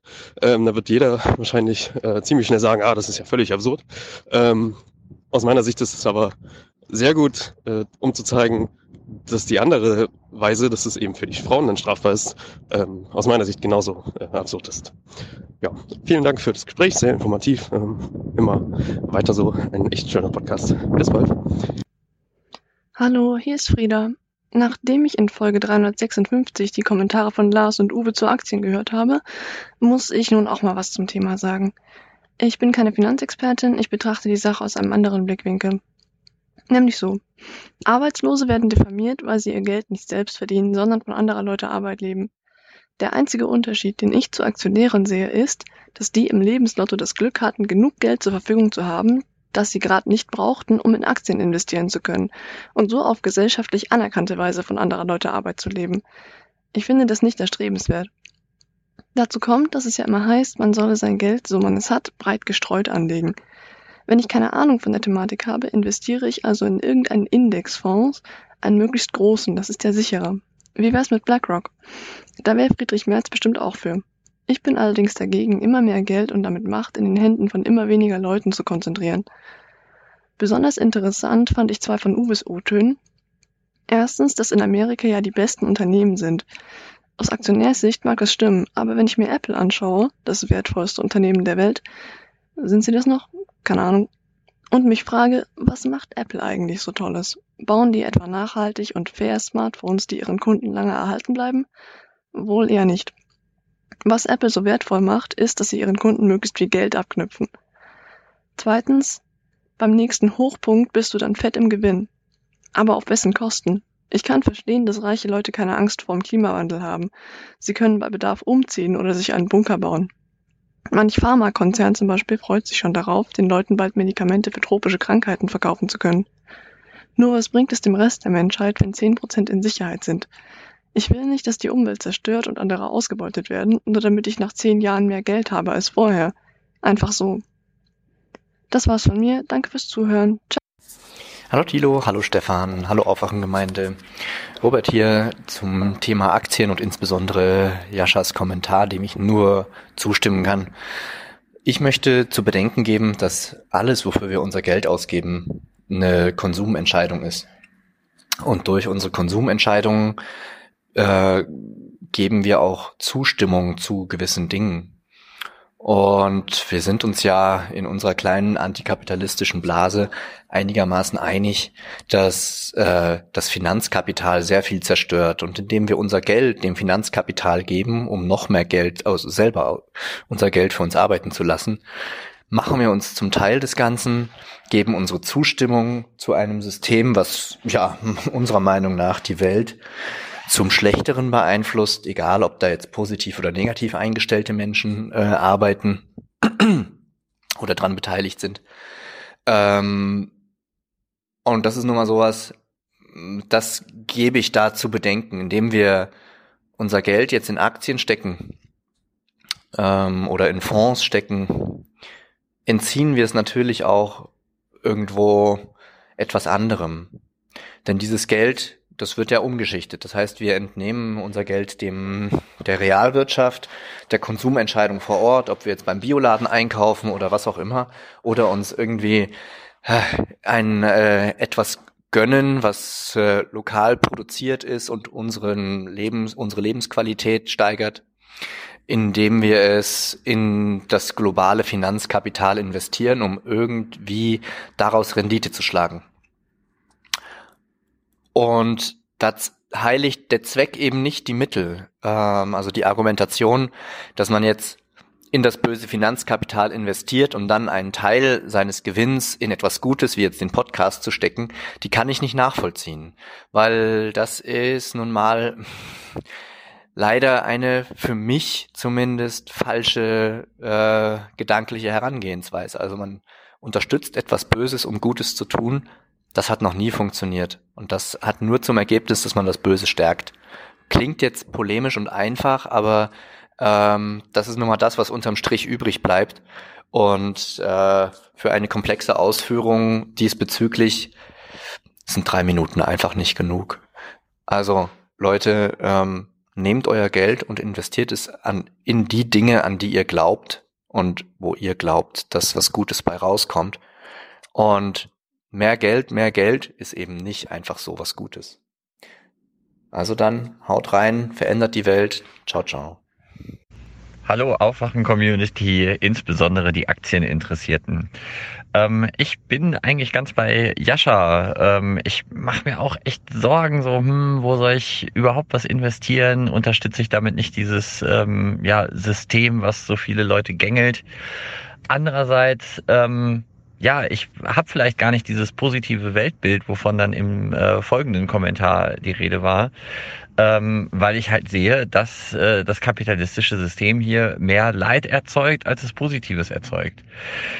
Zumal Aktien sind ja darauf ausgelegt, dass wir hier ein unendliches Wachstum haben und unsere Rohstoffe sind endlich. Das heißt, wir können kein unendliches Wachstum haben. Basiert also das Wachstum bei den Aktien auf äh, Rohstoffen oder basiert es irgendwie auf Ideologie, dass unsere Ideologie immer besser wird oder so? Ähm, ja, was meint ihr dazu? Ich bin neugierig und ich weiß immer noch nicht, ob ich was investieren soll oder nicht. Es grüßt ganz herzlich der Martin. Hallo, liebe AufwachenhörerInnen, hier ist der Sebastian. Ich würde mich gerne zum Kommentar vom Jascha aus der letzten Folge äußern, in dem er sagt, dass es nicht wirklich einhergeht, also zumindest verstehe ich ihn so, dass man für soziale Fragen, für die Themen wie Erbschaftssteuer sein kann und gleichzeitig Aktionär ist, weil das geht irgendwie nicht einher, hat er zumindest so gesagt, habe ich so verstanden. Dem würde ich entgegenwirken. Man kann, oder beziehungsweise sage ich es mal so, im Moment, in dem man eine Aktie kauft, muss man weder ein FDP-Mitglied sein, noch muss man einen Anzug tragen. Man kann selbstverständlich für eine Erbschaftssteuer sein und sich als Privatperson an einem Unternehmen beteiligen. Und solange äh, nicht jedes Unternehmen in Staatshand ist oder weiß ich nicht, welche Utopie man da frönt, sage ich jetzt mal ganz provokant, hat man jetzt in unserem System die Möglichkeit und die Chance sollte jeder nutzen, wenn er denn möchte, äh, sich als Privatperson an einem Unternehmen seiner, ihrer Wahl oder mehreren Unternehmen zu beteiligen. Okay. Erklärt habe ich ja oder andere Kommentatoren, ähm, wie das funktioniert. Einfach mal ein bisschen einlesen und ja, ciao. Ja, hallo, Benedikt hier. Ich wollte bezüglich der Aktiendiskussion hier in den Audiokommentaren nur anmerken, dass es für mich darauf ankommen würde, wenn man sich denn Aktien kaufen wollte, dass man sich da einfach gute Unternehmen aussucht und äh, was wird dann später mit diesen Gewinnen gemacht? Das ist ja auch noch eine große Frage, wenn man die sinnvoll verwertet und was Gutes damit tut, warum nicht? Viele Grüße und vielen Dank für den Podcast an alle Beteiligten. Tschüss. Hallo lieber Aufwachen-Podcast, hier ist Marius und ich würde gerne auf drei Kommentare aus eurer Folge 357 eingehen. Erstmal vielen Dank, war wieder spannend und auch ein Hallo an die Hörer von euch. Ähm, da gab es einmal einen Kommentar von jemandem, der in der Schweiz lebt, den fand ich sehr interessant. Ähm, mir war bewusst, dass in der Schweiz das Ganze etwas härter bestraft wird, aber auch nicht äh, so wie stark dagegen Rase vorgegangen wird. Ich finde das ein gutes Vorbild und kann man gerne bei uns auch übernehmen. Und würde da aber gerne auch noch eine kleine Anmerkung machen. Euer Hörer hatte gesagt, dass der Luftwiderstand vom CW-Wert abhängt. Das ist auch durchaus richtig, aber normalerweise ist es eine Kombination aus CW mal A. Und A ist quasi die, die Fläche, die angeströmt wird von vorne gesehen. Also beim Flugzeug würde man irgendwie die Flügelfläche nehmen und beim Fahrzeug nimmt man eben die Querschnittsfläche von vorne gesehen. Und CW mal A ergibt dann quasi, ja, welcher Luftwiderstand bei dem Objekt entsteht. Ähm, vielleicht als Beispiel, es gibt Motorräder, die haben tendenziell einen schlechten CW-Wert, weil einfach, ja, die werden schlecht umströmt, gerade wenn ein Fahrrad drauf sitzt. Die haben aber eine kleine Querschnittsfläche und CW mal A ist dann am Ende kleiner als bei einem Auto, wo der CW-Wert zwar besser ist, aber die angeströmte Fläche natürlich krasser. Das heißt, man kann allein mit dem CW-Wert noch nichts aussagen, man muss immer CW mal A betrachten. Und der Luftwiderstand selber, der berechnet sich dann aus 1,5 mal CW mal A mal V Quadrat mal die Luftdichte. Und daraus ergibt sich auch dann direkt, dass man eben vielleicht nicht allzu schnell fahren sollte. Gerade die hohen Geschwindigkeiten machen eigentlich keinen Sinn, weil die Geschwindigkeit zum Quadrat angeht und dann zum Beispiel eine Geschwindigkeitsänderung von 120 auf 160 uns zwar 40 km/h mehr bringt und somit ein Drittel höhere Geschwindigkeit, aber der Luftwiderstand geht dann eben direkt mal um knapp, also unter 80 Prozent hoch. Um dann vielleicht auch noch dazu ganz kurz einen kleinen Vergleich. Ich weiß nicht, die, vielleicht manche, manche kennen so ein Q3, das ist ein Audi SUV, das ist ein kleinerer und ein Audi Q7, das ist ein bisschen größerer. Und allein der CW-Wert von dem Q7 ist 16 Prozent ungefähr größer als beim Q3. Und wie gesagt, man muss eben noch die Fläche betrachten und da kommt dann eben hinzu, dass dann ein großer Q7 auch eine größer angeströmte Fläche hat. Und die ist auch nochmal um 17 Prozent ungefähr größer. Und das führt dann dazu, dass dann einfach CW mal A bei dem einen 0,78 Quadratmeter ist und beim anderen äh, 1,06, wenn ich die richtigen Werte im Internet gefunden habe. Und somit hat so ein Q7 einen 35 bis 36 Prozent größeren Luftwiderstand. Auch noch zum Vergleich, so ein Golf, der hat ungefähr 0,59 Quadratmeter als CW mal A, also nicht ganz die Hälfte, aber ungefähr 60 Prozent von dem, was eben so ein Q7 hat. Und nichtsdestotrotz, die Fahrzeuge sind natürlich auch nochmal zusätzlich ein bisschen stärker ausgelegt von der Motorisierung und von allem. Also da geht auch nochmal woanders an anderen Punkten irgendwie nochmal einiges an ja, nötiger Leistung verloren, die dann, ja, was einfach völlig unnötig ist. Also ich finde, solche Fahrzeuge machen auch aus meiner Sicht keinen Sinn. Dann noch ganz kurz, es gab zwei Kommentare zu den Aktien, also wahrscheinlich noch mehr. Aber einmal von Sebastian und einmal von Jascha. Und ich fand Jaschas Ansatz ganz cool, dass man eben sagt, man versucht sich da eben rauszuhalten. Sehe aber noch ein kleines Problem drin, aber möchte auch noch mal ganz kurz erstmal auf Sebastian eingehen. Und der hat nämlich gesagt, dass langfristig investieren ist doch eine gute Sache. Also man macht ja da sieben bis zehn Prozent irgendwie pro Jahr im Durchschnitt Gewinn. Und habe aber insgesamt gar nicht so richtig die Argumente gesehen, wieso das jetzt deutlich besser ist. Man macht zwar auf lange Sicht Gewinn und ist natürlich schon mal besser als dieses ganze Turbokapitalismus, wo man kurzzeitig eben da versucht, die Gewinne rauszuholen, aber letztendlich heißt es ja trotzdem, dass ich sieben bis zehn Prozent auf irgendeine Art und Weise geschenkt kriegt auf lange Sicht. Nimmt man jetzt noch die Inflation 2% pro Jahr raus, dann ist es ein bisschen weniger. Aber nichtsdestotrotz ist es eine relativ gute Vergütung und ich sehe das so ein bisschen wie beim Besteuerung. Es gibt ja diese Doppelbesteuerung, wo sich manche beschweren. Ich habe damit kein Problem. Aber das ist ja eigentlich andersrum eher so eine doppelte, ja, ein doppelter Gewinn. Also für Leute, die eh schon gut verdienen, die haben dann die Möglichkeit, das Geld anzulegen und kriegen noch ein zweites Mal was obendrauf. Und was halt auch bei ihm so ein bisschen in der Argumentation fehlte, vielleicht habe ich das aber auch einfach nicht so wahrgenommen, die Gegenseite wurde ja eigentlich auch nicht wirklich beleuchtet, weil es macht ja schon Sinn, dass es so ein System gibt, und zwar damit Unternehmen an Geld kommen. Und man kann ja damit Innovationen und ähnliches fördern. Und das wäre dann vielleicht eigentlich der Punkt, der sich lohnen würde, dass ich ein Unternehmen unterstütze, wo ich weiß, die brauchen gerade das Geld, um irgendwas Sinnvolles zu entwickeln oder irgendeine Produktionsanlage auszubauen. Aber ich sehe zum Beispiel keinen Vorteil, wenn ich jetzt in irgendeinen Index setze, der irgendwelche Firmen wie Apple oder so verwaltet oder solche Firmen eben drinstehen und ich dann langfristig meine 10% Gewinn mache und ja, wirklich leiste was habe ich nicht und ich sehe jetzt auch nicht, worum Apple unsere Gesellschaft bereichert. Deswegen würde ich auch noch mal ganz kurz auf den Kommentar von Jascha zurückkommen. Ich weiß nicht, ob die Lösung ist, dann gar nichts zu investieren, weil das Resultat ist, dass zum Beispiel ich habe ähm, so noch der Kommentar zu Ende. Jetzt weiß ich gar nicht, wo es gerade gesprungen ist. Also bei mir ist zum Beispiel der Fall, ich arbeite jetzt seit zwei Jahren und habe auch die Möglichkeiten, jeden Monat ein bisschen was auf die Seite zu legen. Und bei mir liegt es aktuell auf dem Girokonto und letztendlich gebe ich damit meiner Bank die Möglichkeit, mit dem Geld das zu machen, was ich eigentlich selbst nicht machen möchte. Und das ist ja fast noch schlechter, außer ich habe eine Bank, die vielleicht besonders gut mit dem Geld umgeht. Deswegen hätte ich vielleicht eine Frage, vielleicht haben ja ein paar von euren Hörern eine Idee, wo kann man denn irgendwie sinnvoll was investieren, wo man auch keine hohe Rendite erwartet.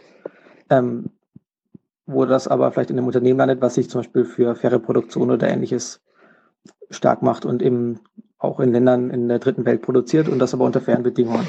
Das ist, denke ich, aus meiner Sicht ein ganz guter Ansatz. Ich selbst habe da nicht so wirklich die Ahnung, wo es das gibt. Ich habe da mal irgendwann versucht, etwas zu finden, aber ja, vielleicht, da gibt es sicherlich Leute bei euch, die sich da deutlich besser auskennen.